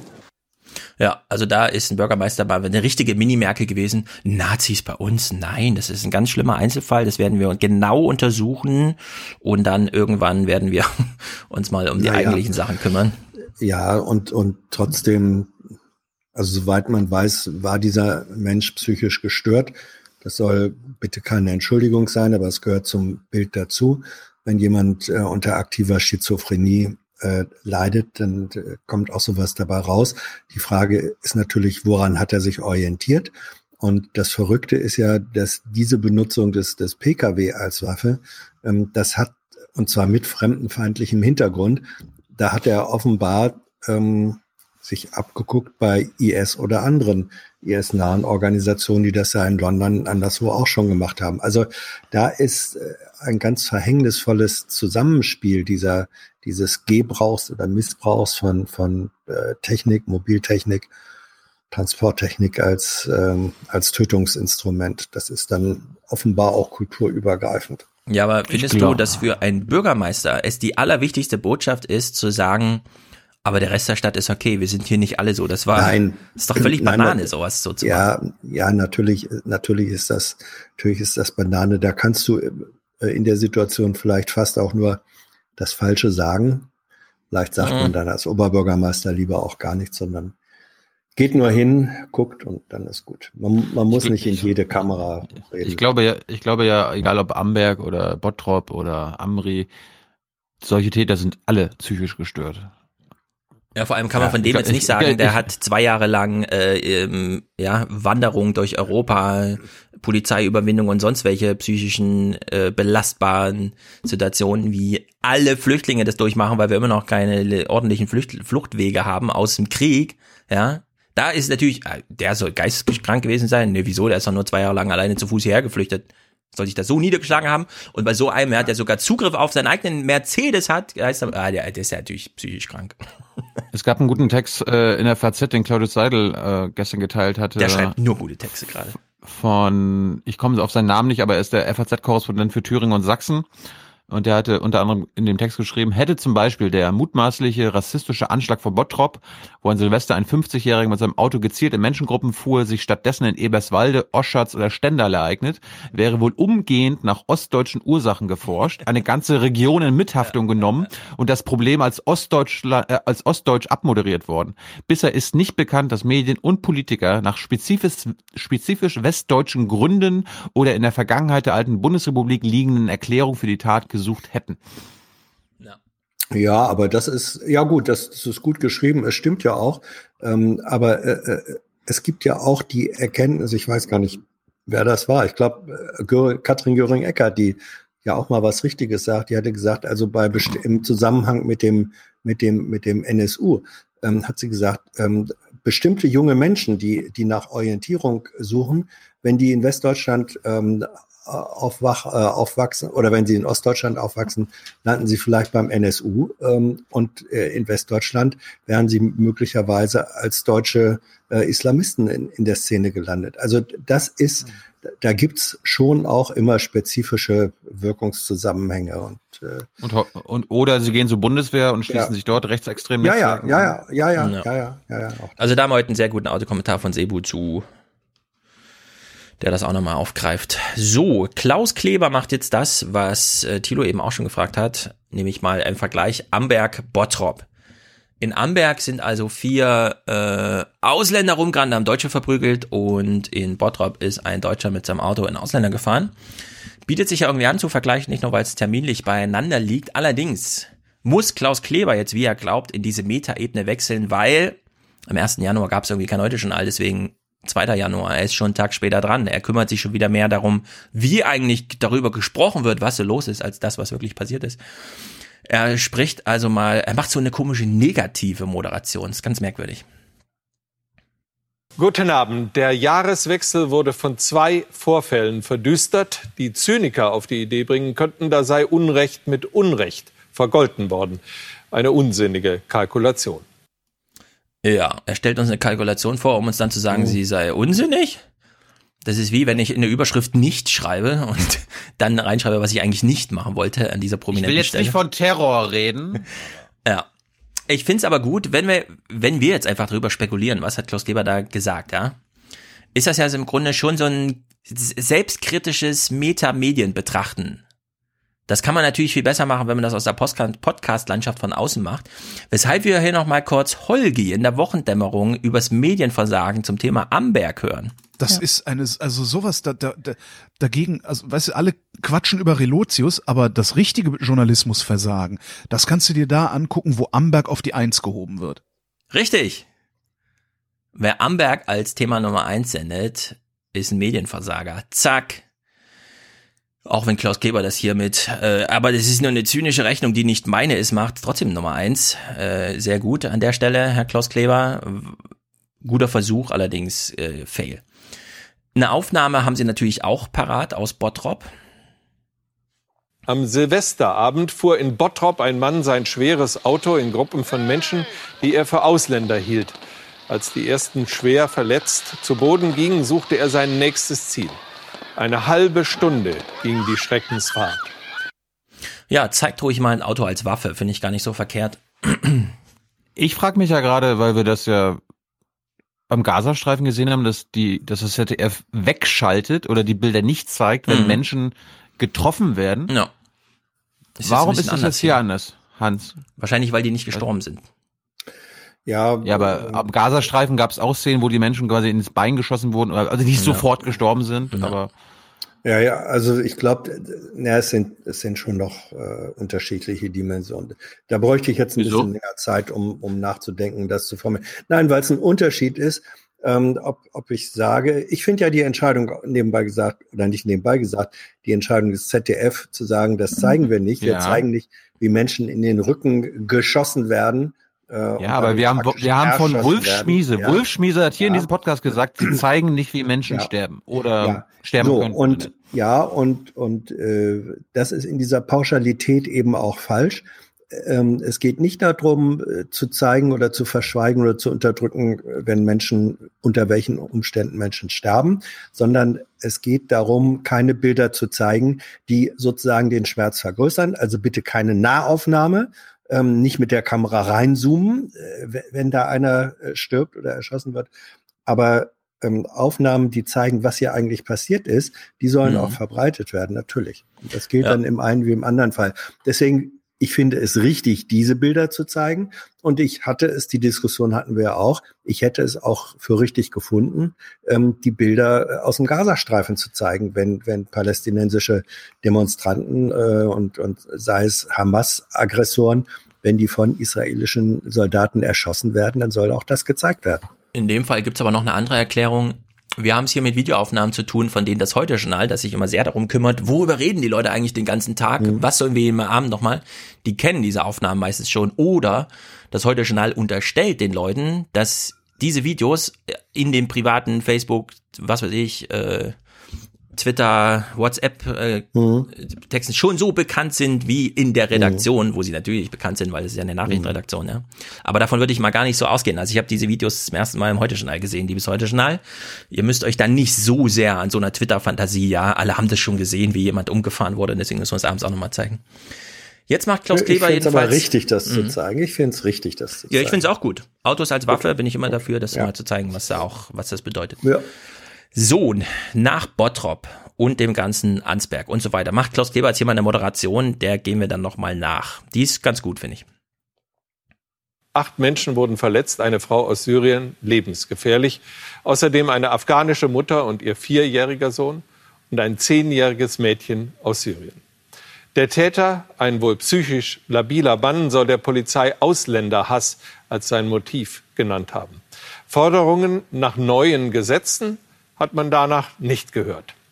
Das war anders nach dem Vorfall vom Wochenende in Amberg in der Oberpfalz. Dort haben vier junge Asylbewerber offenbar schwer betrunken wahllos auf Passanten eingeschlagen. Zwölf, zwölf Menschen wurden verletzt, einer am Kopf. Hier kamen dann sofort politische Forderungen. Nichts davon neu. Ja. Und Klaus Kleber bleibt sich jetzt mal diesem treu, nämlich nicht darüber, was ist passiert zu reden, sondern welche Effekte hat es in der Kommunikationssphäre, sei es bei Twitter, Facebook, irgendwo, wo neue Gesetze gefordert werden, als auch, was kann er denn in seiner Kommunikationsbeitragssphäre heute schon als Studio zusteuern in diese Diskussion. Und er stellt uns hier mal einen Gesprächspartner vor. Niemand kennt die Stadt Amberg besser als der Bürgermeister Michael Czerny. Er ist in der Stadt aufgewachsen, hat später Informatik studiert und ist nunmehr seit 16 Jahren der Bürgermeister der Stadt. Ja, seit 16 Jahren jetzt plötzlich weltberühmt. Was ist Virtue Signaling? Na, Hans? Quiz? Keine Ahnung. Also Virtue heißt Tugend und Signaling heißt halt signalisieren. In einer Kommunikation so indirekt, aber so deutlich wie möglich seine eigene Tugendhaft zu unterstreichen, ist Signal Virtue. Das ist so ein bisschen ähm, äh, Virtue Signaling. Virtue Signaling. Ja, ich- nicht falsch aussprechen. Ich hatte zum Beispiel zu Weihnachten ein Bild getwittert von einem kleinen Polizeispielauto und habe drüber geschrieben, bei uns kommt nicht der strafende Weihnachtsmann, sondern das Christkind bringt Geschenke und wir steuern die Werte sozusagen unter der Hand bei. Die Polizei. Daraufhin schrieb mir jemand, also bei uns wandern ja die Geschenke durch die Generation. Wir kaufen nicht extra irgendwelches Zeug. Ja, wo ich dachte, ja, das ist, wie tief soll ich mich jetzt verneigen vor dir? Ja, sag mir noch mal kurz, dann mache ich's, schick dir ein Video. So, also man gibt seine eigene Tugendhaftigkeit an. Klaus Kleber will jetzt nicht von dem Bürgermeister wissen, was ist denn da eigentlich passiert bei euch, sondern er möchte seine eigene Tugendhaft nochmal unterstreichen, selbstbewusst seiner eigenen Rolle im großen Mediensystem und eine Frage nach der anderen passt. Man kommt fast dazu zu sagen, es ist linksversiffter Scheiß, was er jetzt macht, ja. Also für uns eigentlich ganz sympathisches Material, aber trotzdem halt dieses Virtue Signaling. Wir hören uns mal die erste Frage an. Was hätten Sie gebraucht in der Stadt vorher an gesetzlichen oder anderen Möglichkeiten, um zu verhindern, was da passiert ist? So, die erste Frage wird natürlich mit einer Antwort abgeschlossen, die lautet, also mehr Gesetze bringen hier gar nichts, denn wir müssen nur und so weiter aufmerksamer, wie auch immer und so weiter sein. Ja, also Klaus Kleber wollte hier diesen ganzen, wir brauchen mehr Gesetze, mal einen Wind aus dem Segel nehmen, hat sich dafür den Wollte er Bürgermeister von Amberg genommen. Ja, wollte er. Er hat das Gespräch genauso geführt. So, nächste Frage. Nun gibt es manche Leute, die sagen, wenn diese Schutzsuchenden, gerade diese jungen Leute, wüssten, dass Deutschland, wenn sie sich was zu Schulden kommen lassen, sie gnadenlos wieder ausweisen wird, dann würde sowas nicht mehr vorkommen. Was halten Sie von der Überlegung?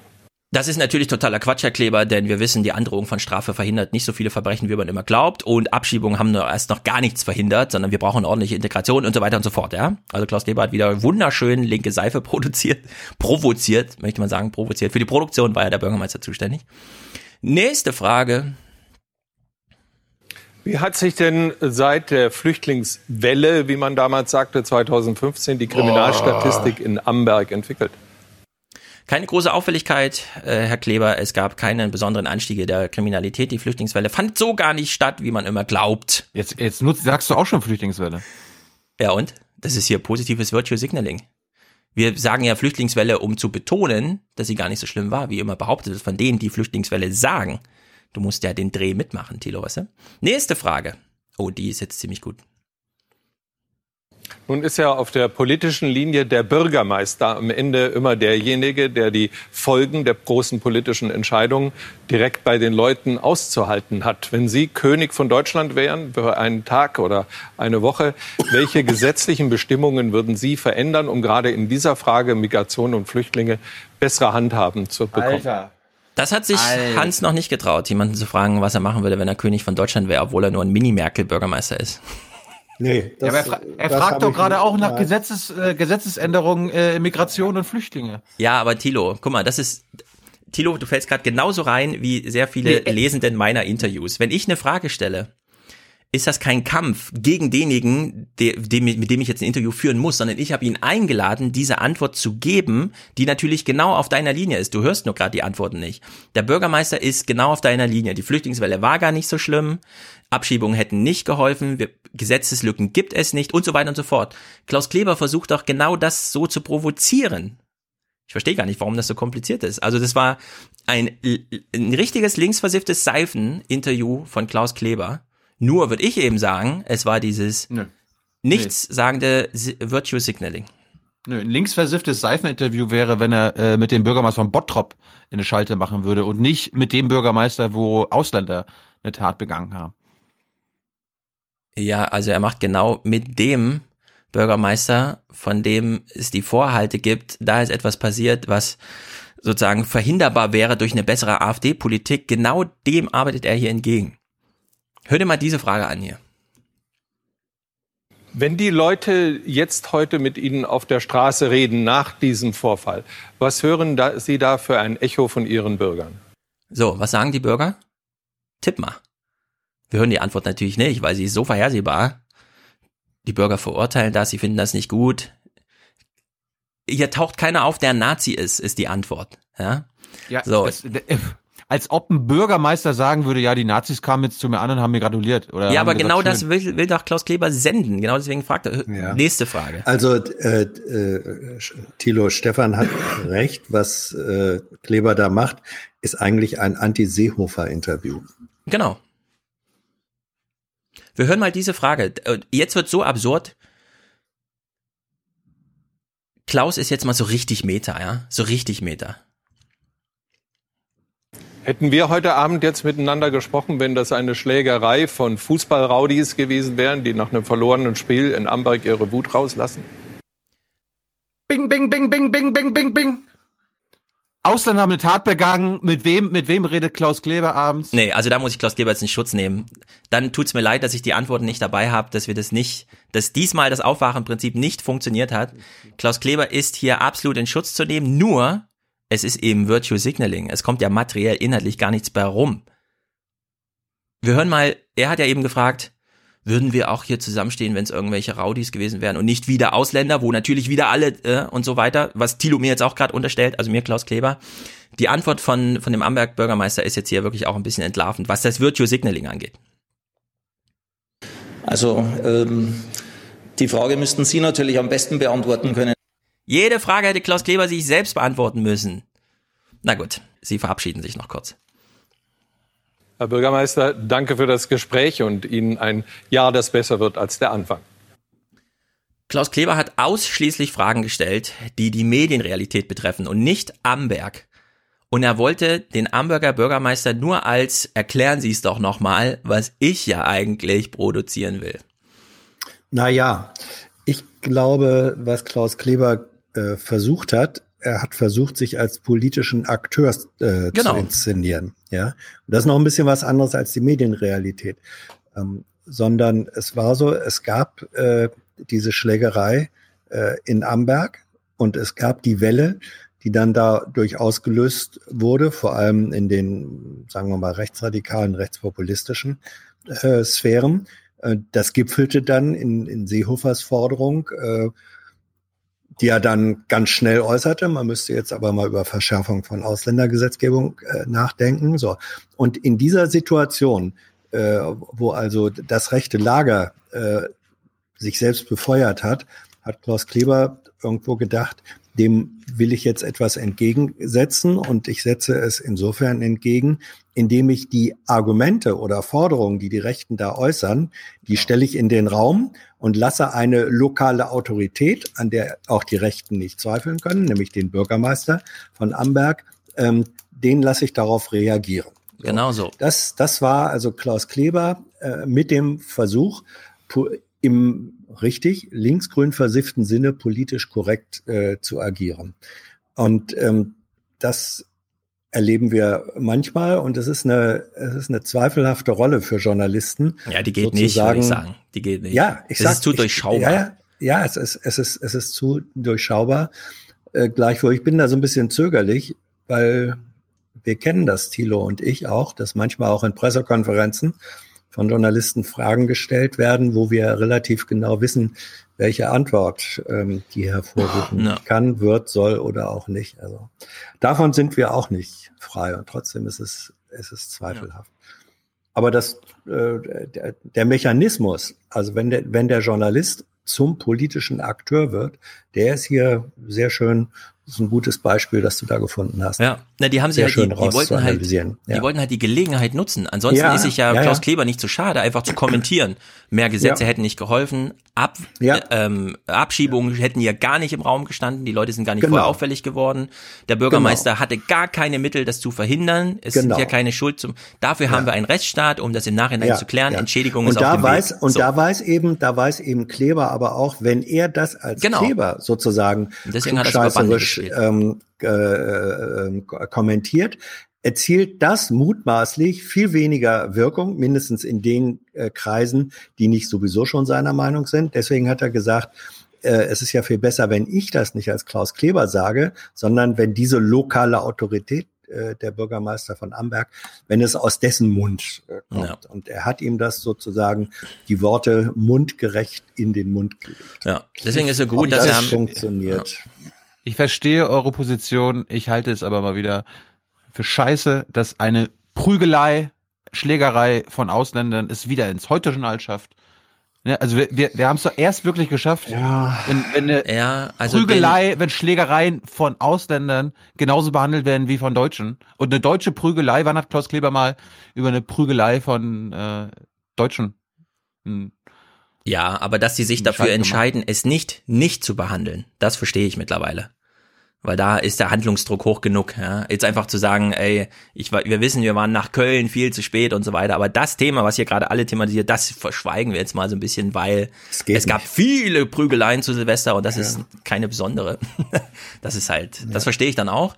Aber ich finde halt, äh, es war ein bisschen zu durchschaubar. Und wenn der Bürgermeister Ja. am Ende noch sagt, na, die Frage können Sie nur selber beantworten, Herr Kleber, noch so eine Frage kann ich Ihnen jetzt wirklich nicht, was im Grunde für alle Fragen gilt, dann ist es auch so ein bisschen, hätte er sich die letzte Frage noch sparen müssen, ja, damit es nicht ganz am Ende nochmal so Ja. offensichtlich ist. Aber gut. Ich fand's, äh, also als äh, sozusagen Dokument für später finde ich das äh, herausragend, Ja, ja. Gespräch. Im Grunde, wirklich- im, im, im Grunde hat der, wir haben ja vorhin äh, geredet über Journalisten als Stichwortgeber. Ja. Hier haben wir das Umgekehrte. Hier hat ein Genau. Journalist einen Politiker zum Stichwortgeber für seinen eigenen Kommentar äh, gemacht, den er in Fragen formuliert hat. Also es Ja. ist ein Vexierspiel. Der Über drei Stichwortgebende Banden, Journal genau.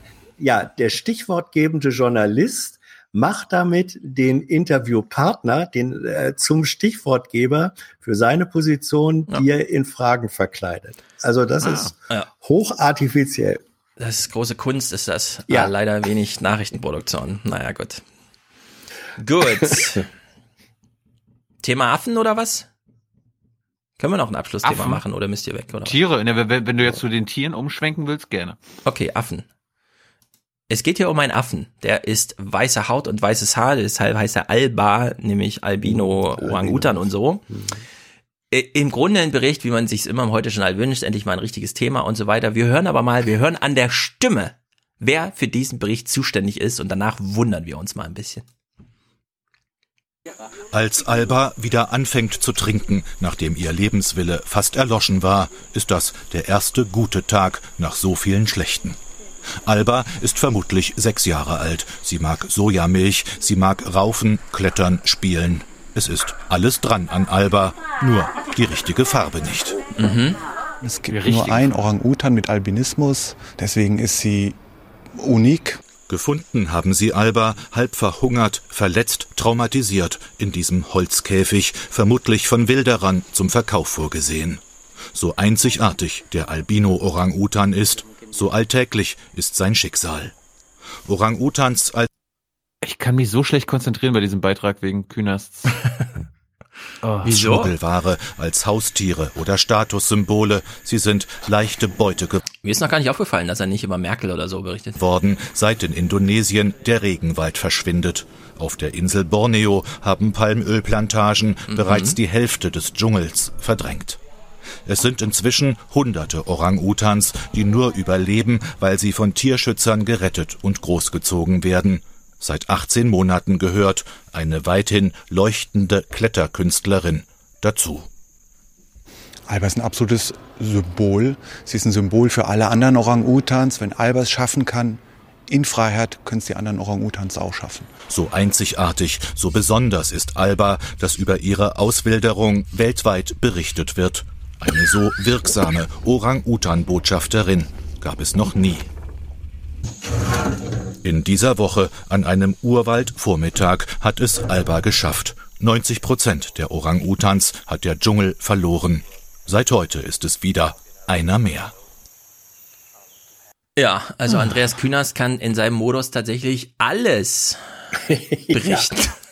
Ja, man sollte ihn mal das Telefonbuch vorlesen. Unglaublich. Ja, Kein Unterschied die, zwischen ja, es ist Lindner, die Merkel Ja, ja, es ist die Sprechschule. Es ist die Sprechschule für kurzatmiges, bedeutungsheischendes Geraune.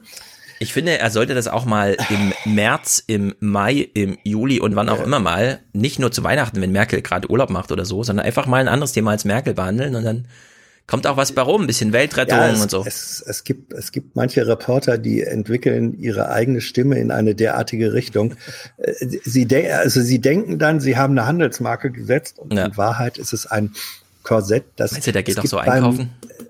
Ja, ich glaube. Kassenzettel? Ja. Nein, ich brauche heute keinen Kassenzettel. Irgendwo, es gibt irgendwo, äh, es gibt irgendwo in der Formel Karten? 1, Nein. pass auf, in der Formel 1 gibt es einen Reporter, ich weiß nicht, ob das ARD ist oder so, mit, mit leicht bayerischem Akzent. Wenn der ähm, über die, wie wir wissen, vergeblichen äh, Versuche deutscherseits die Formel 1 zu gewinnen, äh, berichtet. ähm, Vergeblich, was? Naja. Also, Nichts wenn man Schlechtes mal- über die Formel 1, wenn, wenn man äh, Michael Schumacher Motor 50 absieht. wird. Schumacher, Ja, Schumacher, Rosberg, also die deutschen Fahrer sind die ja, historisch über, erfolgreichsten. Über wen reden wir aktuell? Ähm, also, äh, dann, wenn der Historie wenn ist auch Hamilton wichtig. in einem deutschen Auto.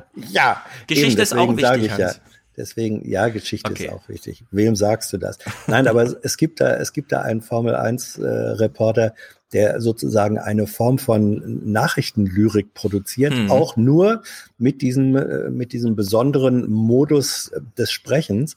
Da ist es auch völlig wurscht, was das Thema ist, was behandelt wird. Der Modus des Sprechens ist dann die Botschaft selbst. Das ist bei beim Kollegen Kühners, der ansonsten ein freundlicher und guter Journalist ist, aber Ja, da für den vergaloppiert Spitznamen. er sich. Letztens Ja. ist doch hier dieser Mean Gene gestorben. Der hat ja auch Mhm. Mean Gene, ja. Wir brauchen sowas auch wie Andreas Kühners. Irgendwas mit K oder so. Eine K-Alliteration. Mhm. Klasse Kühnerst. Ja. Ja, da muss man noch mal länger drüber. Also Oder was kann mit man, Andi. Ja. Gut. Da fällt uns schon was Gut, da Stefan Schulz uns jetzt mit den Tieren in Verbindung gebracht hat Ja. und die Affen als allererstes thematisiert hat, möchte ich jetzt zu einem Thema kommen, was uns hier schon mal beschäftigt hat, nämlich Hasen. Ja. Es gab noch mal eine Rammlerschau in Friedberg. Okay, Andi. Und Als und erste, der- als erste Übungsstunde geht das durch. Ja, würde ich auch sagen. Man hat es gerade so erkannt, dass es ein Versuch war. Ich trainiere hier live on the fly. So musst du deine Fragen bei Seiwald stellen. Ja. Ganz neuer Tilo Jung 2019, was ist mit dem los? Hat er jetzt einen CDF-Hausausweis oder was?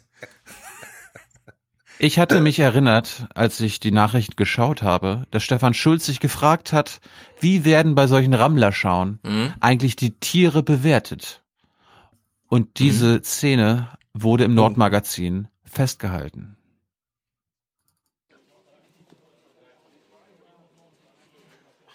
So soll er sein. Der hat einen schönen Stand, der soll sich zeigen, der soll die Vorderläufe durchtreten, also nicht durch, durchdrücken, soll eine schöne Stellung zeigen. Der Rumpf ist hinten und vorne leicht breit. Die Position 3 ist ein Fellhaar, soll ein schönes dichtes Fell sein, sehen wir hier. Auf Herz und Nieren werden die Rammler, die männlichen Kaninchen, untersucht. Die Tiere sind geduldig. Wir gucken uns da die schlecht an. Wir sehen den Penis, wir sehen hier die Hoden. Was ist da los? Ziehen die Blume stramm. Also wir sehen hier einen Oh, die ziehen die Blume stramm. der Rasse Blaue Wiener. Dieser Rammler ist also ein guter Vererber, so wie die meisten 300 Vererber. Ausstellungstiere hier. Es gab aber auch die eine oder andere Ausnahme. Die Preisrichter sind da nicht zimperlich. Da sehen wir leider hier am Behang. Sieht man ganz deutlich hier, sieht man hier auch eine Kahlstelle. Eine Kahlstelle bedeutet, diese Stellen sind nicht behaart. Das ist ein Ausschlussfehler, nicht befriedigend. Weg damit. Für diesen Schreddern. Kleinwitter gibt es keine Wertung. Für die Zucht ist er also ungeeignet. Ja, die Bratpfanne kommen die doch eh alle, aber vorher müssen sie noch ordentlich ableichen. Da hatte die Hans-Jessen-Show gerade recht. Sie werden dann in der Pfanne landen. Dann, Ich glaube, wir suchen uns jeder. Ich mach, ich nehme Michael Stempfle nächstes Mal. Ich, ich rede nur wie Michael Stempfle die ganze Zeit. Wir kommen heute leider nicht mal zu nur- seinem tollen Kommentar, aber der war echt gut. ich wollte nur euch darauf hinweisen, dass die Hasen aus Mecklenburg-Vorpommern nicht nur Spitze in MacPom selbst sind, Mhm. nicht nur in Deutschland, sondern in ganz Europa. Etwa 60 verschiedene Rassen haben die Züchter bei der Der Landesschau in hässlich. Friedland ausgestellt. Deutschlandweit sind die Rammler aus Mecklenburg-Vorpommern an der europäischen Spitze. Bei der Uh. Europaschau in Dänemark im November holten sie mehrere Titel. Geil. Der Begriff Rammler kommt aus dem Altdeutschen. Ram war die Bezeichnung für Bock. Hä, ich dachte, das sind alles Widder. Jetzt bin ich verwirrt. Das Hasenlatein ist mir zu kompliziert. Und Hm. ich dachte, das käme aus der Computerindustrie. Rammler? Ja. Nee, RAM. Ach so. Sagt man Mhm. doch. So und so viel RAM. Ja, richtig. Wir hatten uns ja in den letzten Wochen oft mit dem Wolf beschäftigt. Mhm. Ein, ein Opfer des Wolfs ist ja das Wildschwein. Hans, hörst du Mhm. Thilo reden? Deswegen finde ich Chuck Schumer so, äh, weil der auch die ganze Zeit wie, als würde der so einen Roman vorlesen. Ist wirklich, Es ist gar nicht so schwer, habe ich, stelle ich gerade fest. Du musst einfach nur nach jedem vierten Wort eine Pause machen. Ja, solange du es nicht übertreibst, wie Aber Martin du darfst, Schulz. deine, du darfst deine Stimme hinten nicht so tonlos absacken lassen. Das tut Andreas Künast nicht. Ja, der hat auch mehr Ich bin, ich bin natürlich auch nicht Andreas Künast. Noch nicht. Tilo findet doch seinen eigenen Ton, den Tilo-Ton. Tito. Bald, bald. So, ihr habt Genau. jetzt eine Aufgabe. Oh, da ist er wieder. Äh, es, kommt, es, kommt, es kommt ein Quiz. Oh, ein Quiz. Ach je. Wieder die Aufwachen-Quiz-Show. Heute mit Spieler Stefan Schulz. Jawohl. Und die Hans-Jessen-Show.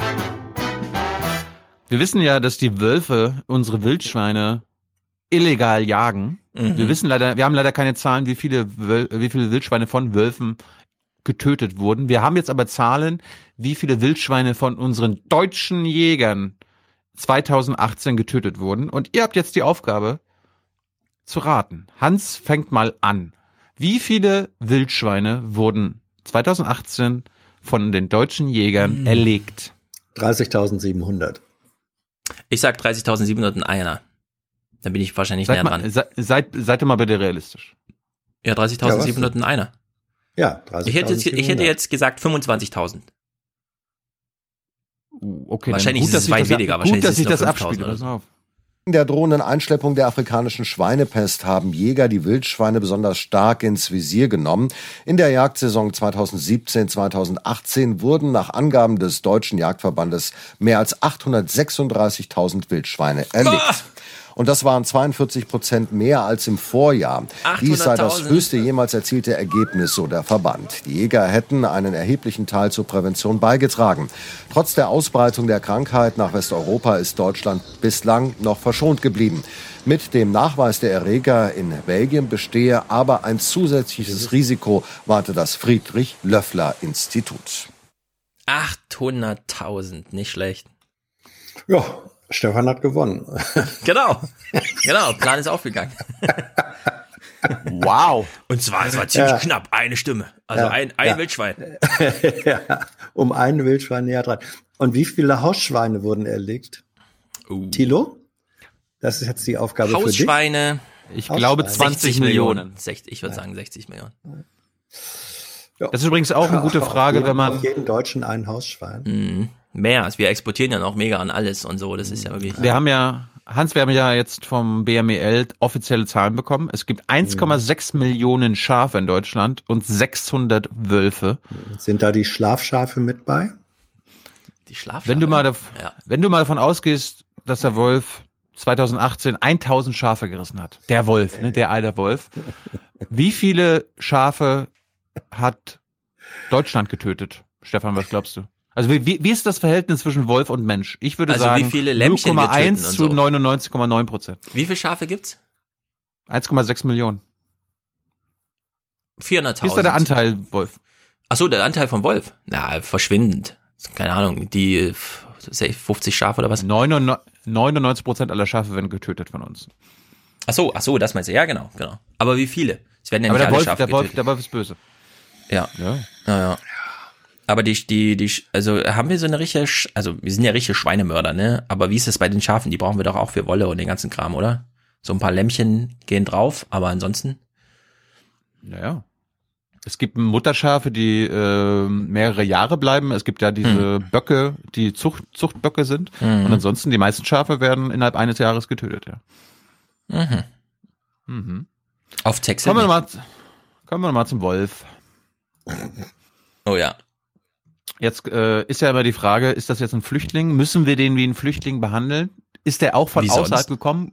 Kommt der aus dem Osten, aus Syrien? Wo, wo war das? In der ARD lief eine gute Doku und da wurde es mal erklärt. Im Osten Europas hatten kleine Bestände überlebt. Von dort kehrten sie zurück. Ihr Weg zu uns ist durch Forscher gut belegt. Wölfe wurden weder ausgesetzt noch eingebürgert, sondern wanderten aus Polen in die sächsische Lausitz. Dort kamen im Jahr 2000 die ersten Welpen zur Welt. Von dort breiteten sie sich immer weiter aus. Bestätigt sind bislang 102 Wolfsreviere. Geschätzte 800 Wölfe leben mittlerweile in Deutschland. Also circa 200 Wölfe, von der alle an äh, Andreas Klöckner, wollte ich gerade sagen, äh, Julia Klöckner noch nichts weiß. Hm. Dass es so viele sind, wusste ich auch noch nicht. Finde ich gut. Ich bin ja ein Wolfsfan. Ja, es ist halt super selten, dass du sie siehst. Darum ist es auch schwer, sie zu zählen. Mhm. Aber zum Glück gibt es erste Bürgerinitiativen, die sich mit dem Wolf auseinandersetzen. Ganz tolle Leute. Eine Bürgerinitiative fordert wolfsfreie Dörfer. Weil der Wolf immer weiter in unsere Dörfer und somit in unser Leben eindringt, wenn ihm sein Okay, da, wir sehen gerade einen Flyer. Und Mhm. wir machen ja mal den Scherz, der Wolf ist der Flüchtling, der neue Flüchtling. Beziehen wir, ich lese jetzt mal den Flyer vor und ersetze Wolf mit Flüchtling. Und wir, wir hören mal, ob das Sinn macht. Ne? Also Bürgerinitiative, warum machen wir das, sagt sie. Weil wir hier auf dem Land verstanden haben, dass man in der Stadt nicht verstehen will, was es heißt, mit dem Flüchtling zu leben. Weil wir unsere Kinder und unsere Tiere nicht hinter Gittern halten wollen, wenn der Flüchtling schon am hellen Tag auf der Dorfstraße steht. Weil der Flüchtling immer weiter in unsere Dörfer und somit in unser Leben eindringt, wenn ihm seine Grenzen nicht aufgezeigt werden. Weil die Verantwortlichen endlich verstehen müssen, dass der Flüchtling nicht in unsere Dörfer gehört. Das müssen wir Menschen ihm zeigen. Grenzen nicht aufgezeigt werden. Weil der Flüchtling dort, wo es für ihn keine Gefahr gibt, überhaupt keine Scheu zeigt. Und Hans kotzt schon weil wieder. es kein gutes Gefühl Weil es kein gutes Gefühl ist, den Flüchtling bei Tag und Nacht um unsere Häuser und Höfe zu wissen. ist, den Wolf bei Tag und Nacht um unsere Häuser und Höfe zu wissen. Weil es für uns so aussieht, dass die Verantwortlichen keinen Plan haben und das Management nennen. Sie tragen für die Folgen ihres Tuns keine Verantwortung. Merkel muss weg! Weil wir zu spüren bekommen, dass vieles, was der Gesellschaft über den Flüchtling erzählt wird, nicht wahr ist. Na, Hans. Wie findest du den kleinen Vortrag von Tilo? Ja, also ich überlege jetzt gerade, ob ich nicht doch zum Buddhismus konvertieren Ah, sollte. komm. Doch, ich bin der festen Überzeugung, dass Thilo ein wiedergeborener Wolf ist. Ach so, ja, das Anders, sein. anders ist das, anders ist das. Diese. Anwaltschaft Ja, ist jedenfalls schon deutlich. ja. Ja. Ja, ja. ja. Aber es gibt auch, Wolf. es gibt auch rationale Bürgerstimmen dort äh, in, glaube ich, Brandenburg. Äh, also Mhm. wir hören jetzt einen Teil der Bürgerinitiative, die nichts gegen Flüchtlinge hat, okay? Wieso werden die nicht in einem gewissen Weise reduziert? Oder man sagen nicht reduziert, sondern in einem kleinen Kreis gehalten, Obergrenze. Dass die sich nicht so riesig ausbreiten. Für mich muss der Wolf hier nicht existieren. Der soll dahin gehen, wo er hergekommen ist, von früher her. Die Wölfe werden immer mehr. Ins Wir haben Märchenbuch. genug Rudel, die noch nicht äh, bestätigt werden wollen. Sollen, weiß ich nicht. Also wo viele schon seit zwei Jahren Rudel haben, die es immer noch nicht offiziell gibt. Und äh, dementsprechend wird uns so eher, wo, wird, die, wird die Bevölkerung wohl eher für dumm verkauft. Ah. Ja. Das sind dieselben Argumente, Hans, wie bei den Ja. Flüchtlingen. Da, da kommen Flüchtlinge, da wi- wissen gar nicht, wer die sind, ob sie kriminell waren. Oder, oder hier die erste, die, die Frau, ja, können die nicht in ihren kleinen Gebieten bleiben? Also das, was Seehofer ja auch will, Ankerzentren. Können wir nicht Ankerzentren für Wölfe machen? Ja. ja, ja. Thilo, nicht alles, was hinkt, ist ein Vergleich. Doch, dazu stehe ich. Zu diesem Vergleich stehe Ja, ich. das, das glaube ich schon. Wie gesagt, du bist ja auch ein wiedergeborener Wolf. Das, äh, Es gibt, äh, es gibt auch endlich Menschen, die mal was tun gegen den Wolf, äh, den Flüchtling, äh, die Wölfe, äh, mit Mahnfeuern. Wow. Auch in Sachsen fordern Betroffene wolfsfreie Dörfer. Mit Mahnfeuern suchen sie die Öffentlichkeit. Die Wolfsbestände seien außer Kontrolle geraten, sagen sie, und berufen sich auf Statistiken. So, kommt da einfach mit Die Raubtiere töteten bundesweit mehr als 4000 Schafe, Ziegen und Kälber. In den letzten 20 Also wir sind in Jahren. Sachsen, ne? Ich freue mich auf alle Fälle über jeden Einzelnen, der heute da ist. Vertreter einer Bürgerinitiative haben allein im Landkreis Bautzen mehr als 12.000 Unterschriften unter einer Petition gesammelt und dem Landtag überreicht. Das Ziel? Reduzierung der Wölfe. Man will Druck machen auf die sächsische Landesregierung vor der Landtagswahl im Herbst 2019. Bitte schön, lieber Herr Ministerpräsident, denken Sie dran, wenn hier nichts passiert, entscheidet hier draußen der Wolf die nächste Landtagswahl mit. Und er entscheidet sie dann mit Sicherheit nicht für Sie. Auch ein Bürgermeister protestiert mit. Ich habe eine Polizeiverordnung, da muss jeder kleine Pfiffi angeleint sein. Wie soll ich denn meinen Bürgern gegenübertreten und sagen, ja, das ist normal, dass der Wolf am Tage durchs Dorf läuft. Ist, für mich ist das alles nicht mehr normal. Und, und, und, und wir müssen uns überhaupt nicht wundern, wenn die Menschen an irgendeiner Stelle dann sagen, so jetzt ist gut. Hat schon mal jemand in dem Dorf einen Wolf gesehen oder war das wieder so eine prophylaktische Maßnahme? Ja, es gab, es gab in der Doku äh, ein Dorf, wo ein Wolf mal sich verirrt hatte und durchs Dorf gewandert ist und auch an den Kindergarten vorbei. Und die Kindergärtnerin so, oh, der war ja wie, der war ja lieber als ein Hund, also den würde ich gerne öfter sehen hier und der hat doch nichts gemacht und er war durchgelaufen. Aber manche Menschen fanden das dann problematisch und Ja. dachten dann gleich, Wir hatten ja mal einen Audiokommentar von Enno, der auch mal berichtet hat, wie das so ist, wenn das erste Mal der Wolf auftrat, weil das ist ja dann ein Dorfgespräch. Nur dann fragt man halt so ein bisschen rum, also wer hat denn den Wolf jetzt wirklich gesehen und nicht nur die Geschichte gehört? Und dann war so ein bisschen unklar, wie mit diesem, oh, ich wurde gebissen und dann war es doch nur irgendwie so ein Reh oder so, ja. Allerdings, wo ich das so sehe, die treffen sich da am Lagerfeuer, ja, ist nicht nur der Wolf, auch der Mensch ist ja ein Rudeltier. Mhm. Und es gibt ja sehr viel Soziologie zu der Frage, wie bilden sich eigentlich Menschenrudel? Wir wissen nur eins. Der Mensch ist gerne Durch im den Rudel. Wolf. Ja, der Mensch Wolf. ist gerne im Rudel. Also der Mensch versammelt sich gern. Nur. Ja, darum nennen wir ja auch unsere, unsere Hörer Rudel, Genau. Aufwachenrudel. Genau, man braucht dafür nur einen Anlass. Einfach nur zu Oma Erna gehen und sagen, ich mag es nicht so gerne alleine zu sein. Das, das ist, das funktioniert nicht. Man braucht immer irgendeinen Anlass, so Hanebüchen. Ich bin lieber alleine als mit dem Wolf zusammen. Ja? Ja, und wenn man dann sagt, okay, wir machen hier ein Lagerfeuer, es gibt Bier, bringt Bratwürste mit und ja, wir reden auch noch ein bisschen über den Wolf und machen eine Ansprache an den Ministerpräsidenten. Das zieht Hier dann wird die Wahl entschieden. Beim Wolf wird die Genau. Wahl entschieden. Kommt, zur, kommt zum wahlentscheidenden Lagerfeuer bei uns am Rudelplatz Nummer eins. Ich beantrage, ich beantrage die Einsetzung einer Historikerkommission, die unter Ja. diesem besonderen Blickwinkel sich nochmal mit der Ausbürgerung Wolf, Wolf Richtig. Biermanns durch die DDR Richtig. beschäftigt. Ja. Da werden, da werden Dimensionen offenbar, von denen wir alle noch überhaupt nichts geahnt Richtig, aber wenn ich solche Bilder sehe, ne, sehr viel, also es ist ja hier so ein bisschen ein Konflikt Land gegen Stadt. Land gegen Stadt. Nein, das ist Tino gegen alle. Nein, nein, pass auf. Also sagen wir mal Land gegen Stadt. Ne? Die Land, Landbevölkerung versteht sich, weiß wieder, wie die Stadt Hans, versteht Hans sich ich bringe das mit, damit wir uns klar werden, was für Leute ja. dort äh, Sorgen haben. Ja? Ich will noch mal ja, darauf ja. hinweisen. Was, was für Sorgen? Ja, ja, ja und welche Sorgen du hast. Ja, bei dem, bei dem Film mal was für Sorgen. Pass auf, pass auf, pass auf. Jetzt, ihr seid ja beide Großstädter. Ihr lebt in Berlin. Ich lebe in Frankfurt. Wir sind quasi Top 5 in den Großstädten. ja, ich wollte gerade sagen. Ja, du. So. Und jetzt.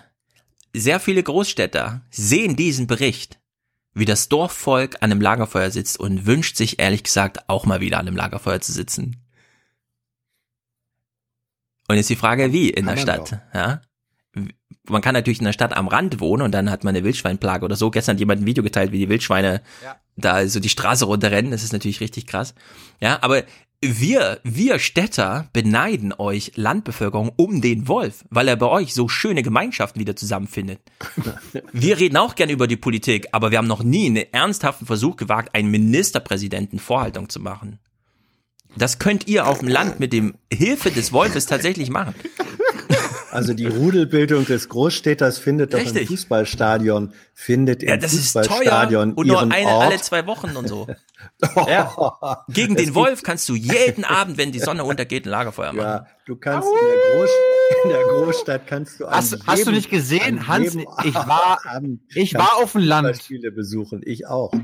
Ich war auf dem Land. Stefan kann ja mal beschreiben. Ich habe ihm das Video ja geschickt. Ich habe es ja auch geteilt auf unserem Aufwachen-Podcast. Du meinst äh, diese Wiese? Ja, da ist eine Wiese ja. auf. Ich habe mich am ersten Weihnachtstag auf den auf die Suche gemacht nach Ich bezeuge, ich bezeuge. Ja. Du bist auf den Jägerstand und hast, oh, da kannst du 100 Meter weit gucken und du hast keinen Wolf gesehen. Es gibt also gar keinen Wolf. Ich, ich war zwei Stunden unterwegs. Gesehen. Ja. Ja. Scheiß Wölfe, die verstecken sich dann ja, noch, wenn Tilo kommt. Ja. Stell dir mal vor. Ich, will, ich, ich wollte nur Gutes. Stell dir ja, mal vor. Stell dir mal vor. Der ich Landbevölkerung. Wollte Streiche, ne? Ja, pass mal auf. Der Landbevölkerung, die so viel leidet, die mhm. Apotheke ist gegangen, der Friseur. Der Einkaufsladen, die Kirche ist auch weit weg. Zum Kindergarten muss man mit dem Auto hinfahren. Stell dir mal vor, den geht jetzt auch noch der Wolf verloren und damit das Lagerfeuer, das Freibier, der und dann kommt das Nordmagazin nicht, kommt das Nordmagazin nicht mehr und berichtet über die gerissenen Schafe. Die sollen froh sein über den Wolf. Ja. Ich, ja. ich erlaube mir den dezenten Hinweis, ja. dass die intensivste und loderndste Form des ländlichen Lagerfeuers alljährlich zu Ostern stattfindet. Oh, was für eine Verpestung. Wolf. Da werden wir Ostern mal drüber sprechen. Das ist so krass, ja. diese Osterfeuer. Ja, ich, ich meine jetzt nicht die, wo alte Autoreifen verbrannt werden, sondern weil du nur sagst, ohne Wolf kein Lagerfeuer. Das ist einfach historisch ja. falsch. Gut, zurück. Und, ähm, stimmt, ja, stimmt. Ja, ja, ja. Zurück zum Wolf. Äh, was wir letztes Jahr verpasst haben, ist die Bundestagsdebatte. Was? Und ich gar nicht mitbekommen. Sag mal, Tilo, und die was ich du für ein Journalist? Du hast die Bundestagsdebatte zum Wolf verpasst. Ich ja. weiß. Mensch, Mensch, Mensch, Mensch. Ich habe sie jetzt aber mitgebracht. Unglaublich. Die Rückkehr droht zu scheitern. Wenn sie Warte mal, gab es da eine Kleiderordnung, weil es zum Thema Wolf war oder was ist da los? das ist ein Jäger, genau. Es gab vor allem eine Namensordnung. Musste man da in dieser bayerischen Jacke auftreten? In zweien sogar. Konnte sich nicht entscheiden. Oh, ziehe ich die schwarze oder die graue an? Ach, scheiße. Na, ich ziehe halt die graue wie die schwarze. Sieht die Politik nur auf solche Freizeit-Tierschützer verlässt. Ihm einfach nur Hallo und herzlich willkommen. Hat er uns Freizeittierschützer genannt? Ja. Ah, Frechheit. Schön, dass du da bist zuzurufen. An dem Punkt sind wir heute leider nicht mehr. Ich, ich finde es immer phänomenal, wie sie aus einer Mücke einen Elefant machen. Wölfe haben schon lange gelernt, dass vom Menschen keine Gefahr ausgeht. Der nächste logische Schritt ist, dass sich auch ihr Beuteschema ändert. Damit sind Sie so weit von Großmutter. Warum hast du so große Augen entfernt? Es gibt keine real existierende Gefahr für dreijährige Kinder im deutschen Wald. Na, zumindest nicht vom Wolf. Bei uns wird so ein Mörder plakatiert, der gesucht wird. Ohne Quatsch. Bin gestern erst wieder Fahrrad gefahren. Dreimal bin ich ihm begegnet, allerdings nur auf Papier ausgedruckt. Dem Mörder? Ach so. Ja. Dem Plakat. Haben Sie ja, diesen Mörder gesehen?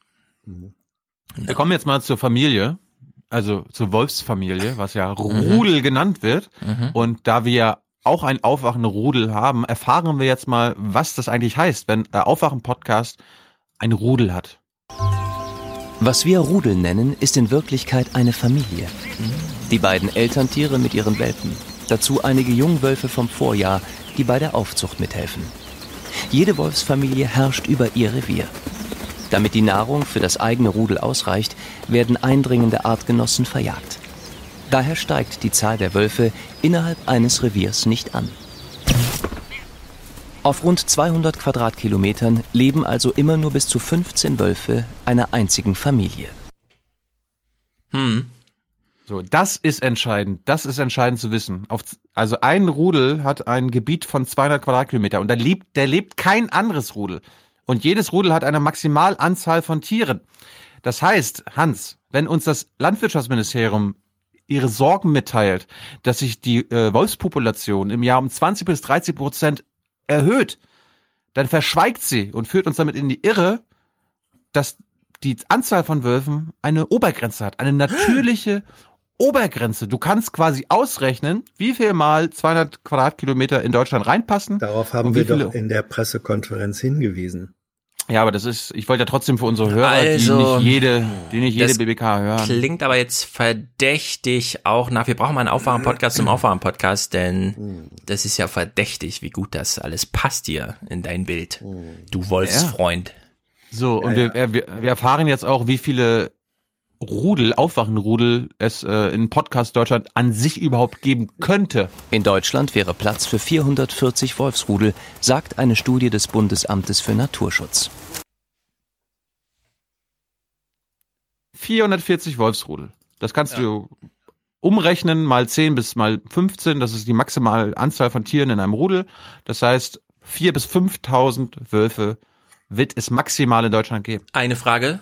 Was machen wir dann mit den 5000 ersten? Genau. Der wird ähm, zurückgeschickt in sein, in sein Herkunftsland. Äh, ja, hier. Wir In das Land, wo er Wölfe, seinen weil sie der Natur dienen. Aber die Wölfe, die dummes Zeug tun, die gehören konsequent erschossen. Aber hat unser Innenminister dazu schon Verträge unterschrieben? Ja, vor allem mit welchen Ländern? Italien? Polen, Tschechien. Rumänien. Ey, ich erwarte Polen, nichts Tschechien. Kluges. Von mir aus kann er ein Wolf-Rücknahmeabkommen mit Portugal abschließen. Ja, mit, mit, der, mit, der, mit der Disney Company. Sibirien. Ja, das wäre gewohnte politische Qualität von Horst Seehofer. Ja. So jetzt, Stefan hat es ja schon angesprochen, es gibt ja tatsächlich Fälle, wo ein Wolf sich mal in ein Dorf verirrt. Wie ist denn das zu erklären? Also einer, der sich damit auskennt, also wirklich auskennt, erklärt uns das mal. Dabei geraten Wölfe gelegentlich in Dörfer, beobachtet Körner. Das sind eben in den allermeisten Fällen und auch jetzt jüngst in Niedersachsen äh, war das eben so, sind das eben Jungwölfe. Also die sind dann ungefähr acht Monate alt ähm, und die machen innerhalb des elterlichen Territoriums immer größere Erkundungszüge oder eben auch fangen schon an abzuwandern. Wie hier in Spremberg in der Niederlausitz.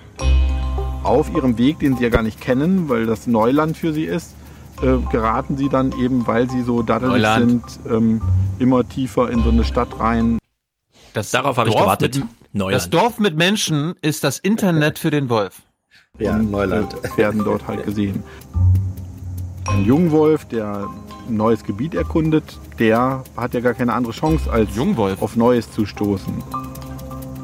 Wenn man viele Handyaufnahmen sich anschaut und das Verhalten der Wölfe einschätzt, äh, dann kommen Wildbiologen schon zu dem Ergebnis, die sind wirklich so, dass sie sich den Menschen nicht annähern, aber die Menschen sind überrascht, dass sie ihn sehen. Und äh, dass man einen Wolf mal sehen kann, das wurde ja nicht verneint und es sind nach wie vor seltene Ereignisse. Ja, kann ich bestätigen. Es war, ich habe noch nie einen Wolf gesehen in freier Wildbahn und es war, glaube ich, die erste Aufnahme überhaupt, dass ich mal einen Wolf in einem, vor einem Gartentor oder so gesehen habe. Also wenn du wirklich mal einen Wolf in, in echt siehst, dann ist das wie ein Lottogewinn, Stefan. Mhm. Also ein Fünfer im Lotto, Lotto auf jeden Fall. Ja. Ich Wir würde dann lieber den Fünfer im Lotto nehmen. Ja, stimmt. Also So wichtig sind die Wölfe dann auch nicht. Ich habe ja jede Menge Wolfsmaterial gesammelt. Damit, damit, dazu kommen wir heute nicht. Aber es gibt es gibt Wolfsexperten, die 25 Jahre mit Wölfen leben und noch nie einen Wolf in freier Wildbahn gesehen haben. Ja. Aber jetzt kommen wir mal zu den, den, Früher den gab es lustigen beim. ZDF immerhin noch Wolf von Lojewski. Ja. Gut, wir kommen mal. Dieser Wolfsbeobachter, den wir gerade gehört haben, hat denn den Bürgermeister getroffen, äh, in dessen Dorf der Wolf mal vorbeigelaufen ist. Ja? Hat niemand was getan, hat keiner mitbekommen, aber der Bürgermeister ist trotzdem besorgt. Äh, bevor wir zu diesem Gespräch zwischen den beiden kommen, hören wir mal das Setup. Wir begleiten ihn nach Winsen an der Aller. Genau dort, wo ein Wolf an der Kita vorbeilief, trifft Körner den Bürgermeister Dirk Oehlmann. Der sorgt sich um den Schutz der Kinder, hat aber selbst noch nie einen Wolf gesehen. Ja. Ja, zum Glück hat er schon mal Kinder gesehen als Bürgermeister. Ist ja auch nicht Ja. schlecht. So. Ja, das gelingt auch nicht allen Bürgern. Ja, eben. Stefan hatte erst das Gespräch zwischen äh, Wolfgang Kleber, äh, Klaus Kleber und dem Bürgermeister von Amberg. Jetzt kommen wir Wolfsbeobachter und Bürgermeister. Das Gespräch des Tages. Diese jungen Wölfe, die sind nicht auf Nahrungssuche und der Mensch ist nicht ähm, das, was er fressen möchte. Ja, also ich, da sage ich mal ganz klar, äh, auch, Auch wenn so sie ganz lecker Wolf aussehen. hat Hunger. Und wenn der von, seiner, äh, von seinem Rudel verstoßen wird, um sich was Neues aufzubauen, dann wird er auch äh, irgendwann Kohldampf schieben und wird sich äh, auch entsprechend natürlich versorgen müssen. Ich weiß nicht, was, was ein Wolf sieht, wenn Er hat zwar noch nie einen Wolf gesehen, aber er glaubt, er, er kennt einen Wolf, der Kohldampf schiebt. der Kinderspielplatz hier vorne, der ist direkt am Zaun. Und wenn da so ein zweijähriges Kind äh, oder auch anderthalb Jahre auf allen Vieren in so, in so einem äh, Sandkasten rumkriegt, was sieht so ein Wolf? ich verstehe das und ähm, das begegnet einem sehr oft, aber es ist wirklich so, ein junger Wolfswelpe kriegt von seinen Eltern serviert Reh, Hirsch, Wildschwein. Reh, Hirsch, Wildschwein. Reh, Das kennt er, glaube ich, der Bürgermeister, oder? Reh, Hirsch, Wildschwein, Montag, Mittwoch, Freitag. Die Frage, die Frage ist doch aber auch von Walt Disney schon äh, endgültig geklärt worden. Ähm, der große böse Wolf hatte ja Kohldampf auf drei kleine leckere Schweinchen. Und äh, Richtig. es ist ihnen aber, es ist ihnen, es ist ihnen nie gelungen, äh, sie, sie zu erwischen. Auch weil innerhalb der Wolfspopulation ähm, sein eigenes Kind, der kleine liebe Wolf, mit den Schweinchen äh, sich ja verbündet hat, wenn ich das richtig erinnere. Mhm. Also die, die kulturell ist das alles längst gelöst worden. Stimmt. Wildschwein, Schaf. Er kriegt niemals Mensch. Für ihn sind Menschen einfach eine andere Welt. Er gerät hinein, er verirrt sich, er ist verunsichert, aber er wird nicht anfangen, jetzt. Was ist ähm, mit der ähm, ähm, Großmutter das von Rotkäppchen? Warte doch mal jetzt auf den Bürgermeister. Ähm, zu. Das äh, ist natürlich, da gebe ich Ihnen vollkommen recht, relativ unwahrscheinlich, äh, dass etwas passiert. Aber In dem Moment müsste jetzt der Auskenner fragen, woher können Sie jetzt plötzlich Wahrscheinlichkeiten einschätzen? Weißt du, ihn so ganz fies hinten Aber ich glaube, auch Sie würden Ihre Hand nicht dafür ins Feuer legen. Weil auch wenn vielleicht wirklich 43 Jahre nichts passiert ist, ob es 44 Jahre so bleibt, wissen wir beide nicht. Das ist natürlich sensationell. Wissen Sie, es ist 2019. Damit hat noch gar keiner Erfahrung. Ja. Wollen Sie wirklich So, welche Partei? jetzt- Welche Partei ist am seriösten, wenn es um die Flüchtlingspolitik in Deutschland geht? Natürlich die AfD. Ja. Darum ist sie auch bei der Wolfspolitik am seriösesten. In Bautzen ist die AfD und nicht nur sie skeptischer.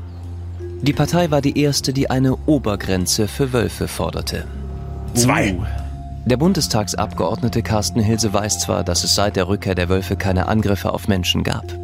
Aber er befürchtet mögliche Attacken in der Zukunft. Sein Argument? Als der Wolf hier noch heimisch war, sind sehr viele, äh, nicht sehr viele, aber viele Übergriffe gewesen. Also ich habe ich hab zugeschickt bekommen aus dem Jahre 1816, äh, das äh, gibt's ja diese Taschenkalender, 200 die gab's Jahre. damals auch schon. Und da waren innerhalb von drei Monaten 18 Kinder äh, zu Tode gekommen durch den Wolf. Das ist ja aus äh, Kirchenregistern äh, herausgeschrieben worden und aus Berichten, die der Landeshauptmann quasi an seinen Dienstherrn, wen auch immer, geschickt hat. Natürlich ist es nicht hundertprozentig überprüfbar, das ist mir vollkommen klar. Dazu habe ich eine Frage. Wenn das der Führer wüsste. Was wäre dann Ja. los? Ja, der, der hat sich ja immer in die Wolfsschanze verzogen, der Führer. Stimmt. Genau. Oh, jetzt geht's aber hier. Das ist Naja, und wenn, wir schon, wenn wir schon historisch werden, ähm, macht nicht Erdogan immer gern das Zeichen äh, der grauen Wölfe? Stimmt. Hans, das sind Thilo? Schlimme Nazi-Vergleiche. Thilo, in welche Gesellschaft begibst du dich da eigentlich? Ist dir Ja, das ich wirklich. Ich bin ja, ich bin ja CDU-Wähler, das ist ja bekannt und ich finde gut, dass die CDU in Bautzen sich nicht diesem Populismus, diesem Wolfspopulismus Mhm. der AfD anschließt. Der Wolfgang CDU-Landrat erwirkte Schäuble. bereits eine Abschussgenehmigung beim Umweltministerium in Dresden. Für einen Wolf des Rosenthaler Rudels. Naturschützer reichten vor Gericht einen Eilantrag dagegen ein. Harich zog zurück. Vorerst. Ich fordere dort die Entnahme oder die Bejagung von Wölfen, wo sie Schäden machen. Und wenn es notwendig ist, das gesamte Rudel zu entfernen, dann ist es halt notwendig. Wir gehen davon aus, dass eine Bejagung von Wölfen die Probleme, die man damit lösen will, nicht löst. Also wenn es zum Beispiel darum geht, dass es weniger Übergriffe auf Nutztiere geben soll durch eine Bejagung, das kann man damit nicht erreichen. Denn Wölfe töten Schafe oder andere Nutztiere, wenn sie halt schlecht geschützt sind. Unabhängig davon, wie viele Wölfe es vor Ort gibt. Hm. Dann kommen wir nochmal zu einem Thema, was das unterstreicht, was Stefan Schulz hier immer wieder sagt. Der Herr Wolf, der Ja. Wolfgang, ist ein Gesundheitspolizist. Pass mal auf. Wölfe übernehmen eine wichtige Rolle in der Natur, weil sie die Anzahl der Rehe, Hirsche und Wildschweine regulieren. Denn davon gibt es zu viele bei uns. Dabei erbeuten Wölfe die Schwächsten, junge, alte und kranke Tiere. Sie sorgen damit auf natürliche Weise für gesunde Wildtierbestände und nehmen den Jägern Arbeit ab. Habe ich natürlich nur von Lin gelernt, ist ja klar. Ja. Aber das, das könnte auch erklären, warum die Jäger sauer sind und die Wölfe erschießen wollen, weil die Wölfe ihnen die Arbeit abnehmen. Ja, und weil die Wölfe wissen, wie es geht. Ja. Das auch noch. Wölfe machen Jäger arbeitslos. Arbeitsmarktpolitisch ist das auch nicht korrekt. Richtig, richtig. Aber es gibt auch äh, Na, ja, Förster, aber, die, also 800.000 Wildschweine, ne? Ja. Der eine Wolf macht dann das Kraut auch nicht mehr fett. ich meine, wenn, Du, du, du, du, du, du. vielleicht, wenn, wenn der Wolf auf Wildschwein umschulen würde, Tut er ja. Natürlich eine Katastrophe. dann könnte, dann könnte er ja als Hilfspolizist, als Hilfsjäger eingestellt Oh, das können wir durchrechnen. Das können, Mhm. jetzt rechnen wir durch. 800.000 Wildschweine waren besonders viel. Die Jäger haben eigentlich nur mit 400.000 gerechnet, mussten lauter Überstunden machen. Wie können wir sie ein bisschen entlasten? Und jetzt die Kalkulation. Wie viele Wölfe bräuchten wir? Damit die Ja. Jäger nur noch 400.000 statt 800.000 Wildschweine schießen müssen. 4000. 4000 Wölfe, denke ich mal. Echt? Jeder Wolf Ja. 1000? Äh, 100? Nee, 1000, 100. Wie viel wären es dann? Also jeder Wolf viele. War jetzt auch aus dem Bauch heraus, 100, aber ein Wolf, 100. ein Wolf, ich weiß nur, dass Alle ein drei Wolf, wenn Tage er, ein Wildschwein, das schafft ja nicht mal Obelix. nein, nein, ich habe gelernt, ein Wolf, wenn er ein Wildschwein reißt, isst er zwei Wochen lang nicht. Also, Ja. der kann, der kann in einem Fraß neun Kilo fressen. Habe ich nicht gewusst. Äh, Das das wäre doch auch eine Erklärung erzählt. Für den Bürgermeister. Und was machen Sie, wenn der hier mal langläuft und dann sieht er da äh, ein Kind auf allen Vieren, dann sagt man, ja, der hat erst vorgestern ein Wildschwein gefressen. Der hat jetzt erst mal zwei Wochen keine Ja. Also Genau. es, es gibt auch positive Beispiele. Es gibt Höfe, die Wölfe sehen und ganz professionell damit umgehen. Und dann kommt ein Bundesförster, der der Wolfsexperte Deutschlands ist und kontrolliert das dann mal und ist sehr zufrieden. Wie ist denn die ganze Geschichte losgegangen? Also ich habe hier gestanden und habe dann von dort hinten ein. Geschrei gehört. Ich habe gehört, wie jemand immer schrie und dann habe ich geguckt, was ist da los und habe ich gesehen, wie der Angestellte von der Schäferin dort hinten ähm, mit dem Besen oder ich weiß nicht, was er in der Hand hatte, auf der Straße lang lief und was weggejagt hat. Und habe ich genau geguckt und habe dann gesehen, oh, da ist ein Wolf. Bin dann ums Haus rumgelaufen und ich habe dann von hier mir gleich einen Besen gegriffen, Besen? den Wolf vom Hof gejagt in die Richtung. Wenn die Geschichte wirklich stimmt, fresse ich einen Besen. Also die hintere Einfahrt ist Die, er wieder reingekommen. genau, ist er in der Ja. hinteren Einfahrt wieder Mhm. reingekommen. Aha. Dann haben wir ihn gesehen, wie er hier über die Wiese gelaufen ist. Und hatte so ein bisschen driftete dann so wieder in, nach rechts ab. Dann sind wir wieder in die Richtung und haben gerufen und ihn weiter weggejagt. Und dann ist er dann in der, ja, im Grunde genommen hin. Also wenn mich jemand fragt mit einem Wappen, Staats oder irgendwas auf der Schulter, ne? Erzählen Sie mal Ihre Geschichte und er macht sich keine Notizen währenddessen, ne? Wäre ich schon mal ein bisschen skeptisch. Nehmen Sie mich überhaupt ernst und so? Zeigen Sie mal Ihren Ausweis. Aber sie erzählt einfach munter, weil sie weiß ja, die Kamera ist da. Im Wald verschwunden. Dann hat er ja immer ordentlich Ärger gekriegt, ja? Genau. Das ist ja eigentlich das, was wir uns Ja. wünschen, Ja. äh, weil wir ja das gern haben möchten, dass wenn er Menschen begegnet, das damit verbindet, dass es unangenehm werden kann. Und am liebsten natürlich, wenn es dann konsequent ist. Also wenn ihr dreimal nachgesetzt habt, ist das natürlich eine klasse Sache. Für ihn hoffentlich eine Lehre. Ist er danach nochmal wieder Also wir haben, aufgetaucht? wir haben ihn danach nicht mehr hier gesehen. Ja. Gut. Äh, äh, wunderbar. Aber man muss den Schneid auch erstmal haben, das zu machen. Das wird sicherlich nicht jeder hinkriegen. Eine Begegnung mit dem Wolf, die keine Schlagzeilen machte. Wenn ich komme, ist die Ge- Geschichte ja schon vorbei. Also die große Aufregung erlebe ich in der Regel vor Ort nicht. Ähm, eher erlebe ich sie dann so in no sozialen Netzwerken oder in Erzählungen, Aha. wenn die Geschichte Aha. schon öffentlich geworden ist und, und weiter. Ja, wenn die Geschichte schon in stille Postmanier 50 Mal weitererzählt wurde und dann irgendwann Ja, drei Sekunden noch post- verarbeitet wird. Also ist in der Regel mehr Aufregung als vor Ort beim Betroffenen selbst. Richtig. Gut. Ja. Dann erfahren wir mal, warum die Schäfer sich eigentlich immer nur so scheinbar über den Wolf aufregen. weil Ja, ich will noch sonst sagen, äh, das Verjagen finde ich sehr gut, hatte ich vorhin auch im Hinterkopf. Allerdings bei allen Vierbeinern kann man das gut machen. Es muss nicht immer nur ein Wolf sein. Wartet nicht, übt ein bisschen auch am Hund. Er ist auch eine Aufgabe sollte- für die Großstädter. Es sollte aber nicht unbedingt der Rottweiler von nebenan sein. An dem besonders üben, damit er seine Lektion lernt. Ja. Also, die Schäfer haben ganz andere Probleme als Nie ohne Wolf. Besen rausgehen. Ah, okay.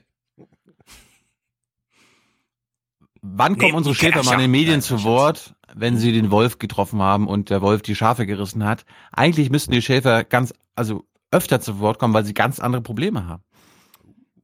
Schäfer Frank Neumann besorgte sich sieben dieser Hunde, die unter Schafen aufwachsen und sie deshalb verteidigen. Der Kauf wird subventioniert. Für Futter und Medikamente muss er alleine aufkommen. Das macht rund 1000 Euro pro Hund und Jahr. Viel Geld bei der schlechten Finanzlage der Schäfer. Doch daran seien nicht die Wölfe schuld, erzählt uns Neumann, sondern das Fehlen staatlicher Weideprämien. Schäferei ist in Deutschland zwar erwünschte Landschaftspflege, aber sie rechnet sich nicht. Siehst du? Es ist das gleiche Muster. Die Schäfer wollen einfach mal vor der Kamera und ihre Geschichte erzählen und sie nehmen den Wolf dafür als Geisel. Er nicht, er nicht. Er hat's gut gemacht. Er nicht.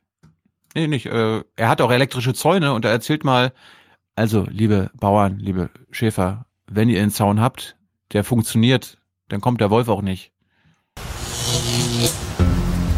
Das Ergebnis zeigen diese Aufnahmen bei einem benachbarten Schäfer. Schafe und Wolf nehmen sich wahr. Aber der Wolf interessiert sich nicht für die potenzielle Beute. Ja, die haben schlechte Erfahrungen gemacht. Das ist unsere Vermutung. Haben es immer wieder probiert, ziemlich nah ranzukommen. Der Elektrozaun steht ja auch unter Strom. Und die haben vielleicht probiert, unten drunter durchzukommen, äh, weil sie oben drüber sich nicht getraut haben, weil der Herrenschutzhund da war. Und äh, somit haben sie irgendwann nochmal einen Stromschlag bekommen. Und dann haben sie mitgekriegt, Schafe tun ja weh. Und seitdem, wir haben also nie wieder ein Problem gehabt. Gut. Gut, zum Abschluss. Es gibt auch ein Dorf in Sachsen, in Neustadt, ist im nördlichen Sachsen, die kennen schon seit 20 Jahren den Wolf. Dort hat er sich zuerst niedergelassen. Und dann hat er die Familie nachgeholt. Ne? Familiennachzug hat Seehofer nicht verhindert. Also die kennen das Leben jetzt schon. Mhm. Die erklären uns jetzt mal, wie schlimm das wirklich ist, mit dem Wolf zusammenzuleben. Gibt es auch Menschen, die diese Unwägbarkeiten trotzdem nicht beunruhigen? Die Bewohner von Neustadt im nördlichen Sachsen leben bereits seit 16 Jahren mitten im Wolfsrevier. Hier treffen wir Leute, die man nicht in den Schlagzeilen findet. Wie sieht diese Mutter von drei Kindern die Wölfe in ihrer Nachbarschaft? wenn sowas jetzt neu ist und wenn man das nicht mehr gewohnt ist, dann ähm, hat man natürlich erstmal Angst, wie man vor vielen neuen Dingen Angst hat. Aber mittlerweile ist das, glaube ich, schon so normal, wie auch der Fuchs da ist oder so. Und dann, ich denke, da gewöhnt man sich dann dran. Also, ja. Auch der angrenzende Wald ist nicht tabu. Also man denkt gar nicht dran. Wenn ich durch den Wald gehe oder wenn ich äh, Pilze sammeln gehe, dann denke ich nicht dran, oh, es könnte gleich ein Wolf hinter mir stehen und mir irgendwas tun. Also irgendwie ein Miteinander. Ich glaube, der Wolf ist schon ein sehr Mit Kindern. scheues Tier und ich glaube, die Angst vor uns ist wahrscheinlich in dem Moment größer. Gerade Kinder, laut, schrill. Ähm, den würden wir gar nicht sehen, selbst wenn er wahrscheinlich neben uns stehen würde, weil er gleich weg wäre. Ich glaube, die Bedrohung durch die Zecke ist im Wald größer wie die durch den Wolf. Na, und apropos, die Ah! Zahl habe ich natürlich nicht parat, aber wie viele Leute sterben an Pilzen in Deutschland? Weil sie die selber sammeln, statt im Supermarkt artgerecht zu kaufen? Mhm. Gut. Das war's von mir zum Wolf. Gut, Für heute. Gut. Habt ihr, wie ich das sehe, die Seehofer Pressekonferenz aufgegeben? Ne, Tyler ist da. Können wir also noch Datenklau kurz abhandeln, ja? Oder? Wegen mir ja. Gut, dann behalte ich mir alles für die nächste, aber den Datenklau, der war doch noch ein bisschen witzig, oder? Wir hören mal, äh, müssen wir natürlich Cyber, Cyber mäßig. Cyber, Cyber, Cyber, Cyber, Cyberangriff, Cyber, Cyber, Cyber, Cyber, Cybersicherheit. Ja, es spielt sich ein Muster ein. irgendwem wird irgendwas geklaut. Und das, wenn es um Bits geht, erwarten wir von der Politik nichts. Und von den Nachrichten, ehrlich gesagt, auch nichts. Da hören wir alle artig, Logbuch Netzpolitik und warten da auch mal drei Tage drauf. In dem Falle, weil wir uns gerne drüber lustig machen, eine ganz witzige Cyber-Cyber-Moderation von Klausi Cyber Kleber. Menschen in Deutschland sollen nie und nirgends schutzlos sein, auch nicht im Internet. Nein. Dafür wird einiger Aufwand getrieben. Da gibt es das Bundesamt für IT-Sicherheit mit Cyberabwehrzentrum, das in kritischen Fällen Mobile Incident Response Teams in Marsch setzen kann. Ich finde gut, dass er die ganzen Regierungspropagandabegriffe nicht wiederholt. Ja, vor allem, wie peinlich es ihm selbst ist, dass er plötzlich einen Begriff sagen muss, den er gar nicht kennt und so. Wir hören es nochmal. Cyberabwehrzentrum, das in kritischen Fällen Mobile Incident Response Teams in Marsch setzen kann. Mobile Incident. Ist das alles verwirrend? ja. Ist das alles verwirrend? Ja, also Klaus Kleber am Ende, also wirklich äh, kurz vor dem Peter-Prinzip, ja. Noch ein bisschen Komplexität mehr und er hätte es nicht bekommen. Also auf dem Boden seine Moderation. Jedenfalls, medial ist es ja nicht ganz unbedeutend, wie so berichtet wurde. Denn, wie sind wir alle aufmerksam geworden? Und damit meine ich alle, auch die Betroffenen. Es stand in irgendwelchen Zeitungen, ne? Wer betroffen war. Also, also ich habe es im Internet erfahren, wer betroffen war. Du auch, Hans? Ja. Man hat jedenfalls lesend davon erfahren. Also von Seiten der Journalisten. Betroffene haben Nein. später gesagt, sie Nein. wurden auch erst. Ja? Das RBB Info Radio Ja. hat zuerst darüber berichtet. Ah, okay, gut. Das ist gut zu wissen. Ich habe jedenfalls als allererstes, weiß ich noch, bei Spiegel Online oder so, so einen typischen Text davon gelesen, Überschrift, keine Ahnung, Jan Böhmermann und andere irgendwie betroffen. Und da habe ich mir gedacht, warte mal, wie, was? Robert Habeck, seine Chatverläufe. So, wie ist die medial, also wie war die mediale Aufarbeitung? Ja, im Deutschlandfunk ein paar Tage später, am 4.1. dann, wurde das mal kurz eingeordnet, was ich sehr gut fand. Die Veröffentlichung, die ist ganz klar justiziabel und übrigens auch die Verbreitung, die da heute Morgen passiert ist, über sehr viele Stellen. Die halten auch viele Rechtsgelehrte für justiziabel. Im Übrigen wundert mich auch, dass die Kollegen, die das dann öffentlich gemacht haben, nicht zunächst einmal sich kurzgeschlossen haben mit den Betroffenen, ehe sie ja auch solche Informationen veröffentlicht haben, aus denen dann sehr leicht ermittelt werden konnte, welcher Twitter-Account wirklich dahinter steckt. Sozusagen, man hat dann jetzt mehr oder weniger eigentlich erst die, äh, die Herde scheu gemacht. Man hat da erstmal dafür gesorgt, dass das noch ordentlich verbreitet wird. Das halte ich aus berufsethischen Gründen für anfechtbar zumindest. Ja, also finde ich einen sehr guten Das ist- Hinweis. Das ist mir auch aufgefallen. Also ich, ich kann verstehen, wenn man sagt, okay, es wurden Datensätze über SPD, CDU und so weiter veröffentlicht, aber zu sagen, Jan Böhmermann, Gronk, Reik Anders, Ja, das ja, könnt ihr vor alles finden. Das, noch, ja. wenn, wenn, wenn ihr richtig sucht, könnt ihr das finden, ja. Ja, weil dann speisen alle ihre Torrent-Suchmaschinen an, ja, und holen sich das Zeug. Also hier hat es der Journalismus bisher- auch versagt. Seitdem, seitdem das draußen ist, gab es mindestens zwei Mails an mich pro Tag, wo Leute mir sagen, hier kannst du es immer noch angucken, hier kannst du es immer noch angucken. Ja. Ich, ungefragt. Ja. Was soll ich damit? Ja. Naja, gut. Michael Stempfler hat dazu kommentiert. Und bevor wir uns den Gut. albernen Quatsch angucken, gucken wir uns einen noch alberneren Quatsch an, denn es ist mal wieder typisch Deutschland. Es ist unglaublich, wie dieser Stein überhaupt ins Rollen kam. Das BSI hat ja Vorhaltung bekommen, eigentlich wussten sie schon im Dezember, haben aber selbst nicht ganz die Lage eingeschätzt, ja, und haben dann wieder behauptet, ja, wir wussten das aber schon, dann mussten sie zurückrudern, ja, wir haben aber das noch nicht so richtig äh, registriert, was da passiert ist und das haben wir dann auch erst erfahren, als die Betroffenen meinten, ja, das ist aber echt schlimm und so. Naja, jedenfalls, ja, also politisch geht's wieder drunter und drüber. Wie wurde der Stein ins Rollen gebracht? Ich bin wirklich außer mir. Äh, wir hören uns mal diese, zumindest diese kleine persönliche Anekdote an. Gestern wurde der Datenklau vom ehemaligen SPD-Vorsitzenden Schulz bemerkt. Er war von Unbekannten auf seiner Geheimnummer angerufen worden. Darauf verständigte er die Polizei. Okay. Geheimnummer. Es, ja, vor allem, es ist mal wieder das Telefon, ja? Was, deine Chatverläufe, wie auch immer? Nein, es muss das Telefon, und zwar das, was man noch mit einer Wählscheibe ansteuern kann, ja? Das muss betroffen sein. Wenn man eine Geheimnummer hat, das finde ich auch so geil, dass er sich so drauf verlässt, ja, die kriegt keiner mit, ne? Wenn man eine, also das ist technisch so einfach lösbar, dass man sich ein Handy kauft bei Amazon für 150 Euro, dort ein Telefonbuch reinschreibt, zehn Namen und nur die können auch tatsächlich auf dem Handy anrufen. Alle anderen Anrufe werden ignoriert. Nicht mal zu dieser technischen Lösung ist er anscheinend in der Lage, obwohl er da ein, Techn also ein Problem lösen möchte, nämlich nicht von jedermann angerufen zu werden. Aber gut, da will ich jetzt nicht äh, das Opfer sozusagen äh, in den Mittelpunkt stellen, denn Witziger wäre noch nur gewesen, wenn er einen Geheim, einen Geheimfax an seine Geheimnummer bekommen hätte. Das hätte den ganzen noch einen Deckel draufgesetzt. So, Stempfle kommentiert das nun und stellt uns Fragen. Wie oft ändern Sie denn das Passwort für Ihr privates E-Mail-Konto? Ja, wie oft denn? Hans, wie oft änderst du dein E-Mail-Passwort? Zu selten. Also nie. Ich habe schon mal gemacht, aber zu selten. Ja, Tilo ist jetzt zum siebten Mal rausgerannt und hat diesen Podcast verlassen. Ah, jetzt zurück. Also, wie oft änderst du dein E-Mail-Passwort? Zweimal im Jahr. Zweimal im Jahr? Das ist sehr gut. Was kann man sonst noch tun, um sein E-Mail-Passwort sicher zu halten? Je länger, desto besser. Ja, und nicht auf jedem Scheißgerät ein, sich anmelden. E-Mails reicht abends auf dem Computer zu lesen. Da reicht äh, sich auf einem Gerät da und so. Ja. Naja. Und, und es sollte nicht dasselbe Passwort sein, was man bei Facebook verwendet oder bei Twitter. Genau, was es dann umso schwieriger macht. Äh, eigentlich braucht man es ja nie. Man kann ruhig ein mega kompliziertes nehmen und es dann einmal da reinklöppeln.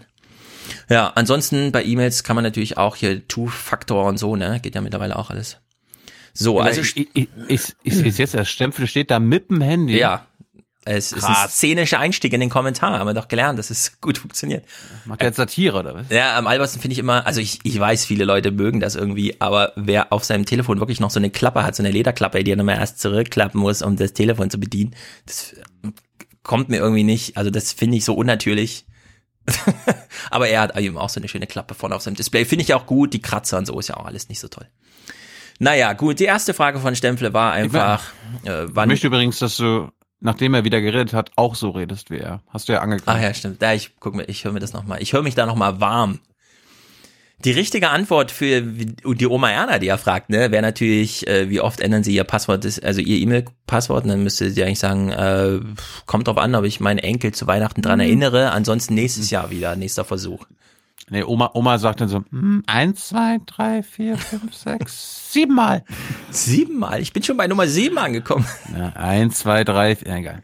Ja, also Oma Erna äh, ist hier, hat eine Frage bekommen. Ich würde sagen, Oma Erna sagt, äh, E-Mail-Konto habe ich nicht, keine Ahnung, weil da ist ein Passwort gehört da dazu, keine Ahnung. So, nächste Frage, die stelle dann, glaube ich, eher an die Jüngeren, also so an die 50-Jährigen. Und wie melden Sie sich bei Facebook an? Name und Passwort? Oder mit der doppelten Authentifizierung für mehr Sicherheit? Ja, die richtige Antwort ist natürlich gar nicht. Wir melden uns bitte gar nicht bei Facebook an, Leute. Macht's Robert Habeck nach, ja. Schaltet euer Facebook aus. Gut, jetzt wird er selbstreferenziell. Jetzt hat er zweimal Oma Erna gefragt und Oma Ernas Sohn, der auch natürlich brav mit die Nachrichten guckt. Jetzt spricht er mal über sich. Viele von uns, ich auch, sehen den Datenschutz oft als etwas Lästiges an. Krass eigentlich. Krass eigentlich, aber es stimmt. Ulkigste Geschichten habe kenne ich von, ich will ja keine Namen nennen, aber wie wirklich relevantes politisches Personal sich in Deutschland eine halbe Stunde lang erklären lässt, was es mit dieser Fehl Fehlermeldung auf sich hat, diesen Vortrag sich auch anhört von qualifizierter Seite und dann nach 30 Minuten fragt, und äh, können Sie es wegklicken? und wenn ihr wüsstet, über wen ich jetzt rede, das, wär, das kann man sich nicht vorstellen, aber gut. Bei dem folgenden Spruch habe ich wirklich, ich, ich, ich will mich drüber lustig machen, aber ich habe einfach nur an einen Peniswitz gedacht. Jeder Einzelne, der so ein Ding mit sich rumträgt, trägt auch viel Verantwortung. Aber er meint tatsächlich sein Smartphone. Und da das ist nicht ich, zwei Zentimeter groß, wenn er baden geht, ne? ja, genau, ins Eisbad. Ja, also wer ein Smartphone mit sich trägt, trägt damit viel Verantwortung mit sich. Frank Rieger hat ja zum Jahreswechsel Hinweise gegeben. Wie macht man das jetzt eigentlich, dass man nicht so ein Doxing oder wie man auch immer das, es ist ja jetzt nicht so die supergeheimsten Informationen und so, ne? Aber ein Hinweis darauf war ja, also von, von Rieger, zu sagen, ladet eure Adressbücher nicht in soziale Netzwerke oder wo auch immer hoch. Und ich glaube, der Zug ist sowas von abgefahren, ja. Man muss jetzt einfach jede Telefonnummer, die man hat, als öffentlich betrachten. Das liegt in 50.000 Telefonbüchern, die Adresse und so. Irgendwer hat irgendwo mal zu WhatsApp hochgeladen. Und die machen danach natürlich ihre Magie damit. Und diese ganzen Telefone, auf denen das dann wieder zurückgespiegelt wird, die sind alle nicht sicher. Und ich glaube, man kann Adressdaten heute nicht mehr geheim halten. Sag mal, Hans, wenn Martin Schulz auf seiner Geheimnummer angerufen wird, ist das dann ein Angriff auf unsere Demokratie? Ein Anschlag. Manche Das- betrachten das war schon ja- Mart- Mart- Du meinst, ob Martin Schulz ein Anschlag auf unsere Demokratie ist? Nein, wenn Merkel zu Ach so. wenig redet, ist das ein Anschlag auf die Demokratie. Und wer, wenn er zu viel angerufen wird, auch. Außer Ja, Merkel ruft ja, an. Ja, ja. Das ist dann ein doppelter Anschlag auf die Demokratie? Ja, aber das war ja, das war ja an dem und dann den Tag danach. Ah, ich weiß es. ähm, Aus dem politischen Berlin jedenfalls. Ja. Das, oh, wir, unsere Demokratie wurde angegriffen. Wenn Merkel Ich anruft, glaube- aber dann nichts sagt, dann ist es ein doppelter Anschlag auf die Demokratie. so, ähm, Stempfle, wir wissen ja, wie es ist. Szenischer Einstieg in den Kommentar ist neu, okay, aber alt ist, am Ende muss ein Appell landen und so. Appellteil Nummer eins. Michael Stempfle trägt eine Idee vor. Was mir in der Debatte aber fehlt, ist eine starke Politik, die die Bürger gerade in so einer Situation an die Hand nimmt. Da denke ich Jawohl. zuerst an den Innenminister. Ähm, Der starke Staat. Der starke Staat ist nicht stark Ja. genug.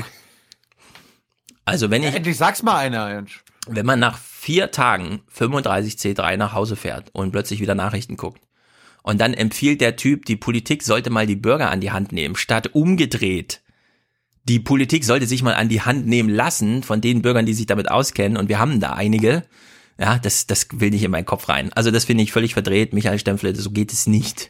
Ich glaube ja, Hans, ich hatte ja gestern in, in der RecPK das Thema äh, digitale Gesundheitsakte Mhm. äh, reingebracht und das Gesundheitsministerium gefragt, was sie denn zu dem Vortrag auf dem 35C3 sagen. Haben Sie ihn gesehen? Wo, wo, wo die Vivi-App, wo die Vivi-App gehackt wurde. Ja. Und ich so, ja, was ist da jetzt? Und ja, wir wissen jetzt nicht, wovon sie reden. Also. Und ich kann mir Ja, vorstellen, wirklich. dass Michael Stempfel auch nicht weiß, Nee, worum weiß es da nicht. ging. Die hatten zwar oder dass viele Kollegen, Hans, von uns auch nicht wussten, dass da irgendwas in, im Argen liegt. Aber, Ja, das, da aber, das Gute, aber, das da- Gute, aber das Gute, das Gute war, andere Kollegen sind darauf angesprochen. Ich wollte gerade sagen, also es ist, nachdem du, nachdem du sozusagen dem äh, Gesundheitsministerium erklärt hast, wofür es sich ja vielleicht auch mal ähm, interessieren könnte. Ja, du wolltest an die Hand nehmen, sagen wir es mal so. Genau, du hast das Ministerium an die Hand genommen und dadurch wiederum haben sich einige Kollegen an die Hand nehmen lassen und sind dann auch auf das Thema äh, eingestiegen. Und dann hatte das Gesundheitsministerium nur noch den Ausweg für Helden zu sagen, ja, das sei ja keine App des Gesundheitsministeriums, sondern bitte fragen Sie die Krankenkassen. Mhm. Ähm, also da war dann Last Exit äh, Schuldverschiebung. Da ist, da hast du schon einen kleinen Stein ins Wasser geschmissen. Es haben sich ja, hm. Ja, aber- das, das Absurde ist ja, wenn, wenn mal kein Datenskandal ist, dann steht Mhm. Doro Bär, Angela Merkel und die gesamte Bundesregierung immer, wir brauchen mehr Daten, wir müssen die Daten nutzen. Andrea Nahles meinte, ja- meinte ja gestern äh, oder letztens vor ein paar Folgen haben wir es auch abgespielt, deutsche Unternehmen soll vom, Deu vom deutschen Datenreichtum profitieren, zuallererst. Und jetzt, wenn wir, wenn wir was passiert ist, dann gibt's ein paar Tage lang von Frau Fietz und Herrn Seibert, bitte achten Sie auf Ihre Daten, seien Sie sparsam und so weiter und so fort. Stempfle hat dazu jetzt mal einen vermittelten Vorschlag. Ja? Es ist so absurd, ich traue es mich fast nicht zu spielen. Ah, es ist wirklich so unfassbar. Was wir brauchen, sind starke Persönlichkeiten, die kreative Ideen haben für einen besseren Datenschutz. Leute, so ein Satz geht nicht. Also wirklich, das ist. Ich weiß gar nicht, wie man das finden soll, ja. Wir brauchen jetzt starke Persönlichkeiten mit kreativen Ideen für einen besseren Datenschutz. Also, also lieber Terrorexperte, komm doch einfach mal nach Leipzig. Ja, wirklich. Das ja ist so unfassbar in so einem AD-Hauptstadtstudio zu sehen und so einen Satz einfach zu sagen, ja. Vielleicht war, war das eine Aufforderung, dass, äh, dass jetzt Konstanze Kurz die Datenschutzbeauftragte werden soll. Ja, ich finde mit dem Kleber, äh, Kälber, wie heißt er? Ulrich Kälber, Kleber, Ulrich Kälber, Kälber. Äh, Kälber. Kälber. Das ist Kälber, schon ja. zumindest biografisch Ja, ja. eine ganz gute Wahl. Der scheint ja auch aufgeschlossen zu sein. Den sieht man dann bestimmt auch mal in Leipzig. Peter Schaar setzt ihn ja auf Twitter auch ordentlich unter Druck. Konstanze Kurz könnte man aber beispielsweise mal ein bisschen mehr unterstützen, indem man ihr nicht äh, Landesverratsprozesse äh, Prozesse ans Bein hängt und solche Sachen macht, ja. Sondern vielleicht auch den einen oder anderen Spendenaufruf von netzpolitik.org mal unterstützt. Man hält sich so äh, Thinktanks für, was weiß ich, die Syrien-Frage und so weiter, wo man nun nicht weiterkommt. Da kann, könnte man auch mal da vielleicht so ein bisschen fördernd eingreifen, ja, in diesen ganzen Prozess. Aber nee, Doro Bär wird lieber da irgendwie Vielleicht, installieren. vielleicht parallel, vielleicht parallel zur SWP, Stiftung Wissenschaft und Politik, Ja. eine SWD-Einrichtung, Genau. Stiftung. Wissenschaft und Daten. Ja, wo die Politik nur Geld gibt und nicht immer Ja. gleich noch äh, Ja, hier so, äh, Ja, ja, wir müssen das Grundgesetz ändern, damit wir netzpolitik.org auch abschalten können, wenn es notwendig ist. Also Sondern ich, ich meine, das ist, das äh, war jetzt so eine spontane Idee, aber wenn ich anfange drüber nachzudenken, so eine Form von, von ähm, staatsfinanzierten Think Tank, äh, wo wirklich in relativer Freiheit Menschen, die was davon verstehen, ähm, in Ruhe arbeiten können. Ja. Aber wir haben doch schon das von Google unterstützte. Humboldt-Dings. Ja, ja, ja, ja, ja, ja.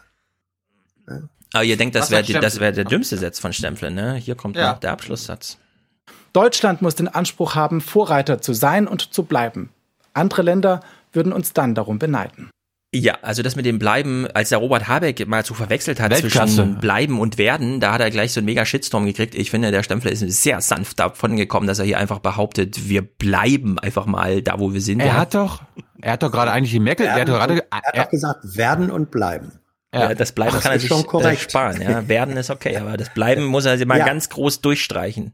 Nee, nein, werden und dann bleiben. Ach, werden. Ach so. Also, ja gut, okay, wenn man das, So das ist es. noch dann- reinbauen. Nein. dann, dann war, dann war das ein klassischer Merkel-Satz vom Stempfle. Aber wir sind nicht überall Weltklasse und unser Anspruch muss sein, wir wollen wieder überall Weltklasse werden. Das gilt für Deutschland und, das gilt dann für Europa. bleiben. Jawohl. Jawohl. Ja. Und das Also, ist notwendig. Das ist kein sozusagen Nerd-Projekt.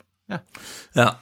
Aber alles, was dazu zu lesen ist, ja, ist ja wieder selten dämlich. Wir bauen jetzt, also ähm, wir, Stefan Meyer, ne, im Innenministerium ja zuständig für alles mögliche, rechter Hand, Seehofer, der will ja jetzt Aber wirklich die Hand. Abteilung, die für kritische Infrastruktur ist, nochmal mit einem Plus versehen oder sowas, ja, und dann hilft es besser, die Chatverläufe von Politikern zu schützen und das aus einem Wahlkampf rauszuhalten oder was auch immer damit passieren könnte.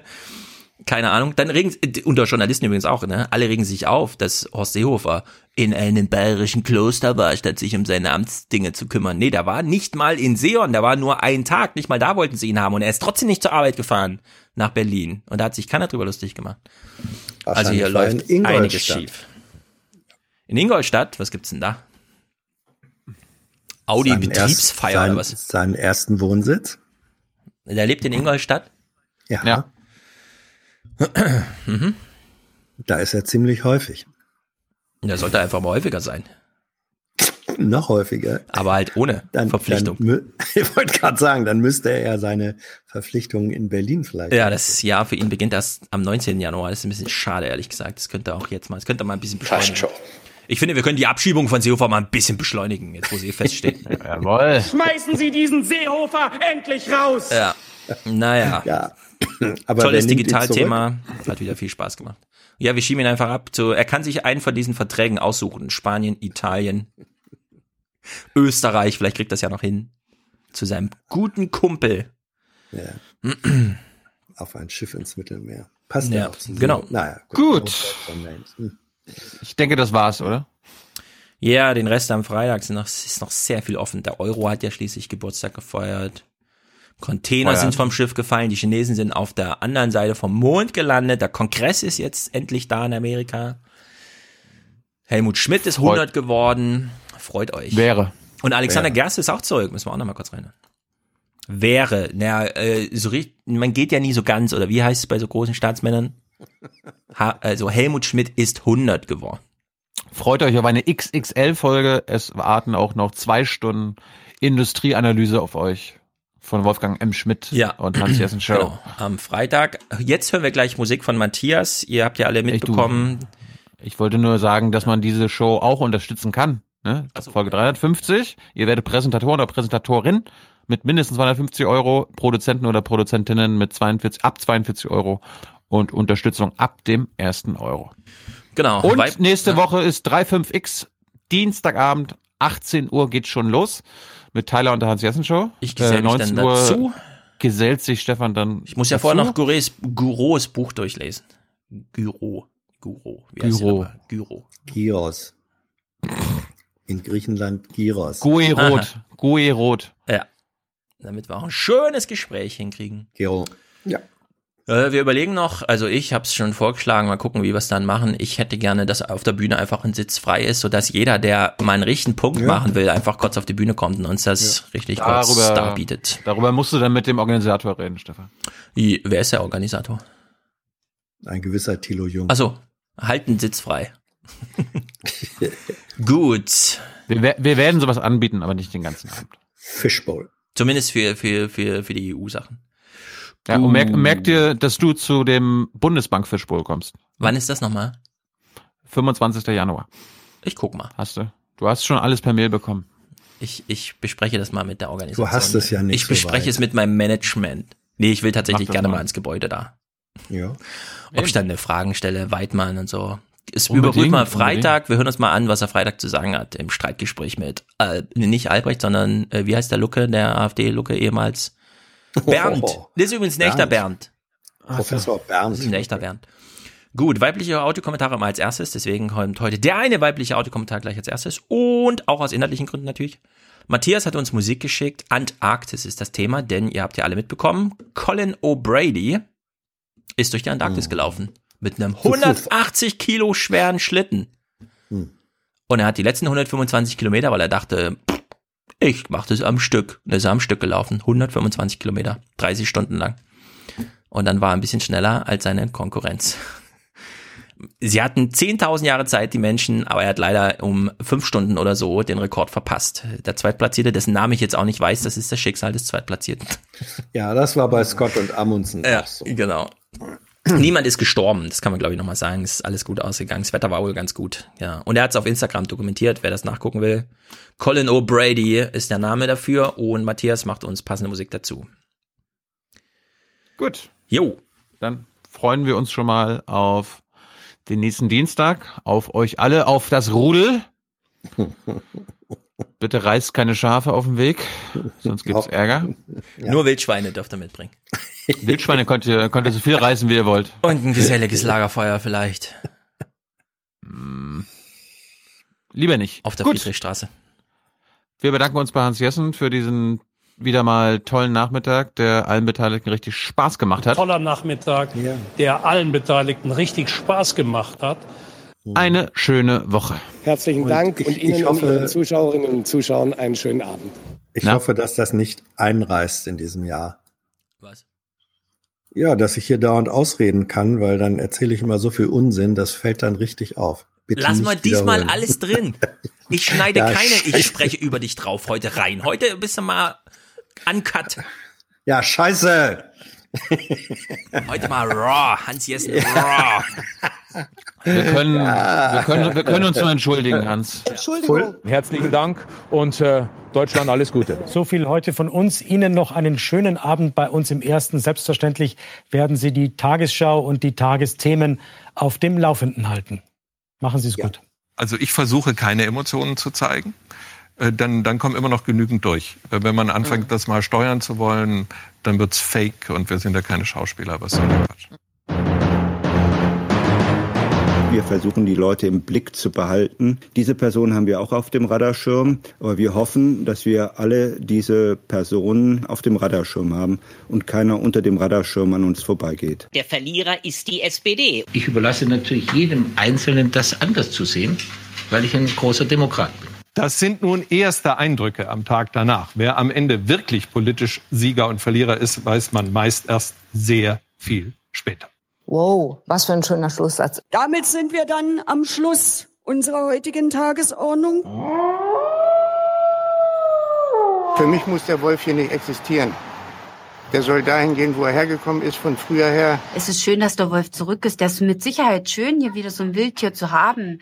Wenn der Wolf auch wüsste, ähm, dass er wild ist, er sollte, wenn er im Wald bleibt, ist gar kein Problem. Es kommen die Ausländer hier rein, machen die Hand auf und kriegen Handy, kriegen Klamotten und wisst ihr, Kuckuck, das kann nicht sein so. Unsere Demokratie ist stark.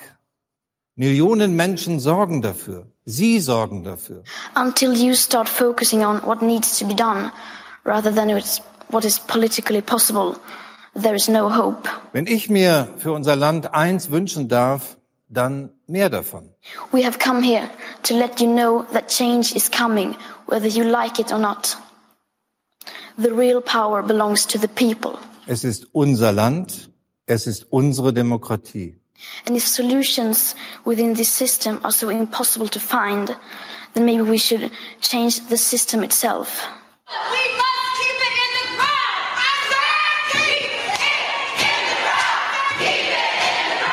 And we've ended uh, the war on beautiful, clean coal. Nee, ich kann nicht, ja, ich kann nicht meckern. Bin zufrieden. Mir geht's gut. Man muss dann auch die Kraft haben, es einfach zu ignorieren und die Furche weiterzuziehen. Wir sind nach wie vor das Land, äh, das äh, den europäischen Wirtschaftsmotor zieht. Für Deutschland. Tschüss zusammen. Wiedersehen. Schönen Abend. Ciao. Vielen Dank. Das war ein spannender Nachrichtentag. Morgen schauen und morgen Abend zeigen wir, was morgen bringt. Stets zu Diensten. Bis dann.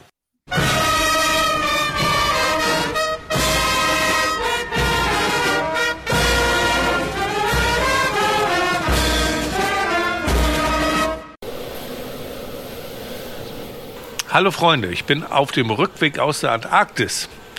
Da ist es kalt, da ist es sehr kalt, aber es ist nicht so kalt wie in der Bundespressekonferenz, wenn es um das Thema Flüchtlinge geht. So, ich war da und habe Aufnahmen gemacht mit dem Mikrofon. Naja, ich habe sie machen lassen. Mit dem Mikrofon, das einfach in das Eis gesteckt wurde. Und äh, 70 Prozent des Songs bestehen aus diesen Sounds.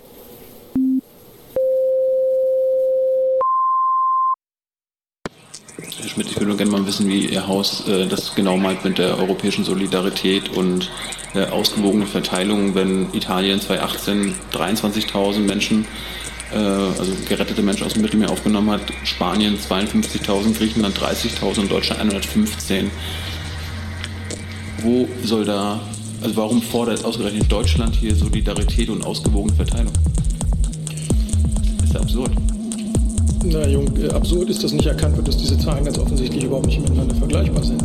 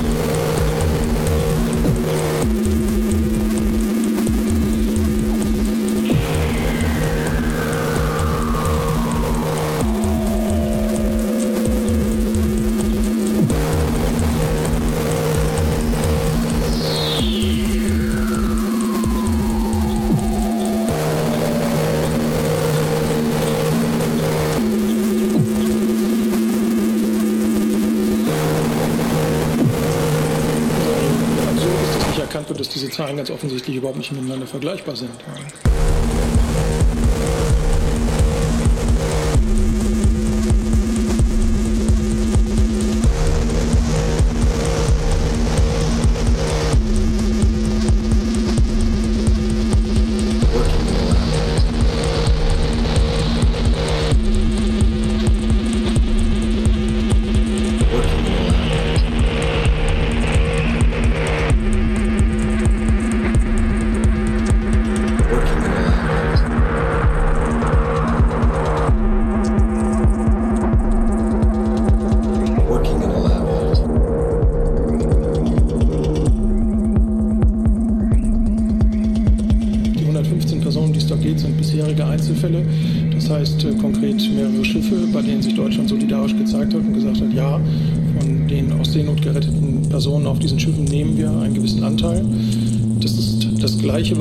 Auch wieder getan haben. Wir haben gegenüber der zur Koordinierung aufgerufenen Kommission erklärt, dass wir einen Teil dieser Menschen aufnehmen werden, wenn sich andere Mitgliedstaaten ebenso an dieser solidarischen Verteilung beteiligen.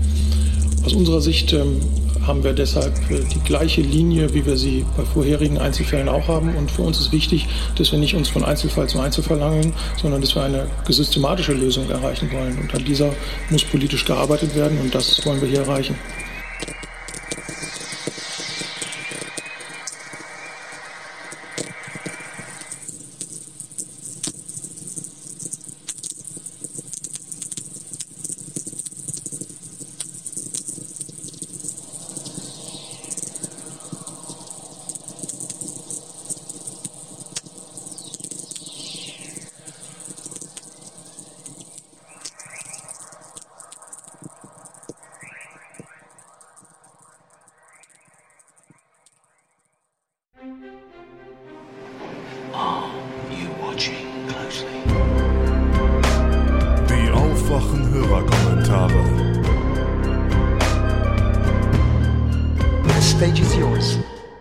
Hallo liebes Aufwachen-Podcast-Team, hallo liebe Aufwachen-Hörer, hier ist Farin. Ich wollte euch einen Kommentar da lassen und einen kleinen Wunsch äußern, passend zum neuen Podcast-Jahr. Und zwar habe ich vor ein paar Tagen einen kleinen Artikel gelesen ähm, im Spiegel. Ich habe die Ausgabe leider nicht mehr, in dem es darum ging, dass deutsche Gefängnisse extremen Ärztemangel haben. Also man kann große Teile der Stellen nicht besetzen. Das sind Planstellen. Geld scheint keine Rolle zu spielen, aber irgendwie will es keiner machen. Und deswegen ist man dazu übergegangen, die äh, Videokonferenz in manchen Gefängnissen in einigen Bundesländern einzuführen. Das heißt, der Arzt behandelt natürlich nicht, aber berät per Videokonferenz. Und die Daten der Patienten werden sowieso digital gespeichert. Das hat damit zu tun, dass wenn sie verlegt werden, der Arzt im anderen Gefängnis dann direkt weiß, worum es geht und auf die Daten zugreifen kann. Und das fand ich interessant. Mir ist eingefallen, dass in einigen Folgen Telemedizin, wie wir das, wie wir Deutschen das nennen, schon ein paar Mal Thema war. Und besonders Stefan hatte sich skeptisch geäußert, wie das denn funktionieren soll und äh, was, wie, wie man da Termine macht und, und wie das alles geht. Äh, ja, dazu fand ich zwei Sachen interessant. Das erste ist, das geht ganz einfach. Ähm, da wird außerhalb des Gefängnisses ewig rumdiskutiert, wie man das jetzt macht und ob das geht. Und dann im Gefängnis wird es einfach gemacht.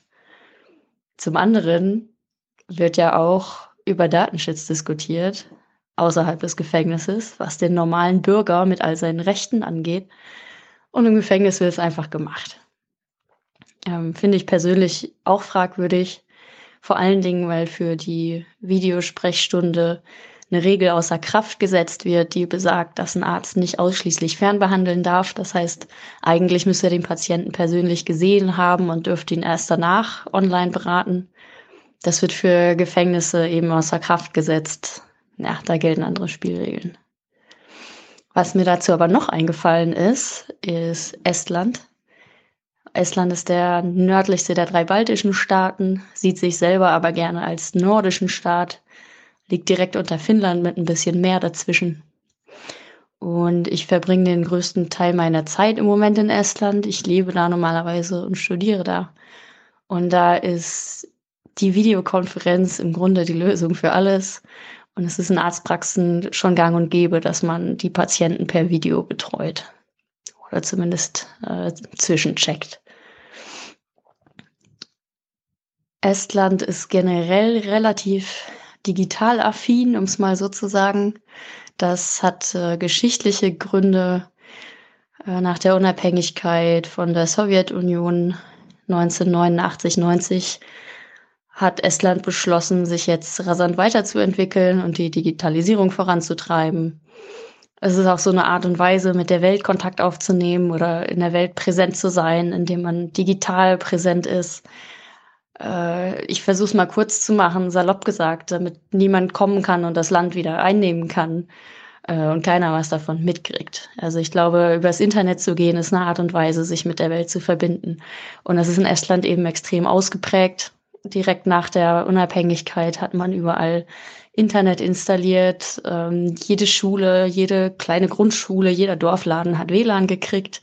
Und der Zugang zu WLAN wird als Bürgergrundrecht ähm, be betrachtet oder ist auch so festgelegt. Und alles, was man online machen kann, läuft da online.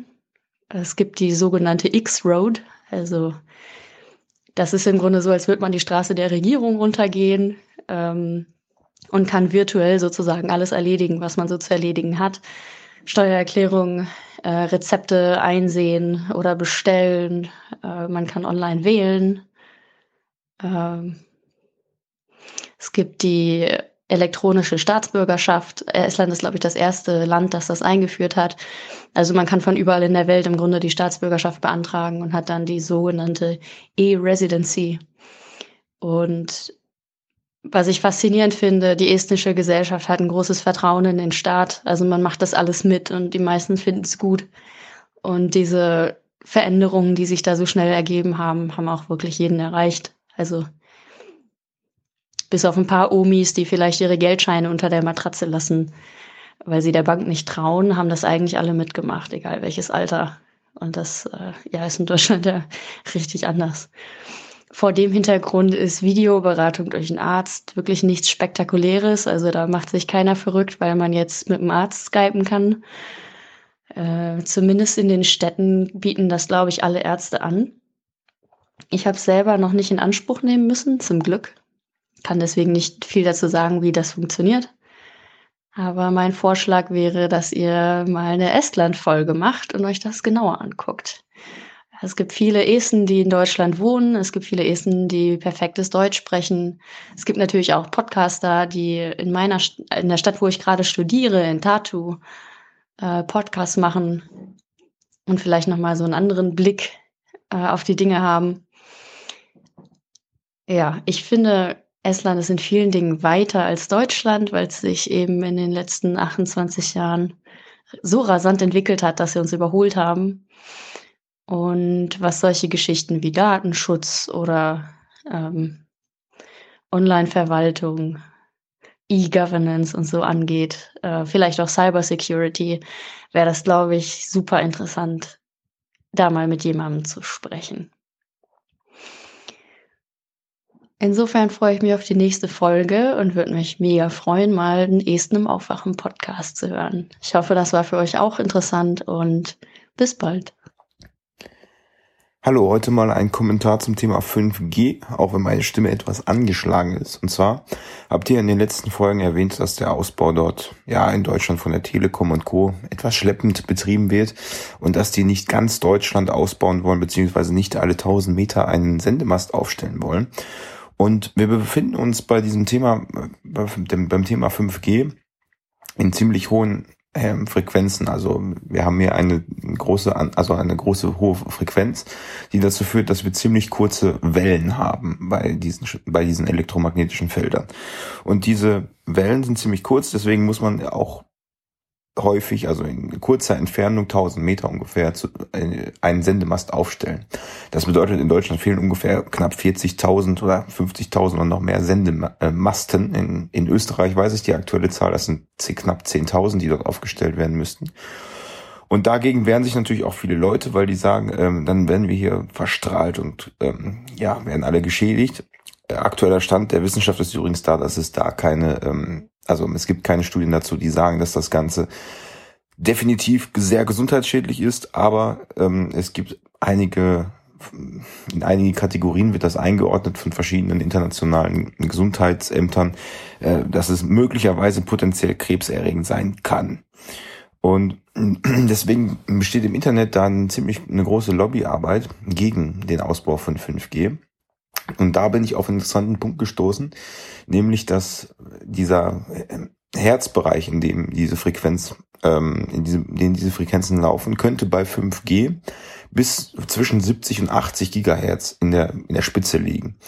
Und während das Ganze aktuell bei LTE, also der vierten Generation, zwischen, ich glaube, knapp 500 Megahertz und 2,8 Gigahertz ist. Also das heißt, wir hätten hier eine Steigerung, äh, eine, eine knapp 40-fache Steigerung dieser Frequenz, was nicht unbedingt zwangsweise bedeutet, dass es schlecht für die Gesundheit ist. Es kann aber sein. Und die Lizenzen, die, äh, genau, die Lizenzen, die aktuell von der Bundesregierung vergeben werden, bewegen sich meines Wissens nach so zwischen 3,6 und knapp 20 Gigahertz, 26 Gigahertz. Das heißt, hier ist, wird gar nicht das gesamte Potenzial ausgeschöpft, was da wäre, was man jetzt unter den Aspekten auch als gut ansehen kann, aber trotzdem zeigt es natürlich auch, dass die Antennen, die dort gebaut werden oder genutzt werden, möglicherweise gar nicht das gesamte Leistungsspektrum dieser 5G-Generation direkt am Anfang abrufen können. Das hilft natürlich auch nichts. Also wenn nicht alle 1000 Meter so ein Sendemast steht, dann ist es im Prinzip egal, welche Gigahertz-Anzahl oder wie groß diese Zahl ist und was da durchgejagt wird.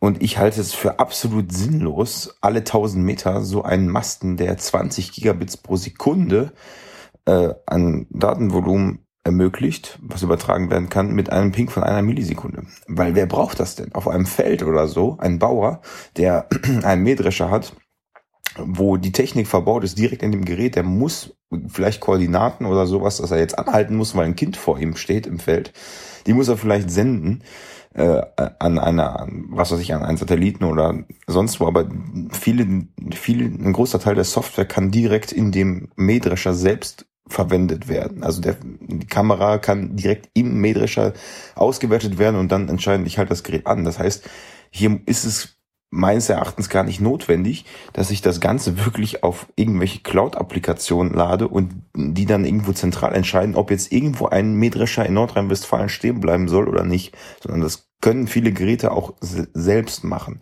Das heißt, man, muss auch mal sinnvoll an die ganze Sache rangehen und überlegen, muss ich jetzt wirklich jedes Gerät, jede Hardware mit, mit 5G ausrüsten? Denn 20 Gigabits pro Sekunde und bei einem Ping oder einer Latenz von einer Millisekunde, wer braucht das denn? Also in der Industrie, in so einem Hamburger Hafen oder bei VW kann ich mir das natürlich gut vorstellen. Deswegen sollen auch diese Firmen meiner Meinung nach äh, ruhig ihre Lizenzen da erwerben und das für, für ihre Zwecke nutzen. Ähm, aber ob es jetzt wirklich notwendig ist, alle 1000 Meter in Deutschland so eine Antenne aufzustellen, tja, ist die Frage, ob das erstrebenswert ist. Ein anderer Punkt noch zum Thema Bahn.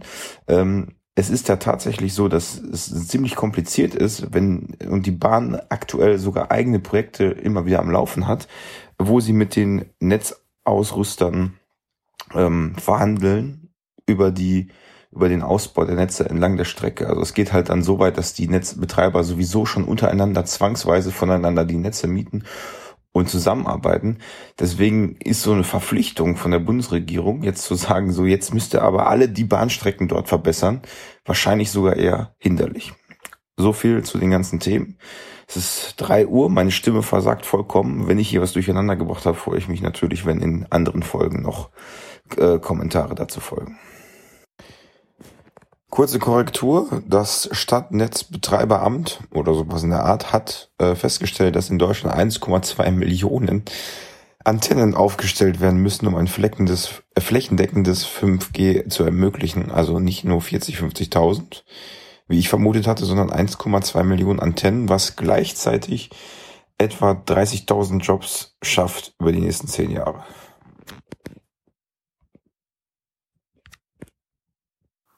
Hallo Stefan, hallo Tilo, hallo Aufwachengemeinde. Ich habe hier gerade Aufwachen 348 ähm, am Wickel und Stefan ist äh, nicht so nicht so für das Potsdamer Institut für Klimafolgenforschung äh, beziehungsweise den Chef davon und sagt ja hier Probleme mit dem Kalorienbedarf, das kriegen wir überhaupt alles nicht gedeckt.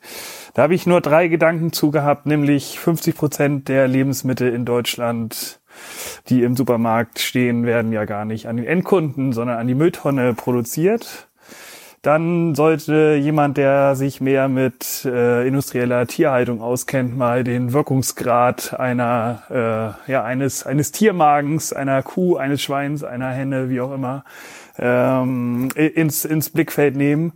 Denn ich glaube, was wir da an Kalorien reinwerfen in Form von Mais ähm, und Futtermitteln kommt dann am Ende nicht auf den Teller raus. Ähm, von daher ist da, wenn man da auf, auf direkt die Pflanze essen geht, äh, glaube ich, ein sehr großer Wirkungsgrad Zuwachs zu erwarten.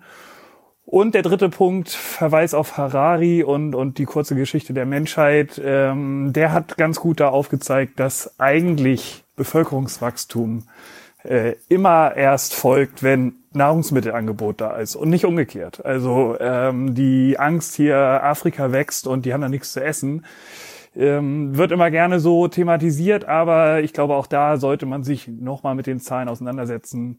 Vielleicht ist es auch andersrum. Also, vielen Dank für eure tolle Arbeit. Ähm, liebe Grüße aus Kiel. Tschüss. Hallo Stefan, hallo Thomas. Vielen Dank für eure interessante Science-Fiction-Folge. Mich beschäftigt schon länger eine Frage, die beim Hören eures Podcasts wieder sehr präsent wurde. Ich arbeite nämlich in der IT und wundere mich häufig über die vermeintlich rückständigen technischen Lösungen, die doch in der Breite im Einsatz sind. Natürlich lässt sich das durch fehlende Investitionen erklären oder aber auch durch fehlendes Know-how bei den Verantwortlichen. Die dritte Option wäre jedoch, dass ich selber von falschen Voraussetzungen ausgehe und nicht die aktuellen technischen Möglichkeiten zugrunde lege, sondern lediglich meine eigene Vorstellung von diesen, die unter anderem durch Science Fiction verfälscht wurde. Ähm, ja, ich bin nicht in der Rolle des Visionärs, der eine Gesellschaft in eine bestimmte Richtung steuert. Ähm, vielmehr möchte ich einfach nur, wie viele andere auch, die Herausforderungen unserer Zeit und mögliche Lösungen verstehen. In vielen Debatten geht man aber technisch gar nicht erst ins Detail und so ist meine eigene Vorstellung nun mal gefragt und da wäre eine solche Fehleinschätzung natürlich fatal. Ich beginne also an fortschrittlichen Ansätzen mitunter zu zweifeln und tue mich dann schwer in den entsprechenden Politikfeldern, mir meine Meinung zu bilden.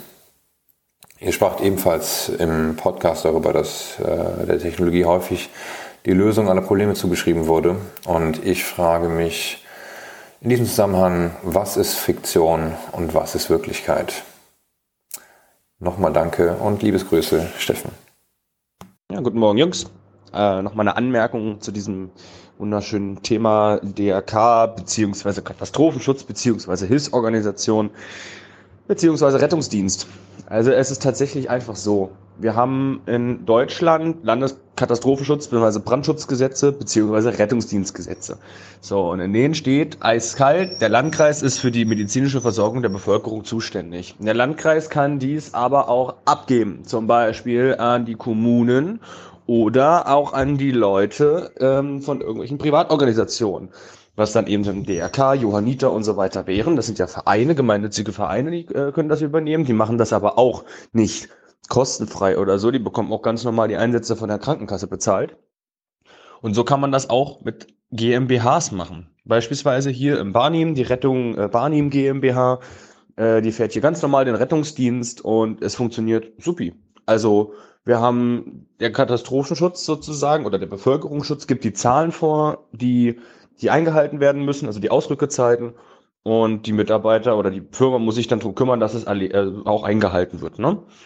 Und die Leute bezahlen äh, ist bei denen wenig, wenig ein Problem, sage ich mal. Man merkt es schon, es ist anders geführt als eben so eine Hilfsorganisation, als ein gemeinnütziger Verein.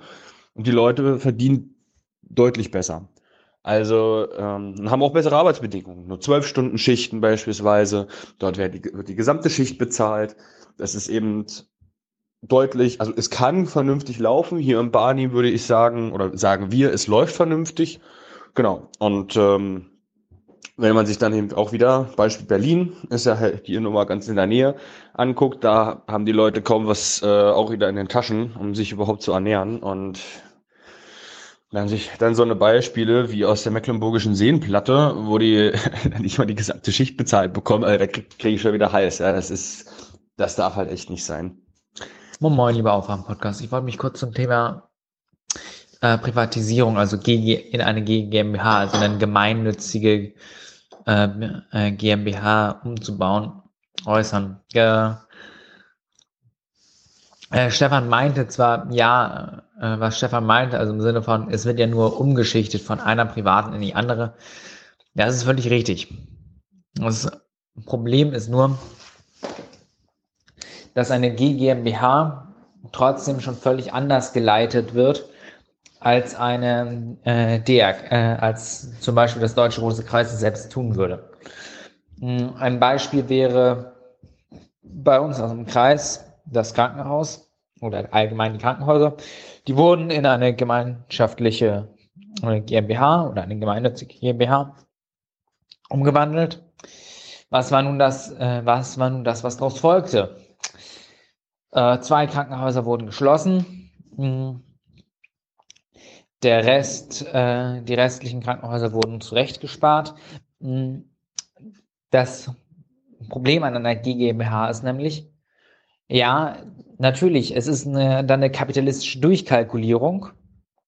Es ist eine, äh, und diese kapitalistische Durchkalkulierung bedeutet, dass da automatisch was nicht mehr existiert? Richtig, der Gedanke um den Menschen. Äh, diese, diese Idee von, ja, man solle doch bitte äh, den Kapitalismus äh, dann ein, äh, auch dann einsetzen, wenn es um Menschlichkeit geht, wenn's, wenn damit die Menschlichkeit finanziert werden soll, greift eben einfach nicht. Denn letztendlich auch eine GmbH soll Profit abwerfen oder soll in den schwarzen Zahlen landen mit dem Geld, das sie dann bekommt. Und dann wird eben nicht knallhart durchgerechnet, sondern ja, doch schon. Aber dann wird nicht knallhart durchgerechnet im Sinne von, ja, wir müssen jetzt die Einnahmen erhöhen durch Spenden oder sowas, ne?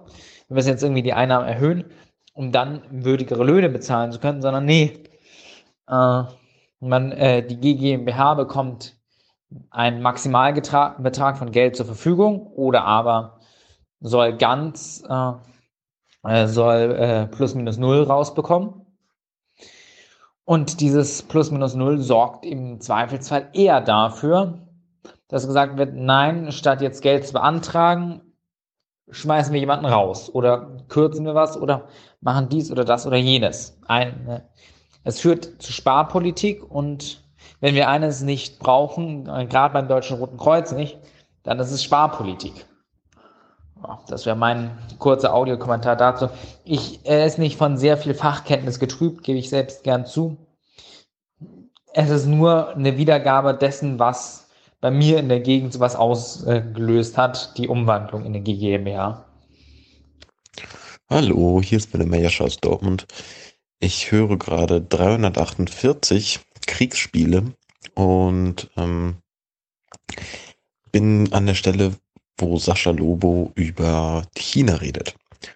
Und ich habe vorher schon überlegt, ob ich einen Audiokommentar zu ziemlich genau dem Thema machen wollte, weil ich vor kurzem mit meinem Großvater geredet habe, der eben in China äh, eine Reise hinter sich hat und der sehr interessante Sachen erzählt hat. Und mit ihm habe ich dann zum Beispiel auch darüber geredet, wie ein Land, das irgendwie 1,4 Milliarden Menschen beherbergt, es irgendwie schafft, ökonomisch, ökologisch und grundsätzlich politisch auch ähm, in der Welt voranzukommen.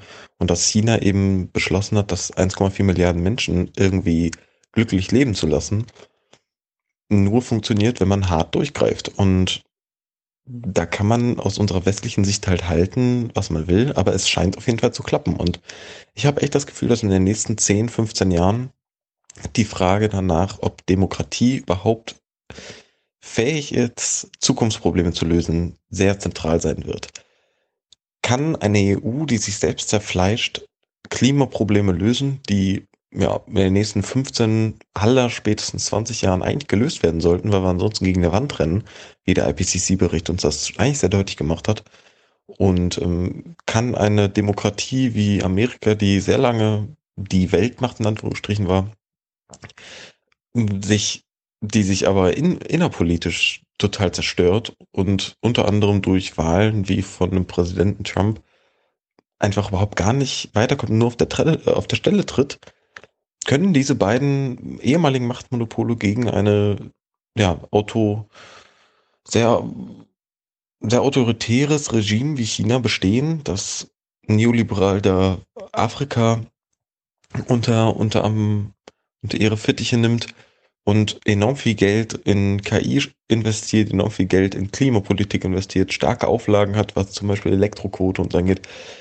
Und ich bin echt mal gespannt, wie es da weitergeht, denn im Moment scheint es so weiterzugehen, dass ähm, ja, autoritäre Staaten irgendwie besser zurankommen als unsere immer so heiß geliebte und hochgelobte Demokratie. Es würde mich sehr interessieren, was ihr davon haltet Und ich habe mich übrigens sehr über die Science-Fiction-Folge äh, gefreut, die Stefan gemacht hat mit, ich habe seinen Namen leider vergessen, ich glaube Thomas. Ähm, ich freue mich immer wieder auf solche Specials. Die Westworld-Sachen haben mir zum Beispiel auch sehr gefallen. Liebe Grüße und vielen Dank für die schöne Weihnachtsunterhaltung. Hallo, ich heiße Julian und wollte zum Thema Mindestlohn und ja, Ausbeutung ausländischer Arbeitskräfte mal ein bisschen was beitragen. Ich habe jetzt in der ähm, chemischen Industrie ein Projekt für drei, vier Monate begleitet. Ähm, und bei diesem Projekt waren ja so ungefähr 800 Schlosser quasi im Einsatz. Ähm, man kann rechnen, 10 bis 12 Stunden am Tag, wahrscheinlich offiziell fünf Tage die Woche, inoffiziell wahrscheinlich auch mal gerne sechs oder sieben Tage die Woche. Und der gesamte Umfang von diesem Projekt waren ungefähr 80 bis 100 Millionen. Also das war jetzt keine kleine Geschichte. Und ähm, jetzt ist natürlich die Frage, wenn man sich so viele Schlosser holt, dann geht man ja zum Beispiel hin, macht eine Ausschreibung und die verschiedenen Firmen geben ihre Angebote ab, wie viel Geld sie denn dafür verlangen. Und anscheinend ist man bei uns hingegangen und hat gesagt, alles klar, wir geben einer der billigsten Firmen den Zuschlag.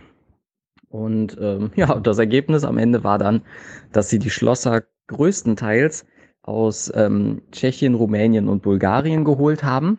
Diese sprachen kein Wort Deutsch, hatten häufig absolut keine Erfahrung mit, ich sage jetzt mal, üblichen Sicherheitsnormen, ähm, hatten keine Erfahrung, wie man in der Industrie so arbeitet, was es dafür Gefahren gibt, auf die man auf jeden Fall achten muss. Und ähm, ja, alleine durch die Kommunikationsprobleme kann man sich ja vorstellen, dass es einfach sehr schwierig ist, Leuten klarzumachen, wenn du diese Leitung oder diese Verbindung jetzt öffnest, dann ist das kein Problem, das kannst du ruhig machen. Wenn du aber die Leitung 30 Zentimeter dahinter nimmst, dann kann es sein, dass du gleich tot bist. So in etwa, stark vereinfacht. Ähm, und ja, im Endeffekt kam dann raus, dass ähm, die Leute so dermaßen schlecht gearbeitet haben, dass so viele Dinge bei der Wiederinbetriebnahme undicht waren, dass ähm, uns Produktionsausfälle von, sagen wir mal, 30 Millionen entstanden sind. Und wenn man das jetzt in Verhältnis setzt zu den Gesamtprojektkosten, kann man sagen, das sind 30 bis 50 Prozent quasi Aufpreis. Nur weil man halt der Meinung war, man müsste irgendwie einen Stundenlohn von, ich sag mal, fünf Euro nur bezahlen, statt dass man jetzt vielleicht hingeht und sagt, man holt sich ausgebildete Fachleute, die dann einen Stundenlohn von, sagen wir mal, zehn Euro verlangen. Ähm, natürlich keine Deutschen, klar, die wären noch deutlich teurer, aber es gibt ja auch in Osteuropa und anderen Ländern sehr gut ausgebildete Fachkräfte, die man für so etwas ranholen kann. Aber es gibt natürlich auch einfach die Leute, die man am Straßenrand auflesen kann und einfach fragt, kannst du einen Schraubenschlüssel halten? Ja, alles klar, gut, viel Spaß, du bist dabei und kannst jetzt hier drei Monate Geld verdienen und darfst dann wieder zurück nach Hause. Hat in unserem Fall nicht so gut funktioniert. Es ist ehrlich gesagt auch ein Wunder, dass es da jetzt nicht zu Personenschäden oder so gekommen ist. Aber ähm, ja, ich musste die Erfahrung machen, man kann die Kosten drücken bis zu einem gewissen Punkt, aber irgendwann bist du an der Stelle, wo einfach die Qualität leidet. Und wenn du über diesen Punkt noch hinausgehst, dann leidet irgendwann die Gesundheit beziehungsweise es leiden Menschenleben darunter. Und das ist natürlich den Punkt, den man auf gar keinen Fall haben möchte.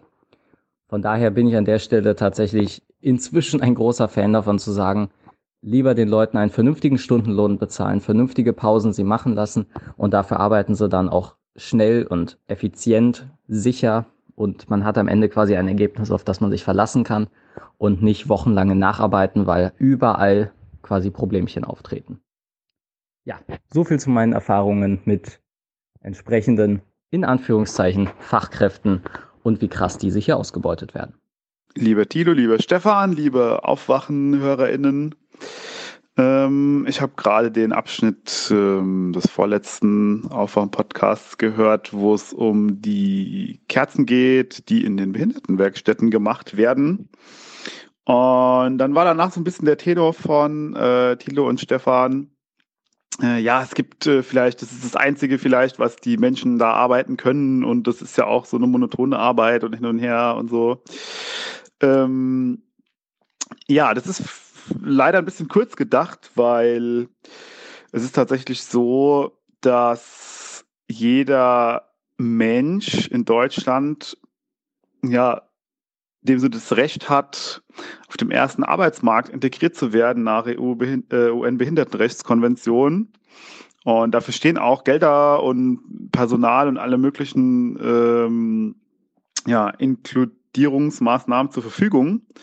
Nur das ist so, dass ähm, oft genug nicht genug, also meistens nicht genug Sozialarbeiter oder Leute, Pädagogen vorhanden sind, die mit diesen Menschen das, ähm, ja, das, das angehen und äh, sie darauf aufmerksam machen, dass sie diese Möglichkeit haben.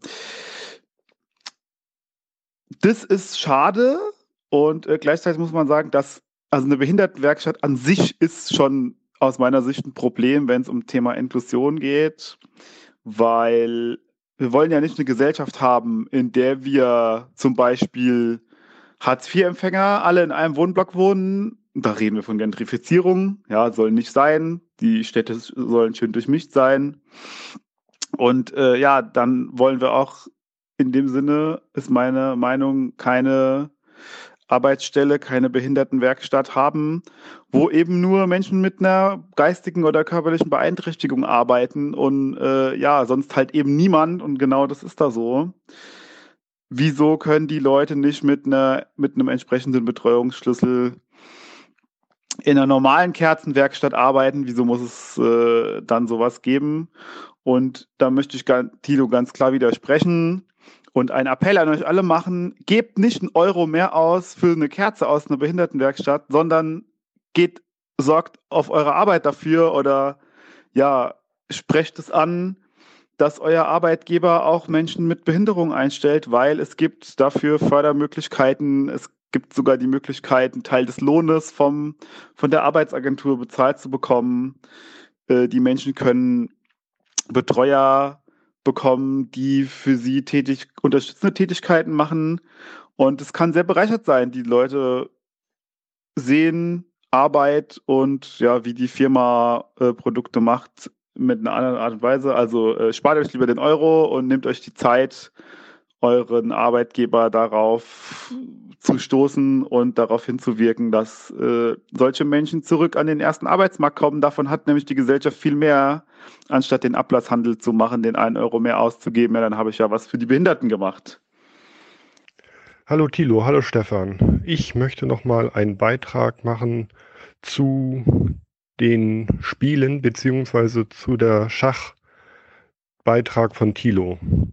Denn diese Spiele sind meiner Meinung nach auch sehr, sehr wichtig für die Politik beziehungsweise wie die einzelnen Länder Politik machen. Beim Schach geht es um den absoluten Sieg und es ist ein Spiel ohne den Zufall. Also es gibt dort in dem Spielablauf keinen Zufall. Es kann alles berechnet werden, obwohl es sehr komplex ist. Beim Go dem Spiel, das nicht im Westen, sondern eher im Osten gespielt wird, ist es auch komplex. Es ist aber auch wiederum alles berechenbar. Aber es wird nicht äh, um den Macht, absoluten Machtanspruch gespielt, sondern es ist ein Kampf um die Mitte, um ein bisschen besser zu sein als der Gegner. Bei den Spielen, die in Amerika äh, eine Strategiespiele sind, ist es meiner Meinung nach das Pokerspielen, wo es kurze Intervalle sind und man versucht, den Spieler äh, eine bessere, den Zufall zu berechnen. Und äh, beim Poker ist auch der Bluff ein Teil des Spiels. Im Nahen Osten, wiederum im arabischen Raum, ist Backgammon äh, ein Spiel, das, die, für, das das Volk sehr gerne spielt, wo sehr viel berechnet werden kann, aber es auch einen kleinen Anteil des Zufalls gibt. Nicht so sehr wie beim Poker, aber auch anders wie beim Schach und Go, wo es diesen Zufallsfaktor gar nicht gibt. Und ich meine auch, dass zum Beispiel Trump so denkt wie ein Pokerspieler, auch seine Politik so macht wie ein Pokerspieler, die im Nahen Osten eher das harmonische Miteinander und ein bisschen besser sein als der Gegner im Hinterkopf haben und wir im Westen eher um den absoluten Anspruch in unseren Spielen oder in unserer Politik denken. Ja, das war's auch schon. Ja, mein Name ist Jens und viel Spaß und danke für den Podcast. Hi Thilo, hi Stefan, hier ist Tim aus Köln und ich wollte mich äh, wegen des Schachthemas melden. Ich war ein bisschen enttäuscht von euren Ausführungen, weil ihr gemacht habt, was ihr sonst anderen vorwerft, äh, zu einem Thema, wo ihr die Entwicklung der letzten Jahre nicht so mitbekommen habt, eine relativ starke Meinung zu vertreten oder halt äh, zu berichten. Und klar, also das, was ihr äh, als ähm, Snippets hattet aus den öffentlich-rechtlichen Medien, das war natürlich äh, nicht besonders ähm, gut oder fundiert natürlich, aber es gibt im Schach gerade eine krasse Entwicklung und ähm, die sich vor allem durch YouTube und durchs Internet ähm, durchzieht. Und ich bin da selbst irgendwie wie hier Alice im Wunderland in dieses Rabbit Hole gekommen, weil ich irgendwann mal beim Thema künstliche Intelligenz dann Schachanalyse von dem Spiel von Alpha Zero gegen Stockfish, die stärkste Schachengine, ähm, gesehen habe. Und es hat mich total fasziniert und bin deswegen wieder so ein bisschen Schach reingekommen, zuletzt als Kind gespielt und ähm, es gibt ein paar richtig gute Schachkanäle. Der eine, ich mache es jetzt ohne, dass ich dafür was bekomme, äh, Agat Mator äh, und der andere heißt Chess Network. Die beiden YouTube-Kanäle, die sind so unglaublich gewachsen und gerade ersterer irgendwie innerhalb von einem Jahr auf über 350.000 oder so Abonnenten. Und ähm, ich habe dann angefangen, wieder diese Videos zu gucken und es ist halt super spannend mit den Mitteln des Internets und von YouTube das zu analysieren. Und ich habe dann auch bei der Schachweltmeisterschaft teilweise Livestream geguckt. Also ich muss dazu sagen, ich bin ein richtig schlechter Spieler, aber ich finde es super faszinierend und habe jetzt wieder angefangen dadurch. Und ähm, da sind dann wirklich welche, die um die Weltmeisterschaft mitspielen, die dann da YouTube streamen währenddessen, als zum Beispiel Alexander Grischuk und äh, Peter Swidler, die das dann äh, während der äh, Live-Begegnung gemacht haben und mögliche Kombinationen sich überlegt haben, mögliche weitere Verläufe und so weiter. Und ähm, es gibt andere bei Lead Chess zum Beispiel, das ist äh, eine Schachseite, wo man ähm, online spielen kann, ähm, gibt es dann teilweise natürlich auch Streamer, ob das Twitch ist oder YouTube, ne, die dann entsprechend ihre Spiele streamen und das macht dann teilweise auch Magnus Carlsen, der dann als Dr. Drunkenstein da alle Leute zerlegt mit diesen Spielen, die Bullet Games, die dann irgendwie eine Minute gehen oder teilweise nur 30 Sekunden. Und ähm, dadurch kriegt das Ganze so einen Boom und irgendwie hat so eine ähm, andere Bedeutung bekommen als damals, wo man sich mit dem Schachbrett gegenübersetzen musste und irgendwie erstmal treffen musste, weil jeder mit jedem spielen kann. Und ähm, Leute wirklich, also ich habe jetzt meinem Neffen Schach beigebracht, der zehn Jahre alt ist und der lebt in Frankreich und jetzt spielen wir einfach äh, ab und zu über die App äh, miteinander Schach und so. Und das ist halt, ähm, dieser Boom kommt halt dadurch, der kommt dadurch, dass ähm, Alpha Zero mit dem Machine Learning ähm, auf einmal den besten Schachcomputer eben besiegt hat und deutlich und vor allem mit großem Stil, also mit ganz anderen, mit wirklich faszinierenden Moves und so. Also ich finde, das ist ein Thema, was jetzt irgendwie ja in der nächsten Zeit wahrscheinlich noch mehr boomen wird und gerade so einen richtig großen Boom erlebt hat, vor allem während der Weltmeisterschaft und jetzt war jetzt gerade noch die Blitz und äh, Rapid Weltmeisterschaft und ähm, genau, es war so ein bisschen abfällig auch gesagt worden, dass er man muss sein Kind wenn man sein Kind vor, vor das Schachbrett setzt, aber ich glaube, das kann nur gut sein ähm, weil Schach halt dieses strategische Denken, dieses Kompetitive hat und jeder, der so wirklich eine Schachvergangenheit hat, dann auch irgendwie gewisse Vorteile hat bei, bei der Entscheidungsfindung und ähm, ja, und auch zum Beispiel in anderen Bereichen, ne, die auch so ähnliche strategische Komponenten benötigen, wie jetzt zum Beispiel ähm, teilweise auf dem Finanzmarkt, aber auch äh, beim, bei Pokerprofis und so, da haben viele so einen Schach-Background und ähm, ich glaube, das kann wirklich nicht schaden wenn das eigene Kind da so ein bisschen drin gefördert wird. Und ja, das war meine Meinung dazu. War jetzt ein bisschen spontan, nicht ein bisschen unstrukturiert, aber ich finde das ein super spannendes Thema und jeder, der so ein bisschen mal Interesse hat oder mal ein bisschen gespielt hat, sollte mal gucken, was da einfach das Internet gerade bietet oder YouTube da bietet, weil es wirklich super faszinierend ist. Hallo, wertes Aufwachen-Team. Hallo, werte Aufgewachte. Ähm, in der letzten Folge, die ich jetzt gerade noch zu Ende höre, die 348, haben sich ja zwei Leute äh, sehr positiv über die Deutsche Bahn geäußert und ähm, auch über die Preisgestaltung. Und das daraufhin, weil Stefan sozusagen als Dritter im Bunde ebenfalls sehr günstig ein Ticket schoss. Ähm, ich würde ganz gerne von meinem Erlebnis diesbezüglich berichten, weil das noch ein paar Aspekte mit beleuchtet, die bei den bisherigen untergegangen ist. Ich weiß es aber auch nicht, wie sich das genau für die ausgestaltet hatte.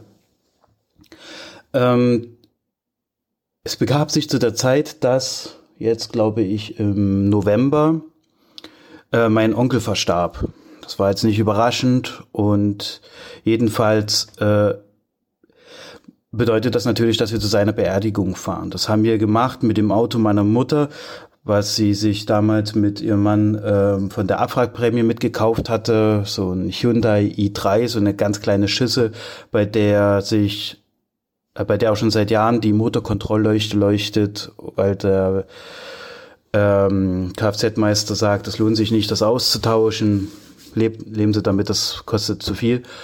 Und ähm, äh, mit dem Ding sind wir halt äh, zur Beerdigung gefahren und auch wieder zurück am nächsten Tag, weil sich das halt einfach kostentechnisch nicht gelohnt hatte, auch nur ansatzweise mit der Bahn zu fahren. Und vor allem ist es nicht nur der Kostenfaktor gewesen, sondern halt auch der äh, Komfort, muss ich ganz ehrlich sagen.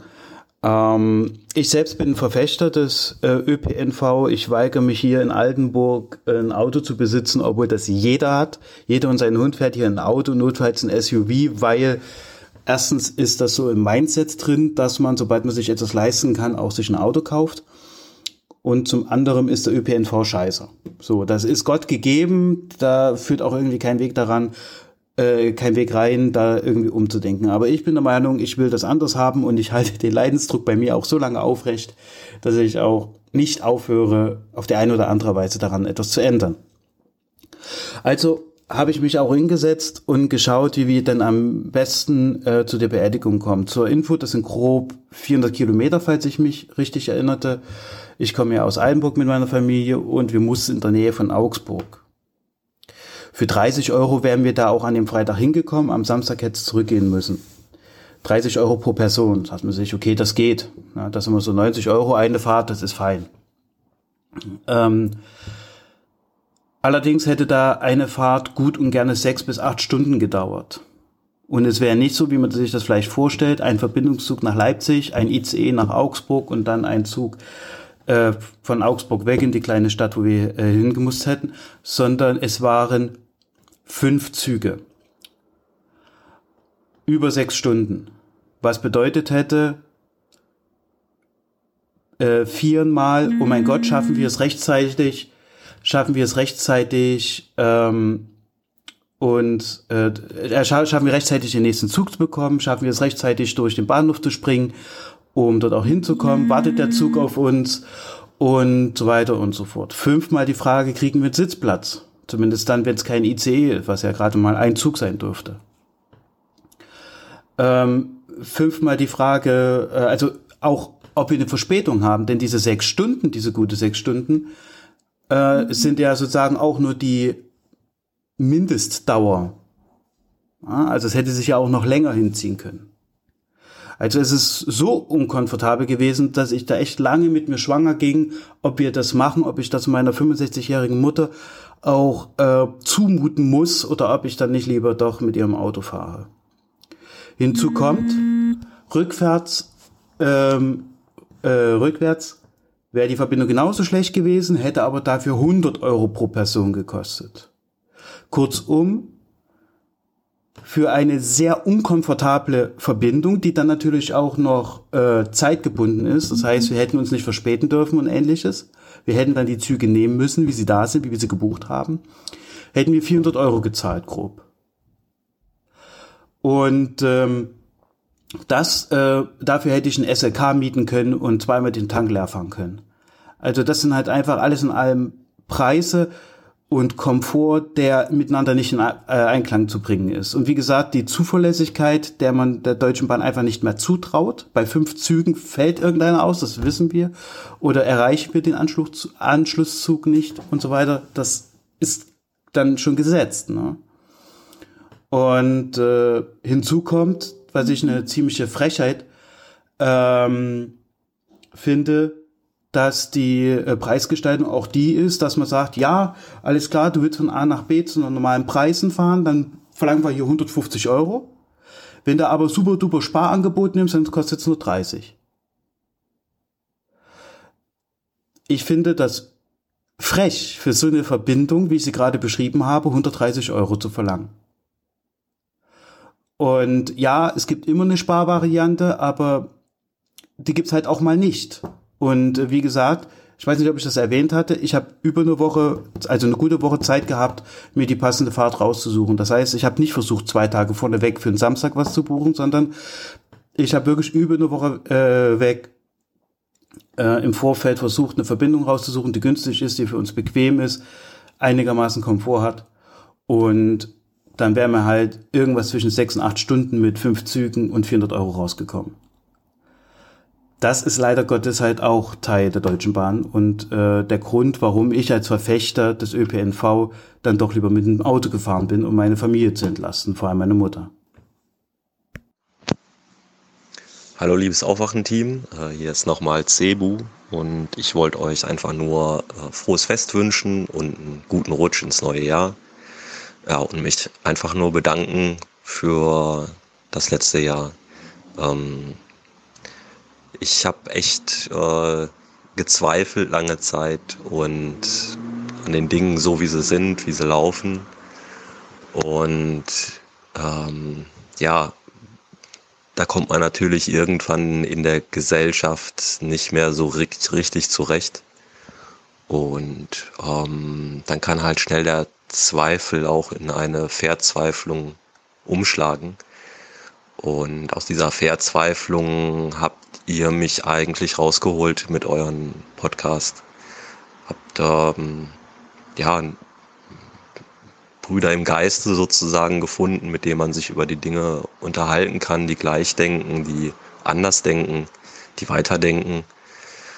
Und ähm, ja, das hat einem mich zumindest aus meiner Verzweiflung zurückgeholt in den Zweifel, den man dann halt auch teilen kann. Und ja, dafür wollte ich mich einfach mal bedanken. Ähm, ja, wie kann man sowas in Worte ausdrücken? Ich weiß es nicht. Ich hoffe, dass ihr mich versteht und ähm, ich hoffe, dass ihr einfach lange so weitermacht, weil ich denke, dass es noch viele andere gibt, die so wie ich sind und an einen Punkt kommen, wo die alles anzweifeln, was es so gibt.